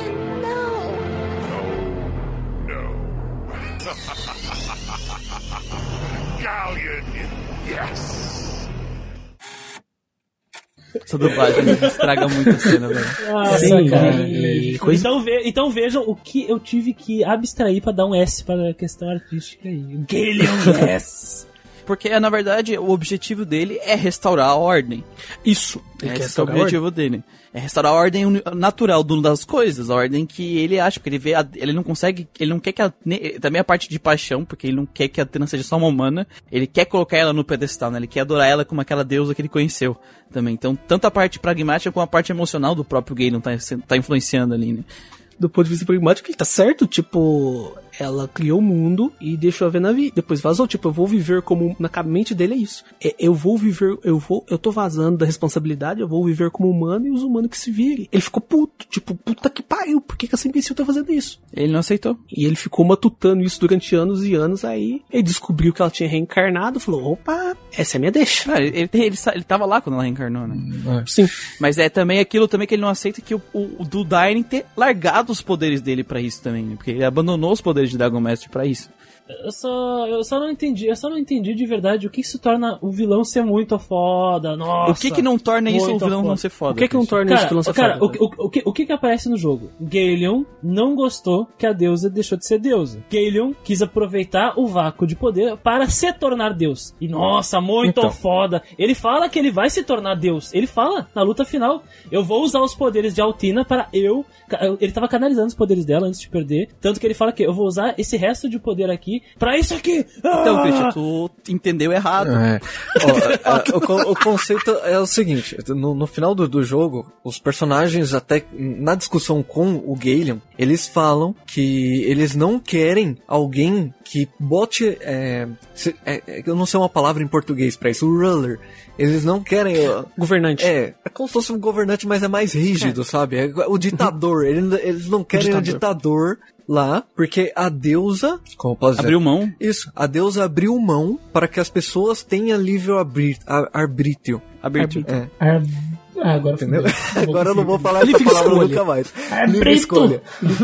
Arbítrio. Isso. A deusa é, se liber... abriu mão para que as pessoas possam fazer suas, suas próprias escolhas. E agora o Galeon quer tirar isso das pessoas, porque no conceito dele, as pessoas só fazem merda. Isso. Entendeu? Isso é- Entende por que, que eu falei que Só tá que a, certo? só que a só deusa, fazem só merda que mesmo. a, Velho, a deusa não, a, como você- a deusa deixou de existir, ele tem que controlar ela, porque é o único jeito de voltar pra ela também. Porque senão ela vai, ela vai vazar de vai novo. vazar sabe? de novo. eu, eu, eu acho que vocês estão entendendo. Vocês entenderam? Não, tu entendeu errado, ó, cara. ó, não, não, não. Olha aqui, ó, olha aqui, ó, olha aqui, ó. Olha aqui, até, até abri o wiki do, do, do Lunar com o Galen. Aqui fala aqui, ó. No remake, Daine desistiu de seus poderes e tornou-se like para ajudar a Altina a permanecer Isso. humana. Permanentemente. Sim. Embora ele ainda fosse considerado morto por todos, Galeon discordou dessa ação e acreditava que os humanos estavam condenados sem o ser Isso. divino. Isso. Isso. Ao, ao contrário do original, Bra, aqui fala do original. Aí fala aqui, ó. No remake, é a luta, a primeira luta contra o Gale é uma ilusão. Sim. E, e depois que ele é derrotado Uhum. na Grindery. Após do qual ele luta contra Alex de verdade. Alex né, é brasileiro. derrota Alex. Alex. Meu nome Alex. irmão. Alex e Cláudio. Mas depois de- é morto na fortaleza de Altena. Após sua derrota nos remakes, Galeon ainda se vangloria de ter vencido desde que Luna se torne Altena e reinaria no Sim. mundo de maneira tirânica, assim como ele faria. Ele diz, cara, que ele ia ser Deus. Ele ia Christian, ele tá controlando. Mas sim, que a gente tá falando isso, só que tu não tá entendendo A tá a falando isso, motivação dele pra fazer isso. velho. Mas ele não Só é. que, só, só que eu não, só, só que eu não consigo, só que realmente eu não consigo ver, nossa, que genial, o cara, o cara quer ser Deus, velho, Não, super cara, ele não é Deus. Quem é Deus é 96. Atena, Não, calma aí. caralho. O Like cara. comenta em uma frase que ele fala que ele tá tentando reviver a deusa e, na pior das hipóteses, se tornar um deus. O Like fala isso explicitamente no jogo. Sim. E é isso, cara. Mas não quer dizer que ele seja o Sephiroth que quer virar Sim. um deus porque sim e foda-se. O poder, os poderes, é- é- a, a- a coisa primária é ele usar a Atena, ela ser a deusa, ela ser a ruler, não ele. Tanto que quando ele morre, ele começa a rir e fala: Ela vai virar do mesmo jeito, vocês se fuderam. Exata. Ele fala aqui, ó. Luna reinaria no mundo Sim. de maneira tiram- tirânica. Christian, a gente entendeu. Da forma que ele Só faria que tu tá pegando uma frase de um contexto e não tá analisando o jogo inteiro e tudo que é falado no jogo. Cara, o que o, que o Guilherme quer fazer? Ele, ele queria se tornar o ruler. Claro, tudo que o jogo nos mostra é exatamente isso. Vocês colocam como se ele quisesse colocar o Tena lá e deixar agora virar Deus aí. Ele quer que ela Não, seja o capacho dele. Mas ela é a Sim, deusa. sim. Exatamente. Por quê? Mas Ela é por a quê? Porque esse é o, única, é o único jeito dele fazer isso. É. Porque não tem mais outra forma, entendeu? Ele amava a Atena também. Igual o, o Dion amava, entendeu? Tanto que a, Tem isso explícito no jogo. tanto que a Igual porra você- da deusa chama ele de Lorde, velho. Lord Galen. Sim. Sabe? Tipo, ela tá Mas ele obedecendo tinha ele. essa. Ele. tinha essa, esse, esse lance, esse, essa questão hierárquica, né? Tipo, ela é uma deusa, Então. ela tem que fazer o trabalho dela. E aí ela pica na mula e ele viu, uai, o que que eu vou fazer? Eu vou Ah, o filha da puta. foda dele é a motivação por que ele tá fazendo isso. Porque normalmente as pessoas que estão nos RPGs, normalmente é eu quero ser o ruler porque eu quero matar, estripar e ser o fodão de tudo. Não é isso a Eu, motivação eu dele. quero ser mal A, porque a- sim. a- a moti- a motivação dele é que tem que ter alguém que controla os outros. É isso. Pelo menos é o que tá no jogo. E o que isso faz. e que isso é- o que torna isso ser genial, diferente? Ele é o maior vilão por causa disso. Quantos vilões você conhece que são assim? Ah, meu cara. Nossa. RPG, RPG, não de RPG, não, não, não, anime, não, não. nada. Não, não, não, não. Olha aqui, ó, olha aqui, ó. No momento que tu fala, nossa, não teve um vilão que queria que tivesse alguém controlando todos. Porra, original pra caralho torna ele diferente muito bom. Isso não é verdade, cara. O- o- só porque o Galen, Galeon quer se tornar o presidente, quer se tornar o cara que vai mandar em tudo, não, não torna ele um vilão complexo, diferente, que tem uma motivação foda, cara. Entendeu? Não, É ele se torna dizer. um vilão E- foda por ter uma motivação diferente foda. Por ter uma motivação diferente. Não, Eu acho que o Você- exemplo vocês, do... que- você- vocês querem dizer que só porque ele quer virar o imperador do mundo, da lua inteira, torna ele um, um vilão foda. Ele não quer Por virar o imperador favor, da lua né, inteira. cara? Eu acho, ó, Por o, favor, exemplo, o exemplo bom é o seguinte, ele vai ser o primeiro-ministro e a outra vai ser a, a rainha. Pô, nossa, diferente pra caralho, né? Origi- melhor vilão. Vamos colocar mais coisas aí que, que fala sobre o Galeon no jogo. A Vila Trib é uma vila, é uma vila isolada, porque a deusa isolou aquelas pessoas de lá, certo? Por motivações que a gente não sabe muito bem, que eles não Por contam motivações que não é dita no- nesse jogo. Aí o Galeon chega lá e motiva todo mundo a ajudar ele, mas ele nunca falou que ia dar alguma coisa em troca pras pessoas. Isso é verdade porque a, a mina fala isso, né? Tipo, ele não prometeu nada pra Não. gente. Ele, ele não prometeu Exatamente. nada. É que os monstros, os monstros, no caso, eles já estão condicionados a seguir alguém, porque eles foram abandonados ali a qualquer sorte mesmo, naquele caso. né? Ele, ele chega lá e ele fala, ó, vem cá, vocês vão me ajudar. Aí todo mundo achou, por conta própria, que ele seria o salvador deles. Mas ele não é o salvador de ninguém. Ele quer mandar no mundo. Ele quer usar a deusa pra ter poder no mundo. É isso. Que não é ele querer ser o ruler que faz ele fodão, porque todo mundo quer ser ruler. É. Mas a motivação dele pra ser ruler. O que, que ele quer fazer como ruler, entendeu? Uhum. Ele quer restaurar a ordem como o mundo era, com a ordem que ele acha correta, a ordem que ele amava, da pessoa que ele amava. Só que aquilo não vai voltar. Essa, E essa é, é um essa Deus. é uma luta dele pra tentar retornar aquilo que ele amava que nunca mais vai retornar. Essa que é a luta dele de verdade. Não só a ordem que a um tem que funcionar, mas a ordem daquela pessoa que ele amava. Ele amava a Tina pelo aquilo que ela era, entendeu? Também. E essa é a forma desesperada dele de tentar retornar pra esse ponto que nunca mais vai voltar. Sim? E é verdade, é, o Lucas pode confirmar, a gente não vai dar spoiler de Lunar 2, mas tem algo que leva, que acontece no Lunar 2, que dá a entender que ele tava certo em alguns pontos desse sentido.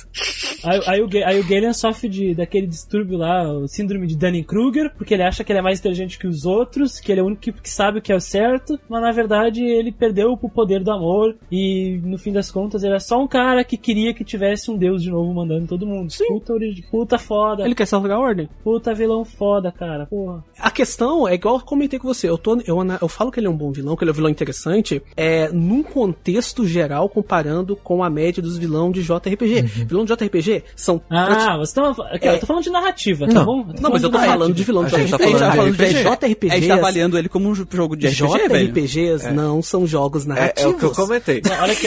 Ah, não, não, não, não, não, não, não, Agora tu vai me dizer que o JRPG não tem como, como objetivo narrativo, não. Manuel. Tô falando que o principal objetivo de um jogo, ainda mais JRPG, é nos entregar uma narrativa. Agora, ah, claro que sim, cara. Agora tu vai me dizer que não. A narra... Ainda mais Lunar. Lunar tem como um grande objetivo a narrativa, tanto que o jogo é escravo das mecânicas narrativas que ele próprio mesmo coloca. Agora, o fato, o fato da narrativa ser falha e ter um vilão com uma motivação que, porra, tem que ter um cara comandando todos porque eu adorava uma deusa, isso faz dele um vilão cons- construído muito bem na narrativa? Não tanto quanto vocês dizem, porque no jogo eles não nos mostram isso, a gente só descobre isso é na reta final do jogo. Quê? ah, agora, velho? por favor, me cita, me cita, me cita aí algum RPG anterior a 96 Não, não, não, calma aí, calma aí, que calma aí. tenha isso. Ah, o Galen já- é, já o acho Galen que é o único falácia, personagem que é entendeu? Não é desenvolvido falácia, durante o jogo, cara. Eu tô comparando com outros jogos, cara. Ou você tá falando que ele é ruim porque sim. Não, eu tô, eu tô falando de narrativa, jogo, não tô, não tô falando Não, de jogo. E eu tô falando de jogo. jogo, velho. A gente tá falando de jogo aqui ou a gente tá falando de narrativa nesse podcast? É, a gente tá. a gente não, não vou comparar ele com um vilão de filme, com um vilão de livro. Não, não, não, não, não, não. Olha aqui, ó, olha aqui, ó. Tô falando de construção de vilão. Não importa que vocês digam, porra, livro, filme. Eu sei que o jogo, ainda mais no JRPG, não, afinal nós estamos aqui Tá, então, de Christian, então eu quero que tu descreva o porquê que ele não é um bom vilão. Sim, eu acabei de falar então, isso. Eu posso repetir de então, novo. beleza. caso Tu não disse que ele não é desenvolvido. Eu discordo, ele é desenvolvido. Ele é o único Ele é personagem que é desenvolvido durante o jogo. É. É o único. Cara, Todas as cenas que é conversada sobre o jogo do passado é sempre sobre o Gaelion. Os dragões falam sobre o Gaelion. bem. Tudo, cara. No jogo é sobre o as- pega as falas dos dragões. Os dragões não citam a construção do Galen, tá? O que, que a gente tem de construção do Galen? O flashback do Like, a cena de introdução do Galen, que eles nos mostram mais ou menos como é que é a personalidade dele, o desenvolvimento dele Uhum. na cena que as três bruxas revelam, tá? No momento que ele trai todo mundo, Uhum. a partir do momento que ele trai todo mundo, os personagens descobrem através de quem? Do Like, que é um plot device Uhum. que ele, ele tem lá como objetivo de entregar informação, então não, não teve não teve, porra, que desenvolvimento do Galen. E depois, mais tarde, quando ele editou os personagens, eles vão pra Wild Tribe. Ou seja, tu escreveu todas as partes do jogo, pedaço que tinha desenvolvimento aí dele. o desenvolvimento. Você acabou de falar tudo que tem desenvolvimento dele. Cara, isso, isso não dá nem 5 horas de jogo, cara. O jogo tem, Tem- 30. Eu tenho, eu tenho 36 horas Sim, de mas jogo. quantas tá? horas é de gameplay, Christian? Eu não fiz grind, Não cara. importa, Christian. A maior parte do tempo é de gameplay, cara. É de gameplay. É um jogo. Mas aí que É um tá. RPG, cara. O jogo, o jogo, o jogo como Lunar, eu, fico, eu, eu fiquei, eu fiquei um pouco decepcionado com esse vilão, porque, porra, um vilão diferente, um vilão construído, não sei o que. Cada personagem do jogo inteiro ele vai te contar sobre o mundo. Cada personagem, entendeu? Pra, pra acontecer só esse desenvolvimento com duas as cutscenes e a cena que a gente acaba descobrindo das três bruxas só encaixa depois, porque aquilo não diz nada pra gente no momento. Sim. Realmente, o que faz sentido da narrativa do jogo só faz sentido mesmo quando tu chega na última dungeon. E aí que tu tem o que, que é o vilão de verdade. Entendeu? Pô, mas, Christian, tudo isso Exatamente, encaixa no... exatamente Mas o isso pedaço do que final... torna- e que torna esse desenvolvimento narrativo Não, fraco. Christian, o, que, o, a- a- o que acontece no final, ele te faz te ajudar a entender todos os outros acontecimentos do jogo. Mas não é que, tipo, seja um choque fator o lance do Galen. Você tem um foreshadowing no decorrer da história. Pois Você é. tem. Não, não, é pra, não é pro final impressionar. Não, isso ele sim, tem não, desenvolvimento durante a história. Vai mostrando pouco Sim. a pouco tudo que Tem, ele fez. tem. A questão... Mas você tem a conclusão no final, e no final você entende que, tipo, ah, tá, agora faz todo sentido ele pensar desse Agora, Ah, não, não, não teve. Ah, tá. pra mim teve, velho. Sim, cara. É que, na, é que na reunião vocês ficaram falando, caralho, é um vilão muito pena que a gente não pode ficar falando. Mas é, pode porque é foda, spoiler. Porque é spoiler, esse cara Mas tem uma é spoiler. É um foda, spoiler, cara. Por mim, eu te? Por mim, eu te falava tudo. Por exemplo, eu, quando eu joguei o Lunar, eu já sabia qual Sim, era o E objetivo aí do que eu concordo com o Manuel. Se alguém tivesse me falado que era o Galen desde o início, eu já tinha sentado minha expectativa, entendeu? Completamente. Não, mas Então, Christian, eu já tu tá vendo aí tinha- que o problema não é o game, é porque tu botou uma expectativa mais alta do que eu, tu eu, eu, precisava? eu espe- eu esperei que fosse, eu esperei que fosse um vilão realmente. Não, cara, que o um, Gale é um vilão bom que vilão, me velho. surpreendesse, um vilão surpreendente. Eu esperei que fosse um vilão que mostrasse que, que tivesse uma virada de roteiro, um plot twist, porque o que aconteceu com ele não foi um plot twist. Não foi, cara. Não, Não, foi. mas o Não plot foi. twist era que, tu não, era que tu não sabia que ele era um vilão, era só isso, não tem nada É demais. só isso, é só isso. Ou seja, a- é na metade do jogo. O que faz, o que faz a gente... Sim, o que a gente fala aqui, é igual eu te comentei, né? Ele não é o melhor vilão de JRPG que eu já vi, mas é igual eu comentei no podcast de vilões, JRPGs tendem a ter vilões de merda. Se eu pedir pra vocês citarem aqui, vocês vão lembrar nem de cinco. Jogos tendem a ter vilões, mas na verdade Eles vilão é um vilões, personagem complexo de fazer. é um Então, personagem e, complexo. E o que que acontece do Gale? A gente ficou aqui, a gente tá aqui mais ou menos uma meia hora, uma hora, só falando do vilão. Tá ligado? Isso já é alguma coisa, não é igual o Lavos, ah, ele é um, um verme gigante. Ó, os estão falando do, do podcast de vilões aqui. No podcast de vilões citamos aí o Lezard, o Kefka, né? Não, Esses claro. assim. Sim. Sim. Aí que tá, gente cara. tá- Eu olho pros personagens. Eu acho que pros personagens. Realmente, vilões são personagens difíceis Uhum. de fazer. Quais eram os seus vilões mesmo, Christian? Desculpa. Eu, eu, eu, eu- o Muriel pegou o meu, que era o, o, o, Gygas. o, o né? E aí eu tive que pegar o Magus, que não é bem vilão, né? Porque não tem e, vilão. E outra do, é do Pokémon, né? Era o N. O. Então, ver? Olha um exemplo que vocês falaram no podcast de vilões. É, o, o Gygax, o Gygax, por exemplo, é, eu acho ele um vilão marcante, interessante, por causa da batalha final. Uhum. Só por isso, por causa da batalha final.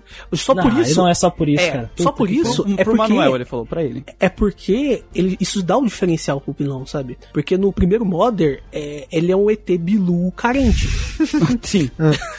E no segundo, no Earthbound, você tem aquela batalha que te dá é, todo aquele negócio visual que mesmo eu que tava de saco cheio com Earthbound no momento, eu não gostei de Earthbound, eu falei, cara, é, eu acho que meu monitor tá possuído. Ele te passa essa sensação, sabe? Então quando a gente fala que é um vilão marcante, que é um vilão interessante, que é um vilão que se destaca, é um vilão diferenciado, é por causa disso. Ele não é mal porque sim. Mas o jogo mostra várias vezes que ele não é um, ele não é um personagem ruim, um personagem mau. Ele não é um cara que, ah, eu vou ser Deus e foda-se, pau no seu cu, eu quero destruir tudo. Também não. Ele também não é um, um Mao, um capetão de Dragon Quest. Ele é um cara que ele tinha essa, essa crença que a humanidade ela precisava de, de um comandante, precisava ter ordem. E aí ele decidiu, falou assim, não, eu vou controlar a Altina. Tem outros motivos também que o Miguel citou, mas resumidamente é isso, eu vou controlar a Altina porque se eu só, eu só colocar ela no lugar dela pra ela comandar, ela vai vazar de novo. Uma coisa também que, que me colocou na trilha errada do Galeon, assim, é que o, Muriel, o Manuel falava assim, porra, ele tava certo, ele tava certo. Sim. Eu pensei, caralho. Aí, beleza. Na, na fortaleza do, do Galeon, tu encontra um jardim bonito, né?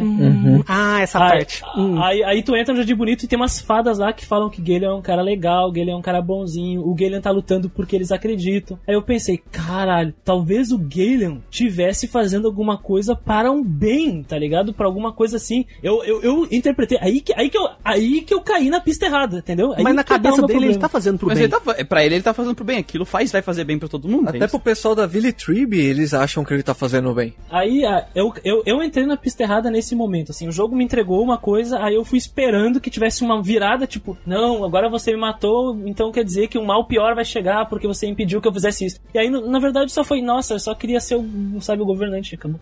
Mas, Christian, não- aí que tá. Não tem nada de errado com o Galeon. É tuas expectativas que foram erradas sobre o personagem. E uma coisa que eu, que eu quero deixar claro, assim, no caso, quando eu tô avaliando os jogos aqui, eu avalio como uma obra audiovisual, cara. Não só jogo parado no tempo anacrônico e, e- ou, ou com só jogos, mas não. Os jogos, eles, os jogos, ainda mais JRPG, eles são reflexos da cultura, da, da, desse entretenimento da época, cara. Então, por isso que eu, por isso que eu avalio eles acima disso. Não é só, não é porque antes ou depois não, não teve um, um cara que queria virar governador porque achava que todo mundo tinha que ser controlado, que, na minha, no meu ponto de vista, faz dele um vilão Não, eu entendo. Christian, mas é que a gente falou. Todos os teus argumentos que tu apresentou contra esse ser um vilão, na verdade, o jogo tá mostrando. É isso que a gente tá te falando, entendeu? É nisso. E, e no meu caso, E, por e exemplo. o, e o que eu digo é que é insuficiente. O, o que eu digo é insuficiente sim, no meu normal. caso. É, tipo, e o que eu faço é usar como base os jogos que eu tô jogando. Tipo, Mano.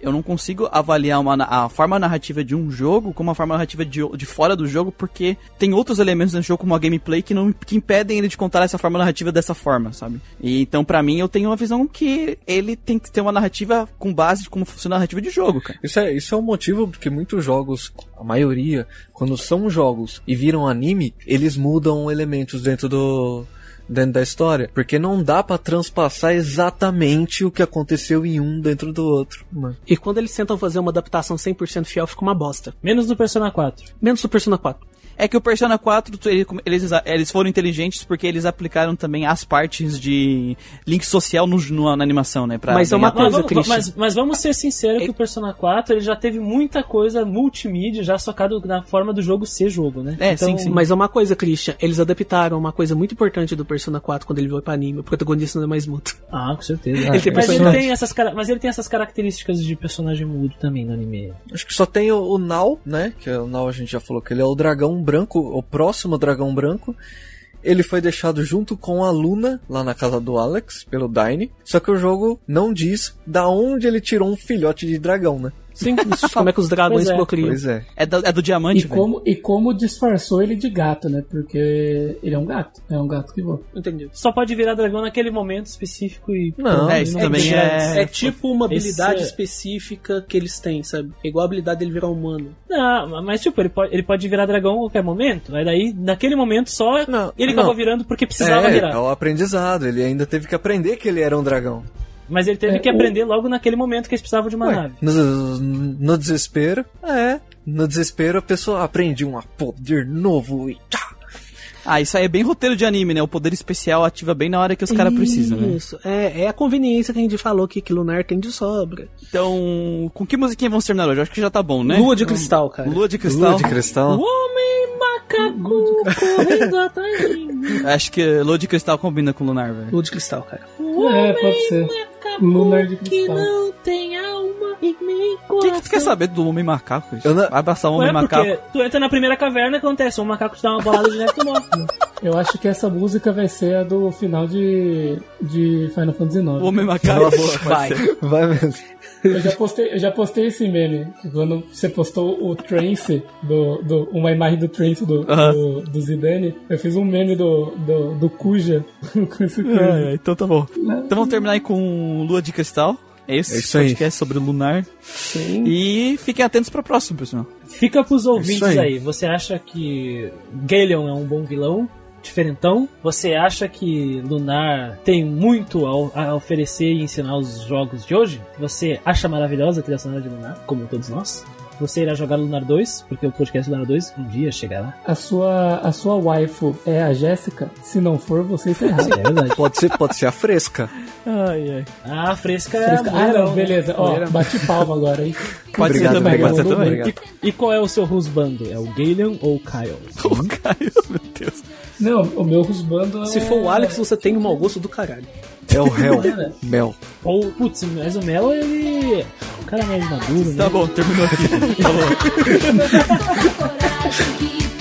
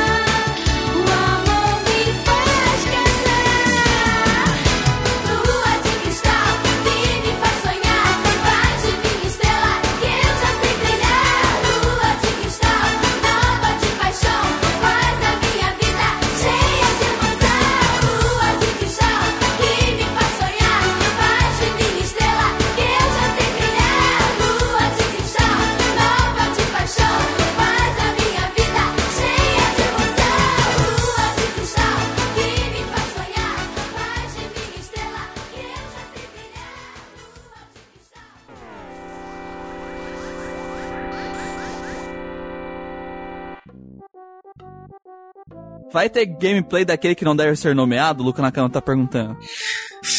Quem é que vai Ah, ter se coragem? alguém quiser se Vai, né? sacrificar, Mas Vai ter que jogar assim, no escuro. A pessoa, o pessoal da Novanista, não sei se vai ter o Luca Nakano, mas eu lembro que o pessoal tava pedindo pra ver o Manuel streamando esse jogo. Puta nem ferrando. Ia ser muito bom, cara. Nem a pau.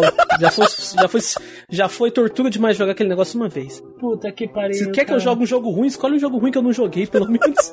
Kingdom Hearts? Ah! Não, boa, esse não. Boa, boa, Gustavo. Cara, isso não é um Boa, jogo, isso não existe. Cali. Vamos botar, Eu não aplico o meu conceito de existência vamos nesse botar jogo, uma meta lá no. Patreon, abrir um Patreon, botar uma meta lá pro Manuel streamar Kingdom Kingdom Hearts. Não, cara, não dá. Vai ser ódio. Kingdom Hearts. Vai ser ódio durante umas 5 horas seguidas, cara. Ele só serve pra chegar e te contar coisa que tu precisa saber. Porque não, o jogo não tem como te contar de outra forma. Ó, vamos lá. Ah, não, não. Tô expondo Cara, a verdade. vai ser Expondo ótimo, a verdade sobre o jogo. Vai ser ótimo, cara. Esse, É, jo- bom, cara. esse jogo me tornou o Manuel, cara. Você tá muito mordidinho por erro seu. Não, não, não, não, não, não, não, não, não, não, não. Isso a gente deixa pra depois. Vamos lá, gente, vamos lá. Não, calma, calma. Pera, depois vai. É que é o segui- seguinte, ó. se- a gente tá abrindo o coração pra ti, mas tu não tá abrindo pra ele. Coloque a mão no seu coração e diga pra gente o que você está pensando. Faça igual o Christian quando ele fala, pra ele falar, para ele pensar que ele não gosta de Dragon Quest IX. Ele está se enganando.